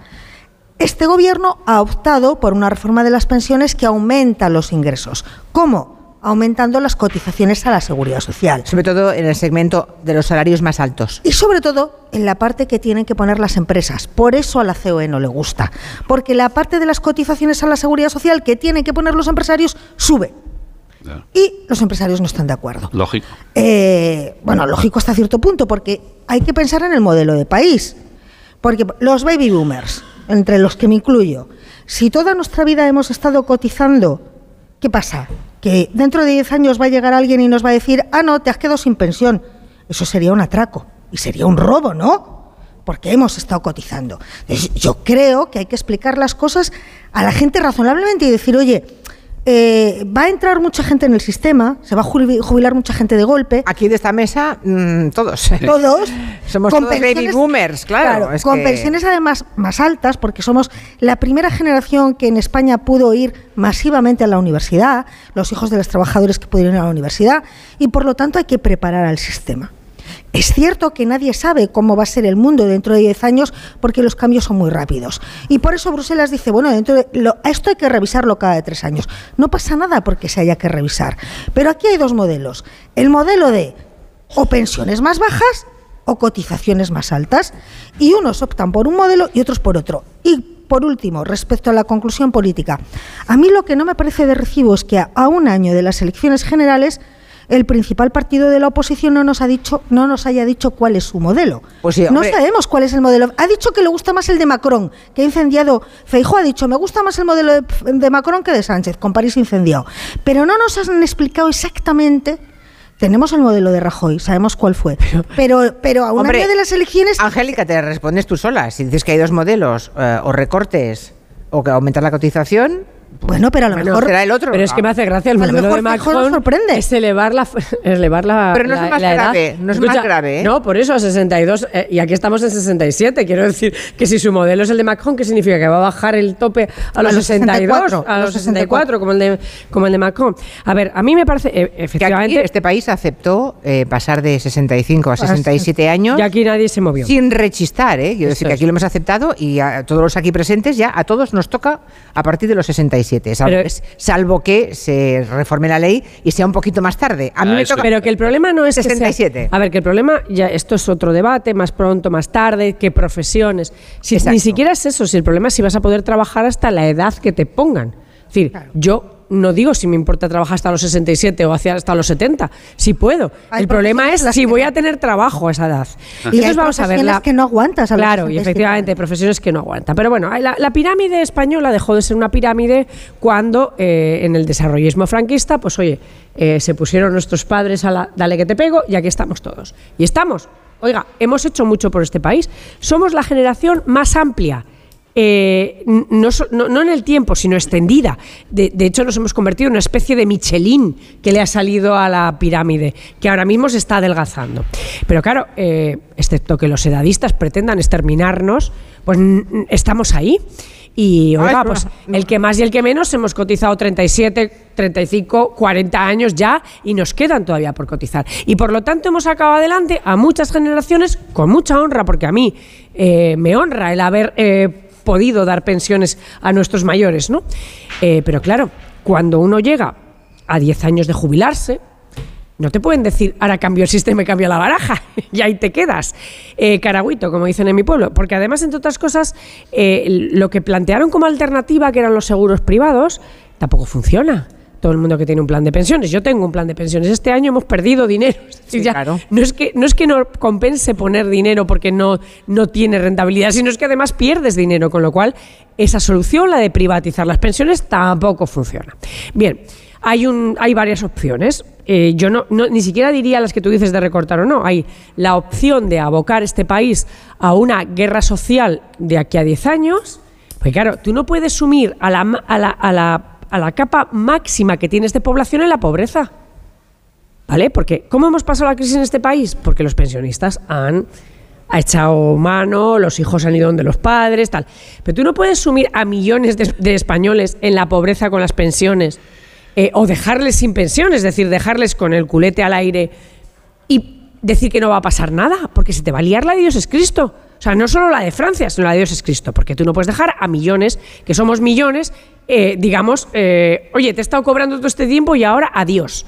Es decir, eso no puede ser. Lo- el problema de las pensiones, además, es caduco. Son 20 años, es decir, ¿cuánto vamos a tardar en morirnos los de las generaciones amplias? Cada vez Pues, más. eh, bueno, sí, pero Luego, no. luego hablamos de eso. Sí, cada vez más, pero no nos van a matar. O sea, ¿entiendes? A ver si te digo, estamos aquí.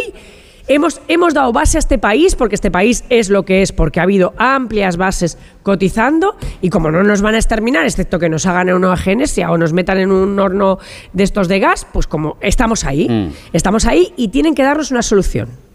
Vale, entonces la portada, ¿te parece bien?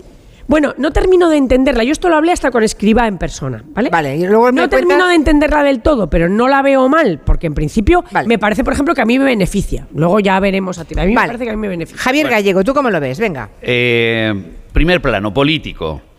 No se puede eh, criticar a la oposición por votar no cuando no se le ha ni informado.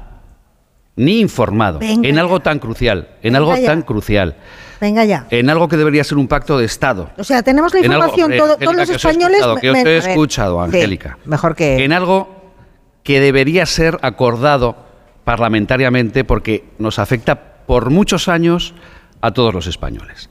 Entonces es tan, tan de cajón que no se puede criticar a los que votan no en algo que no se ha informado, que no se ha dialogado, que no se ha tendido la mano, que solamente se ha dialogado, claro, como el gobierno es el hotel de los líos, pues cuando acuerdan entre ellos y sus socios parlamentarios parece que hay- han acordado ya con todos. No, han acordado unos y solamente con los sindicatos, con unos sindicatos. 170, sin atender, 80 y sin no sé atender. Ya no habláis de los empresarios, no, a los autónomos, que somos muchísimos en este país y sobre los que va a caer gran parte del peso y de la carga cuando somos los maltratados No, de esta pero ¿cómo que reforma. nos- cómo- termino cómo? rápido. Momento. hablo del asunto político. Asunto económico. Esto es un parche, esto es un parche. El propio escribá lo reconoce en el papel. Esto se va a revisar en dos años. O sea, algo que tiene que ser primero acordado políticamente y que tiene que proyectarse en muchos años para dar sostenibilidad, esa famosa palabra, se va a revisar en dos años. ¿Por qué? Porque el propio ministro sabe que es algo que caduca, que a lo mejor no cuadran las cuentas. ¿Por qué no cuadran? Porque una cosa es que se carga, habéis hablado aquí. Voy a leer palabras textuales de alguien que dijo hace tres años, las cotizaciones sociales son relativamente altas en España. Cualco- cualquier modificación del sistema de pensiones no debería implicar su incremento. Palabras del ministro Escribá, hace tres años, y ahora hace todo lo contrario. ¿Y te puedo preguntar una cosa? No, y en- termino ya, porque voy, voy, quiero terminar con el asunto que para mí es clave, y ahí es de formación de sociólogo. Podemos entrar en el asunto económico que yo digo que es insostenible, porque hasta el propio ministro dijo, un ministro que aplaudió, por cierto, la reforma de Rajoy, que la habéis nombrado aquí, ¿eh? y la avaló cuando era, cuando estaba al frente de la IREF. Cuando estaba al frente de la IREF, decía hace tres años todo lo contrario de lo que ha aprobado ahora. Pero lo más importante, y termino ya, es el tercer plano, el sociológico. Y creo que ahí no nos están hablando, ya no hablo ya de este gobierno, a quien acabo de criticar. Como sino- siempre. Sino los políticos. No, oye, no, si, si, si hiciera algo bien, pues eh, no tendría Bueno, ningún problema, ojo. querida Elisa. Pero, Tremendo. Es- pero aunque sea por casualidad, no, ha tenido que hacer algo estáis- bien. Estáis, mira, estáis hablando, habéis quitado a Macron. Algo bien habrá hecho Yo casualidad. aplaudo a Macron. Lo aplaudo, pero fervier- fervientemente. ¿Por qué? Porque, oye, está haciendo algo que piensa que es bueno para su país a medio y largo plazo, más allá del problema que tenga interno y de su credibilidad. Esto, desgraciadamente, en política no es usual. Pero es que aquí estamos mucho peor que en Francia. Las proyecciones demográficas, no solamente de una No pirámide, eso, una ¿eh? pirámide de población Eso no es cierto. ¿Cómo que La- no? no, Mira, porque el déficit no del me- sistema me- francés empieza es- ya en tres este es- años. Este es Y el nuestro ni termino. siquiera. Este es mi libro. Tasa de natalidad, crecimiento vegetativo. Las cifras ¿Te puedo preguntar no una son cosa? peores de hace décadas. ¿Te puedo pregun- Son igual que en la guerra a ver, civil a ver, te puedo y tras la guerra escucha, civil. te puedo preguntar el una cosa. crecimiento, las proyecciones demográficas de España son Te puedo preo- preguntar- te puedo- preocupantísimas. Dos, esperanza de vida, que te referías a eso antes. España, afortunadamente, tenemos una esperanza de vida la segunda mayor del mundo. Eso proyectado con nuestra A ver, pero pirámide dime- de población escucha, invertida. a ver, pero déjate Vamos de- a vivir muchos más años más. Vamos a tener más gastos no solo de pensiones, de sanidad, A ver. de dependencia, farmacéutico. Escucha, déjame- Vale. Como los políticos no ver. hablen con claridad y lleguen a un gran pacto de Estado en este asunto y se dejen de pensar en sus Es que intereses, este tema, no se va a ver, a en este tema no entiendo cómo se puede hacer eh, bandería, porque dime tú a mí. Yo no he hecho bandería, No, yo he hablado ahora sí, sí, de algo que es Escúchame, proyecciones Te voy a sociológicas. hacer una Elisa. pregunta. Eh, Ojalá se pusieran de acuerdo todos Deja- en pensar como Macron más en el futuro que dentro de unos ver, meses en elecciones. Déjame proyectarte eh, al futuro, que es tu futuro y el mío, ¿eh? que está ahí. Dime una cosa, ¿qué propones? que nos dejen sin pensión, que nos las bajen. eh, que después de cotizar 40 años no nos den pensión. No, no, no. Tú y yo y ella. Dinos qué es lo que quieres que hagan. Yo propongo- O sea, proyecta lo que tú quieras. ¿Qué Yo propongo, propones? no, yo que no podamos vivir con la pensión, y que tengamos que ir a pedir a la esquina. ¿Qué es lo que nos propones? hablen primero con sinceridad, con claridad. Que digan, esto es un problema a futuro. Ya lo sabemos. No dentro de dos años.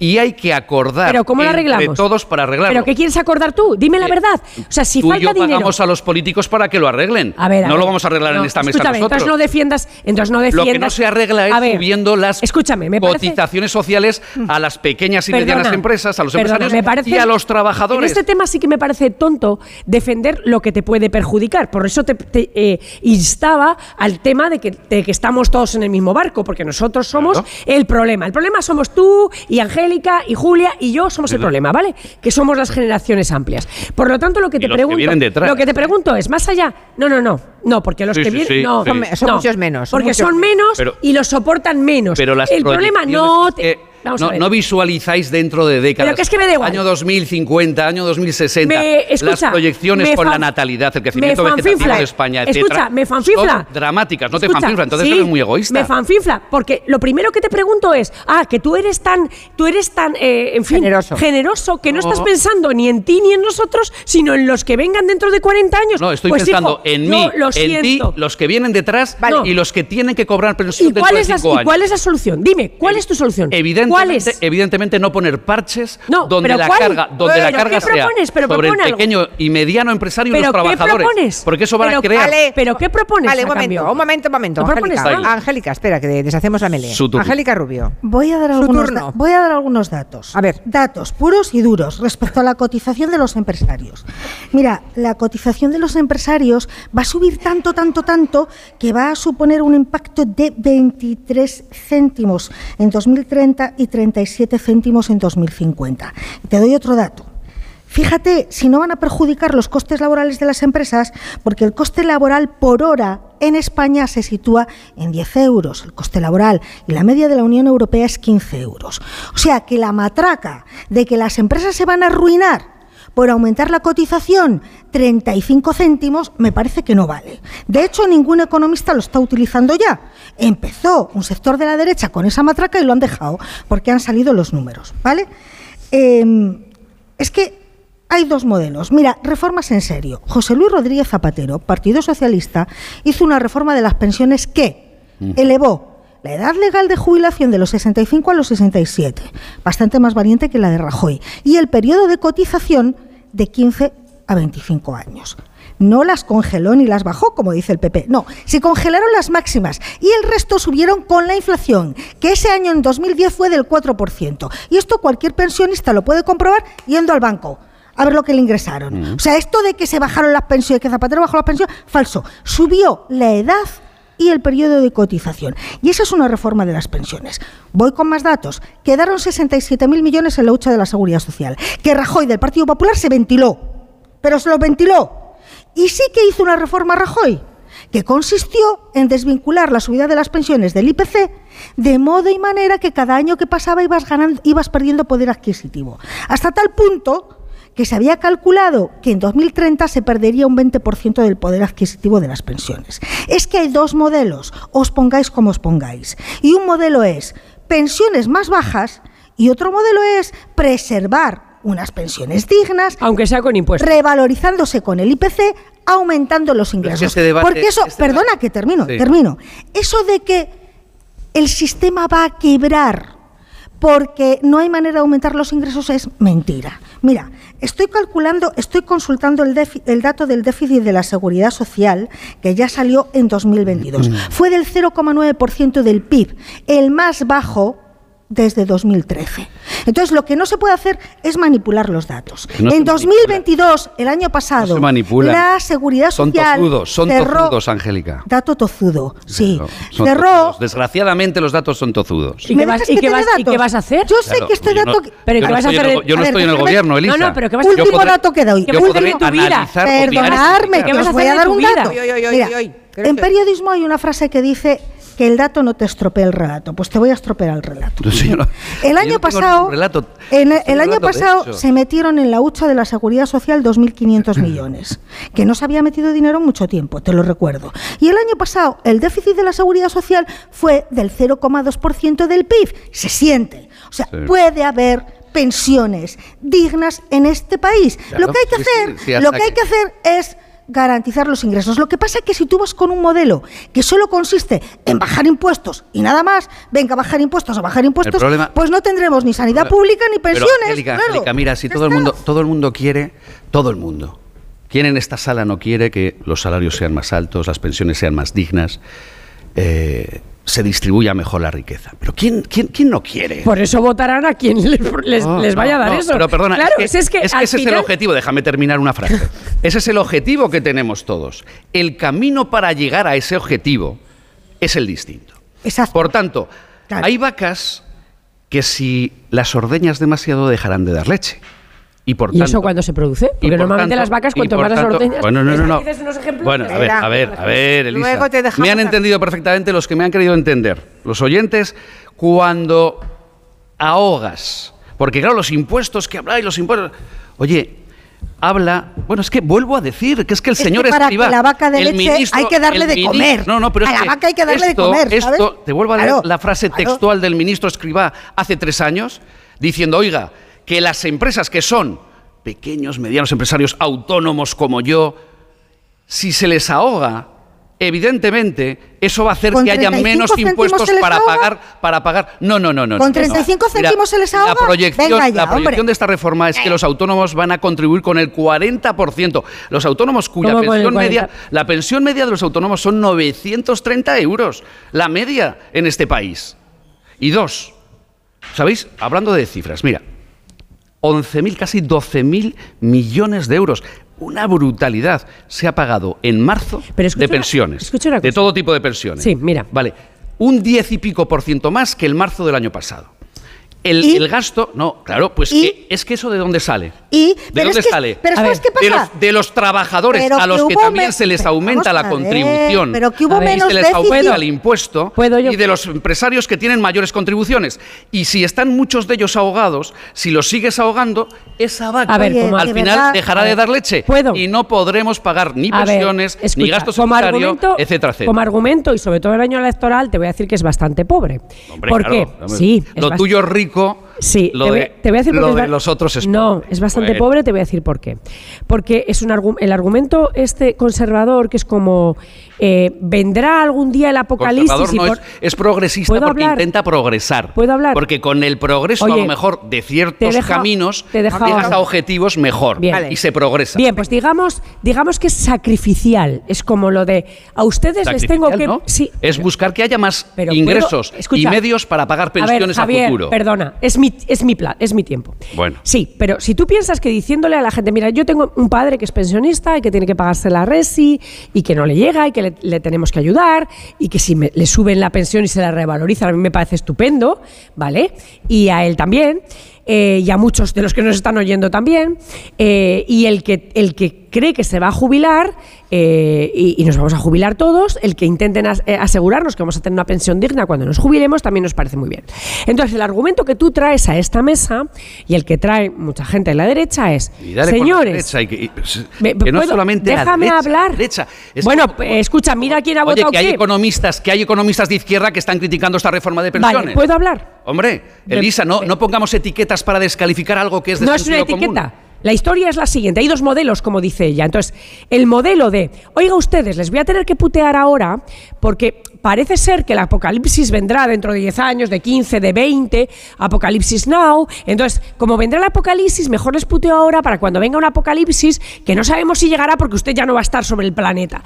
¿Sabes lo que pasa? Que eso, en fin, para comprarlo hay que tener eh, en fin, una ideología muy ferviente, ser prácticamente creyente y además que no te afecte Pero- el tema. pero fíjate, Porque hablado- si te afecta el tema no puedes comprar eso jamás. evita- es decir, evita las nadie puede comprar eso. Evita las etiquetas. decir, que a mí me digas que en 2055 no sé qué va a pasar, mira, yo no sé si viviré en 2055, ¿vale? Si a mí alguien me dice que yo, cuando dentro de 10 años me tenga que jubilar, después de cotizar 40 años y de sostener a varias generaciones de españoles, voy a tener mi pensión, que mi padre va a tener su pensión y que lo van a hacer eh, en base a subir los impuestos cuando todavía se pueden pagar y sobre todo a las empresas, pues yo te diré, pues ¿qué quieres que te diga? Si en 2060 la inteligencia artificial, el mundo, el apocalipsis, Amenadiel y eh, los dioses de no sé qué van a bajar a destruirnos, pues no sé qué decirte. Entonces, a la, es que a si, la no se hora de- trata, si no se trata de no, eso. es que tendréis que Se dar algo. Es decir, es que Feijó no ha dicho nada Pero, alternativo. y- es que yo, yo, mira- necesitaré algo alternativo para decir, oiga, pues eh, mm, lo que me está diciendo, en comparación con esto, racionalmente lo veo o no. Eso es No, pero solo decís el apocalipsis. No, entonces, no, no, no, no. apocalipsis o muerte, Pero- yo prefiero pensiones. Ya está, o sea. No, yo- hombre, claro, ¿quién no quiere? Es que, es que vamos a ver, ¿quién no quiere pensiones? ¿Quién no quiere sanidad pública? Vuelvo a lo mismo. Pues ¿cuál es la Ese es el objetivo. No, Javier, ¿cuál es la alternativa? que no la puedes dar porque Feijó no la sabe tampoco. Pero entonces- dale con, con Feijó, que tenéis un- una cerrazón, que yo no estoy. Yo estaba hablando antes de datos de sociología no pura y dura. que no es cerrazón. de demografía pura escucha, y dura. O gobierna Y Sánchez, o gobierna Sánchez, o gobierna Feijóo, ¿de acuerdo? No hay mira, otra alternativa. niños- Entonces, los niños- o aceptas la reforma de ahora, o me dices que los que vengan tienen otra alternativa de, de reforma. Vale. No me puedes decir, ¿Sabes lo no, sociología. No, Pero- ¿cuál es la santa alternativa de, de reforma? Yo lo que lo único y yo la analizo y te digo si me convence que más o no. No que solicito, que exijo y que anhelo es que se pusieran de acuerdo de verdad los políticos. Qué de un signo y de otro no, qué bonito no. Es Que toquen la ya guitarra y que ya digan llega la hora de que en un peace asunto- and love y en que un se besen del que en la boca. Bueno, tú, tú banalízalo y, fro- No, y moralízalo. pero es que ese no es un proyecto de este pensiones. problema, este problema, este Vale. problema. Y no solamente Vale, este. vale, Mira, el estado de bienestar, no solo pensiones, gasto sanitario, farmacéutico, los niños que están naciendo hoy en Esplugas, su esperanza de vida es de 100 años. Hoy en España, un bebé, su No te espera- preocupes. las proyecciones de vida escucha, no te son de 100 preocupes, años. Que cuando los bebés Si que han queréis nacido hoy no ver- vivan, si queréis no ver habrá el un problema- mundo que ni tú ni yo conocemos, Bueno, ni pero es que me sabemos. da igual, pero yo estoy Claro, hablando pero es que ni sabemos las implicaciones que tendrán, ni si trabajarán los Hay robots. reformas que son sabes. parches Cerramos y no solucionan el micrófonos. problema a futuro. Cerramos micrófonos. Pues danos una, que nos- Cerramos micrófonos, Joan Quintanilla, por favor, por completo, salvo el mío, porque si no, no hay manera de deshacer ah, este cuerpo a cuerpo. Abres, en todo caso, el de Guillem Zaragoza, que tiene un mensaje de la Mutu para contarnos. Hacemos una pausa, si nos da tiempo, escuchamos ah, opiniones a través del 638-442-081 o los aquí presentes. ¿Tienen alguien ganas de decir algo sobre la reforma de las pensiones? ¿Alguien vayan pensando? Y hay un micrófono y está Eulalia con ese micrófono. El que quiera decir alguna cosa. Una señora, perfecto. Luego, luego, luego lo hacemos. Antes el mensaje de la mutua. Mira, llamas a tu compañía y le dices dos cositas. La primera, me he quedado tirado y has, has tardado en venir a por mí. La segunda, yo me voy a la mutua. Claro que sí, porque si te vas a la mutua, además de un gran servicio de asistencia en carretera, te van a bajar el precio de tu seguro, sea cual sea. Así que ya lo sabes, llama al 91 555 5555 y te cambias. Por esta y por muchas cosas más, vente a la mutua. Consulta condiciones en mutua.es. Con cebolla. Sin cebolla. Con cebolla que le da alegría. Sin cebolla, que es muy fuerte. Aunque el mundo se divida entre tortilla con cebolla o sin cebolla, en Opel Service elijas lo que elijas, siempre elegirás muy bien. Cambia tus neumáticos con un 2x1 en las mejores marcas. Pide tu cita ahora y haz tu mejor elección. Condiciones en opel.es. Tuve un accidente y quedé lesionado de por vida. Y vivir de mi pensión ahora mismo es muy difícil. Hace poco se murió mi madre del COVID y ahora si no fuera por mi parroquia y su comedor social yo no podría vivir. Por José, por ti, por tantos. Marca la X de la iglesia en tu declaración de la renta. Por tantos.es. Lo mejor de tu segunda casa es tener la mejor fibra para presumir en las reuniones de las palmeras de tu jardín. O elegir una serie para hacer ultramaratón con palomitas. Si las segundas casas son para disfrutar, la fibra de Movistar debería estar en todas. Contrata Internet Segunda Residencia por 16 euros al mes y sin permanencia. Consulta condiciones en 1004movistar.es y tiendas Movistar. El próximo 28 de abril, Iberdrola celebra su Junta General de Accionistas. Si eres accionista, participa y consigue más dividendo. Si el quórum alcanza al menos el 70%, todos los accionistas recibirán un dividendo adicional, un euro bruto por cada 200 acciones. Participa llamando gratis al 900 100 019 o conectándote a www.iberdrola.com. Crear para todos. 28 de abril, Junta General de Accionistas de Iberdrola. Las peritas de agua, los plátanos y el aguacate. ¿Algo más? Sí, decirte que te considero, bueno, Os considero como a mis hijos. Higos, claro, muy ricos los tengo. Hijos, hijos. Vosotros, los dos, hijos míos. Madre no hay más que una. Claro que por 17 millones a lo mejor te sale alguna más. Ya está a la venta el cupón del Extra Día de la Madre de la 11. El 7 de mayo, 17 millones de euros. Extra Día de la Madre de la 11. Ahora cualquiera quiere ser madre. A todos los que jugáis a la 11, bien jugado. Juega responsablemente y solo si eres mayor de edad. Ahora especial aire acondicionado en el corte inglés con un 20% en los equipos Mitsubishi Electric y la mejor clasificación energética. Además 10% en la instalación y financiación hasta en 12 meses. 20% en aire acondicionado Mitsubishi Electric con los tecnoprecios del corte inglés. No lo dejes escapar. Solo hasta el domingo 9 de abril. Financiación ofrecida por Financiera el corte inglés y sujeta a su aprobación. Consulta condiciones y exclusiones en elcorteinglés.es. Onda Cero. Hablemos claro. De vuelta funciona. Funciona tan bien que si nos escuchas y no eres un temerario, pagarás muy pocas multas y nunca perderás el carné. Garantizado. Bueno, sí, porque yo no he vuelto a pagar multas, aunque vengan, yo las escaneo a vosotros y la verdad es que yo estoy muy contenta, incluso os he recomendado. Encima pagáis, si te retiran el carné. De vuelta. 900-200-240. 900-200-240 o devuelta.es. Mucho que ganar. Reacciona. Hola, soy Marta y busco casa. Una casa llena de sonrisas que tenga vistas a un futuro mejor. Muchos niños y niñas están buscando una familia que les acoja. Entra en casaconfamilia.com y ayúdales con aldeas infantiles. Campaña financiada por la Unión Europea Next Generation. Plan de recuperación. Gobierno de España. Ana, qué mala casualidad encontrarnos precisamente en un hospital. Hola Juan. Pues sí, sí es mala coincidencia. Es por mi marido que se resbaló en la bañera y se ha dado un golpe muy fuerte en la rodilla. Vaya por Dios, nosotros ese problema ya no lo tenemos. Hace tiempo llamamos a Duchamanía y cambiamos la bañera por un plato de ducha. Hazme caso, llama a Duchamanía y evitarás este tipo de accidentes. En Madrid, Paseo del Molino 6, 91 468 4907 y duchamanía.es.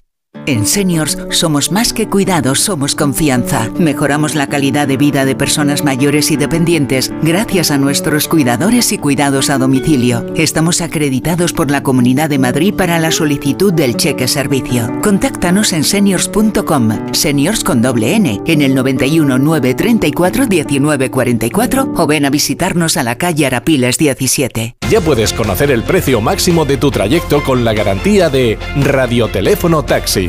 Llámanos al 91-547-8200 o descarga Pide Taxi. Más información en rttm.es.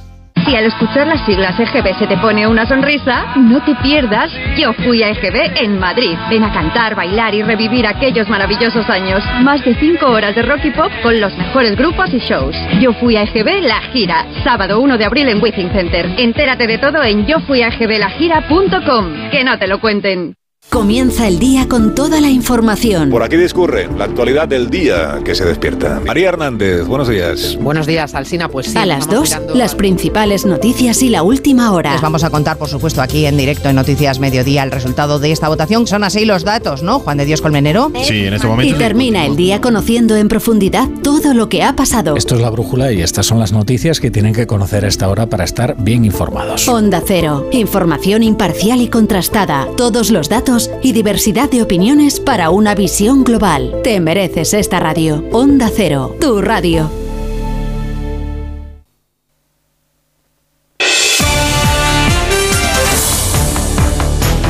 En Onda Cero, Julia en la Onda, con Julia Otero. La única solución real, real a las pensiones en este país, que es un problema mucho más grave que la inflación y que todo eso, es desvincularlas de los presupuestos generales del Estado y pagarlas con un impuesto específico. Y ese impuesto, me juego lo que queráis, va a ser a la luz, al gas, al agua y a los combustibles. Hay un tercer remedio, porque se puede incrementar los gastos, se puede recortar, pero es que lo que se puede hacer también es gestionar mejor, ver en dónde se nos está yendo el dinero, porque hay auténticos agujeros negros de gente colocada, de gente chufada. A lo mejor lo que hay que hacer no es ni recortar eh, en las jubilaciones, ni eh, exprimir más a la gente. Bueno, a otra señora aquí. Estamos en el Spy Baronda. Yo voy a decir que estoy más de acuerdo con el argumento de Lisa que con el argumento de Javier. porque lo de las pensiones no se puede calcular a tan largo plazo, no se puede, es una cosa, y lo que están haciendo a mí me parece bien.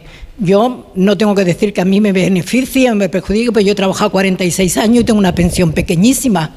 46 años cotizados, ¿eh? Pero los últimos, micrófono delante de los últimos años fueron malos y eso me ha perjudicado un montón. Pero ese es mi caso, cada caso es de una manera. Y lo que está claro es que, los que tienen que hacer algo y lo que han hecho, yo estoy de acuerdo con Elisa. Muy bien. ¿Alguien más aquí presente quiere decir? Si hay otra persona. Ah, había alguien más también.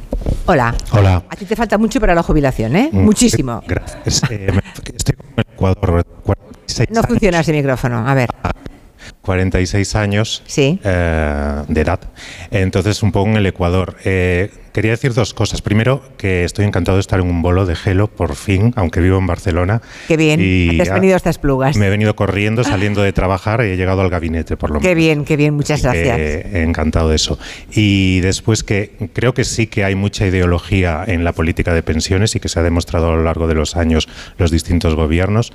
Creo que hay que destacar que los autónomos son, yo ahora no lo soy, pero lo he sido, los grandísimos olvidados también en, las pensiones y que la gran pregunta que yo me hago y mucha gente de, mi edad es la pregunta clave de mm, ¿cobraremos mm, pensiones? Y yo creo que esta reforma express o como queremos llamarla mm, va un poco en el buen camino. Desde luego el, el modelo Macron, socorro.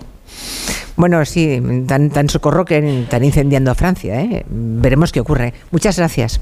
Bueno, ¿qué os queda por decir entonces? Una, otra, otra oyente más, usted dirá. Mira, a ver, yo mm, me, siempre he sido socialista. Me acuerdo cuando mi padre contaba que se metía debajo de los coches por las pelotas de goma y demás. Sí. Y veo que ahora en este país no nos movemos por nada. Nos están dando palos por todos los lados y aquí nadie se mueve. Luego, otra cosa, creo que hay temas eh, eh, como son sanidad, pensiones, educación y demás que no se sientan a trabajar. O sea, yo, como, como, ciudadana no tengo impresión de que se sienten a trabajar, simplemente aprueban una cosa y cuando entran otras la tumban.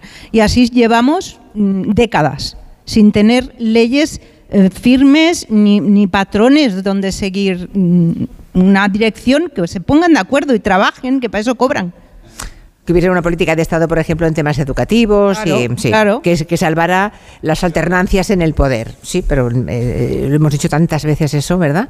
Y es verdad que no ha ocurrido. En las leyes educativas hay tantas como ministerios y ministros han ostentado esa cartera, efectivamente. Yo quisiera volver con los datos. Sé que he estado muy pesada con los datos, pero creo que es importante. Siempre se nos dijo que tenía que haber contratos temporales porque si no se iba a disparar el paro y se aprueba la reforma laboral, que se tienen que transformar los contratos en indefinidos y se afirmó, se dijo durante dos años que esto iba a disparar el paro.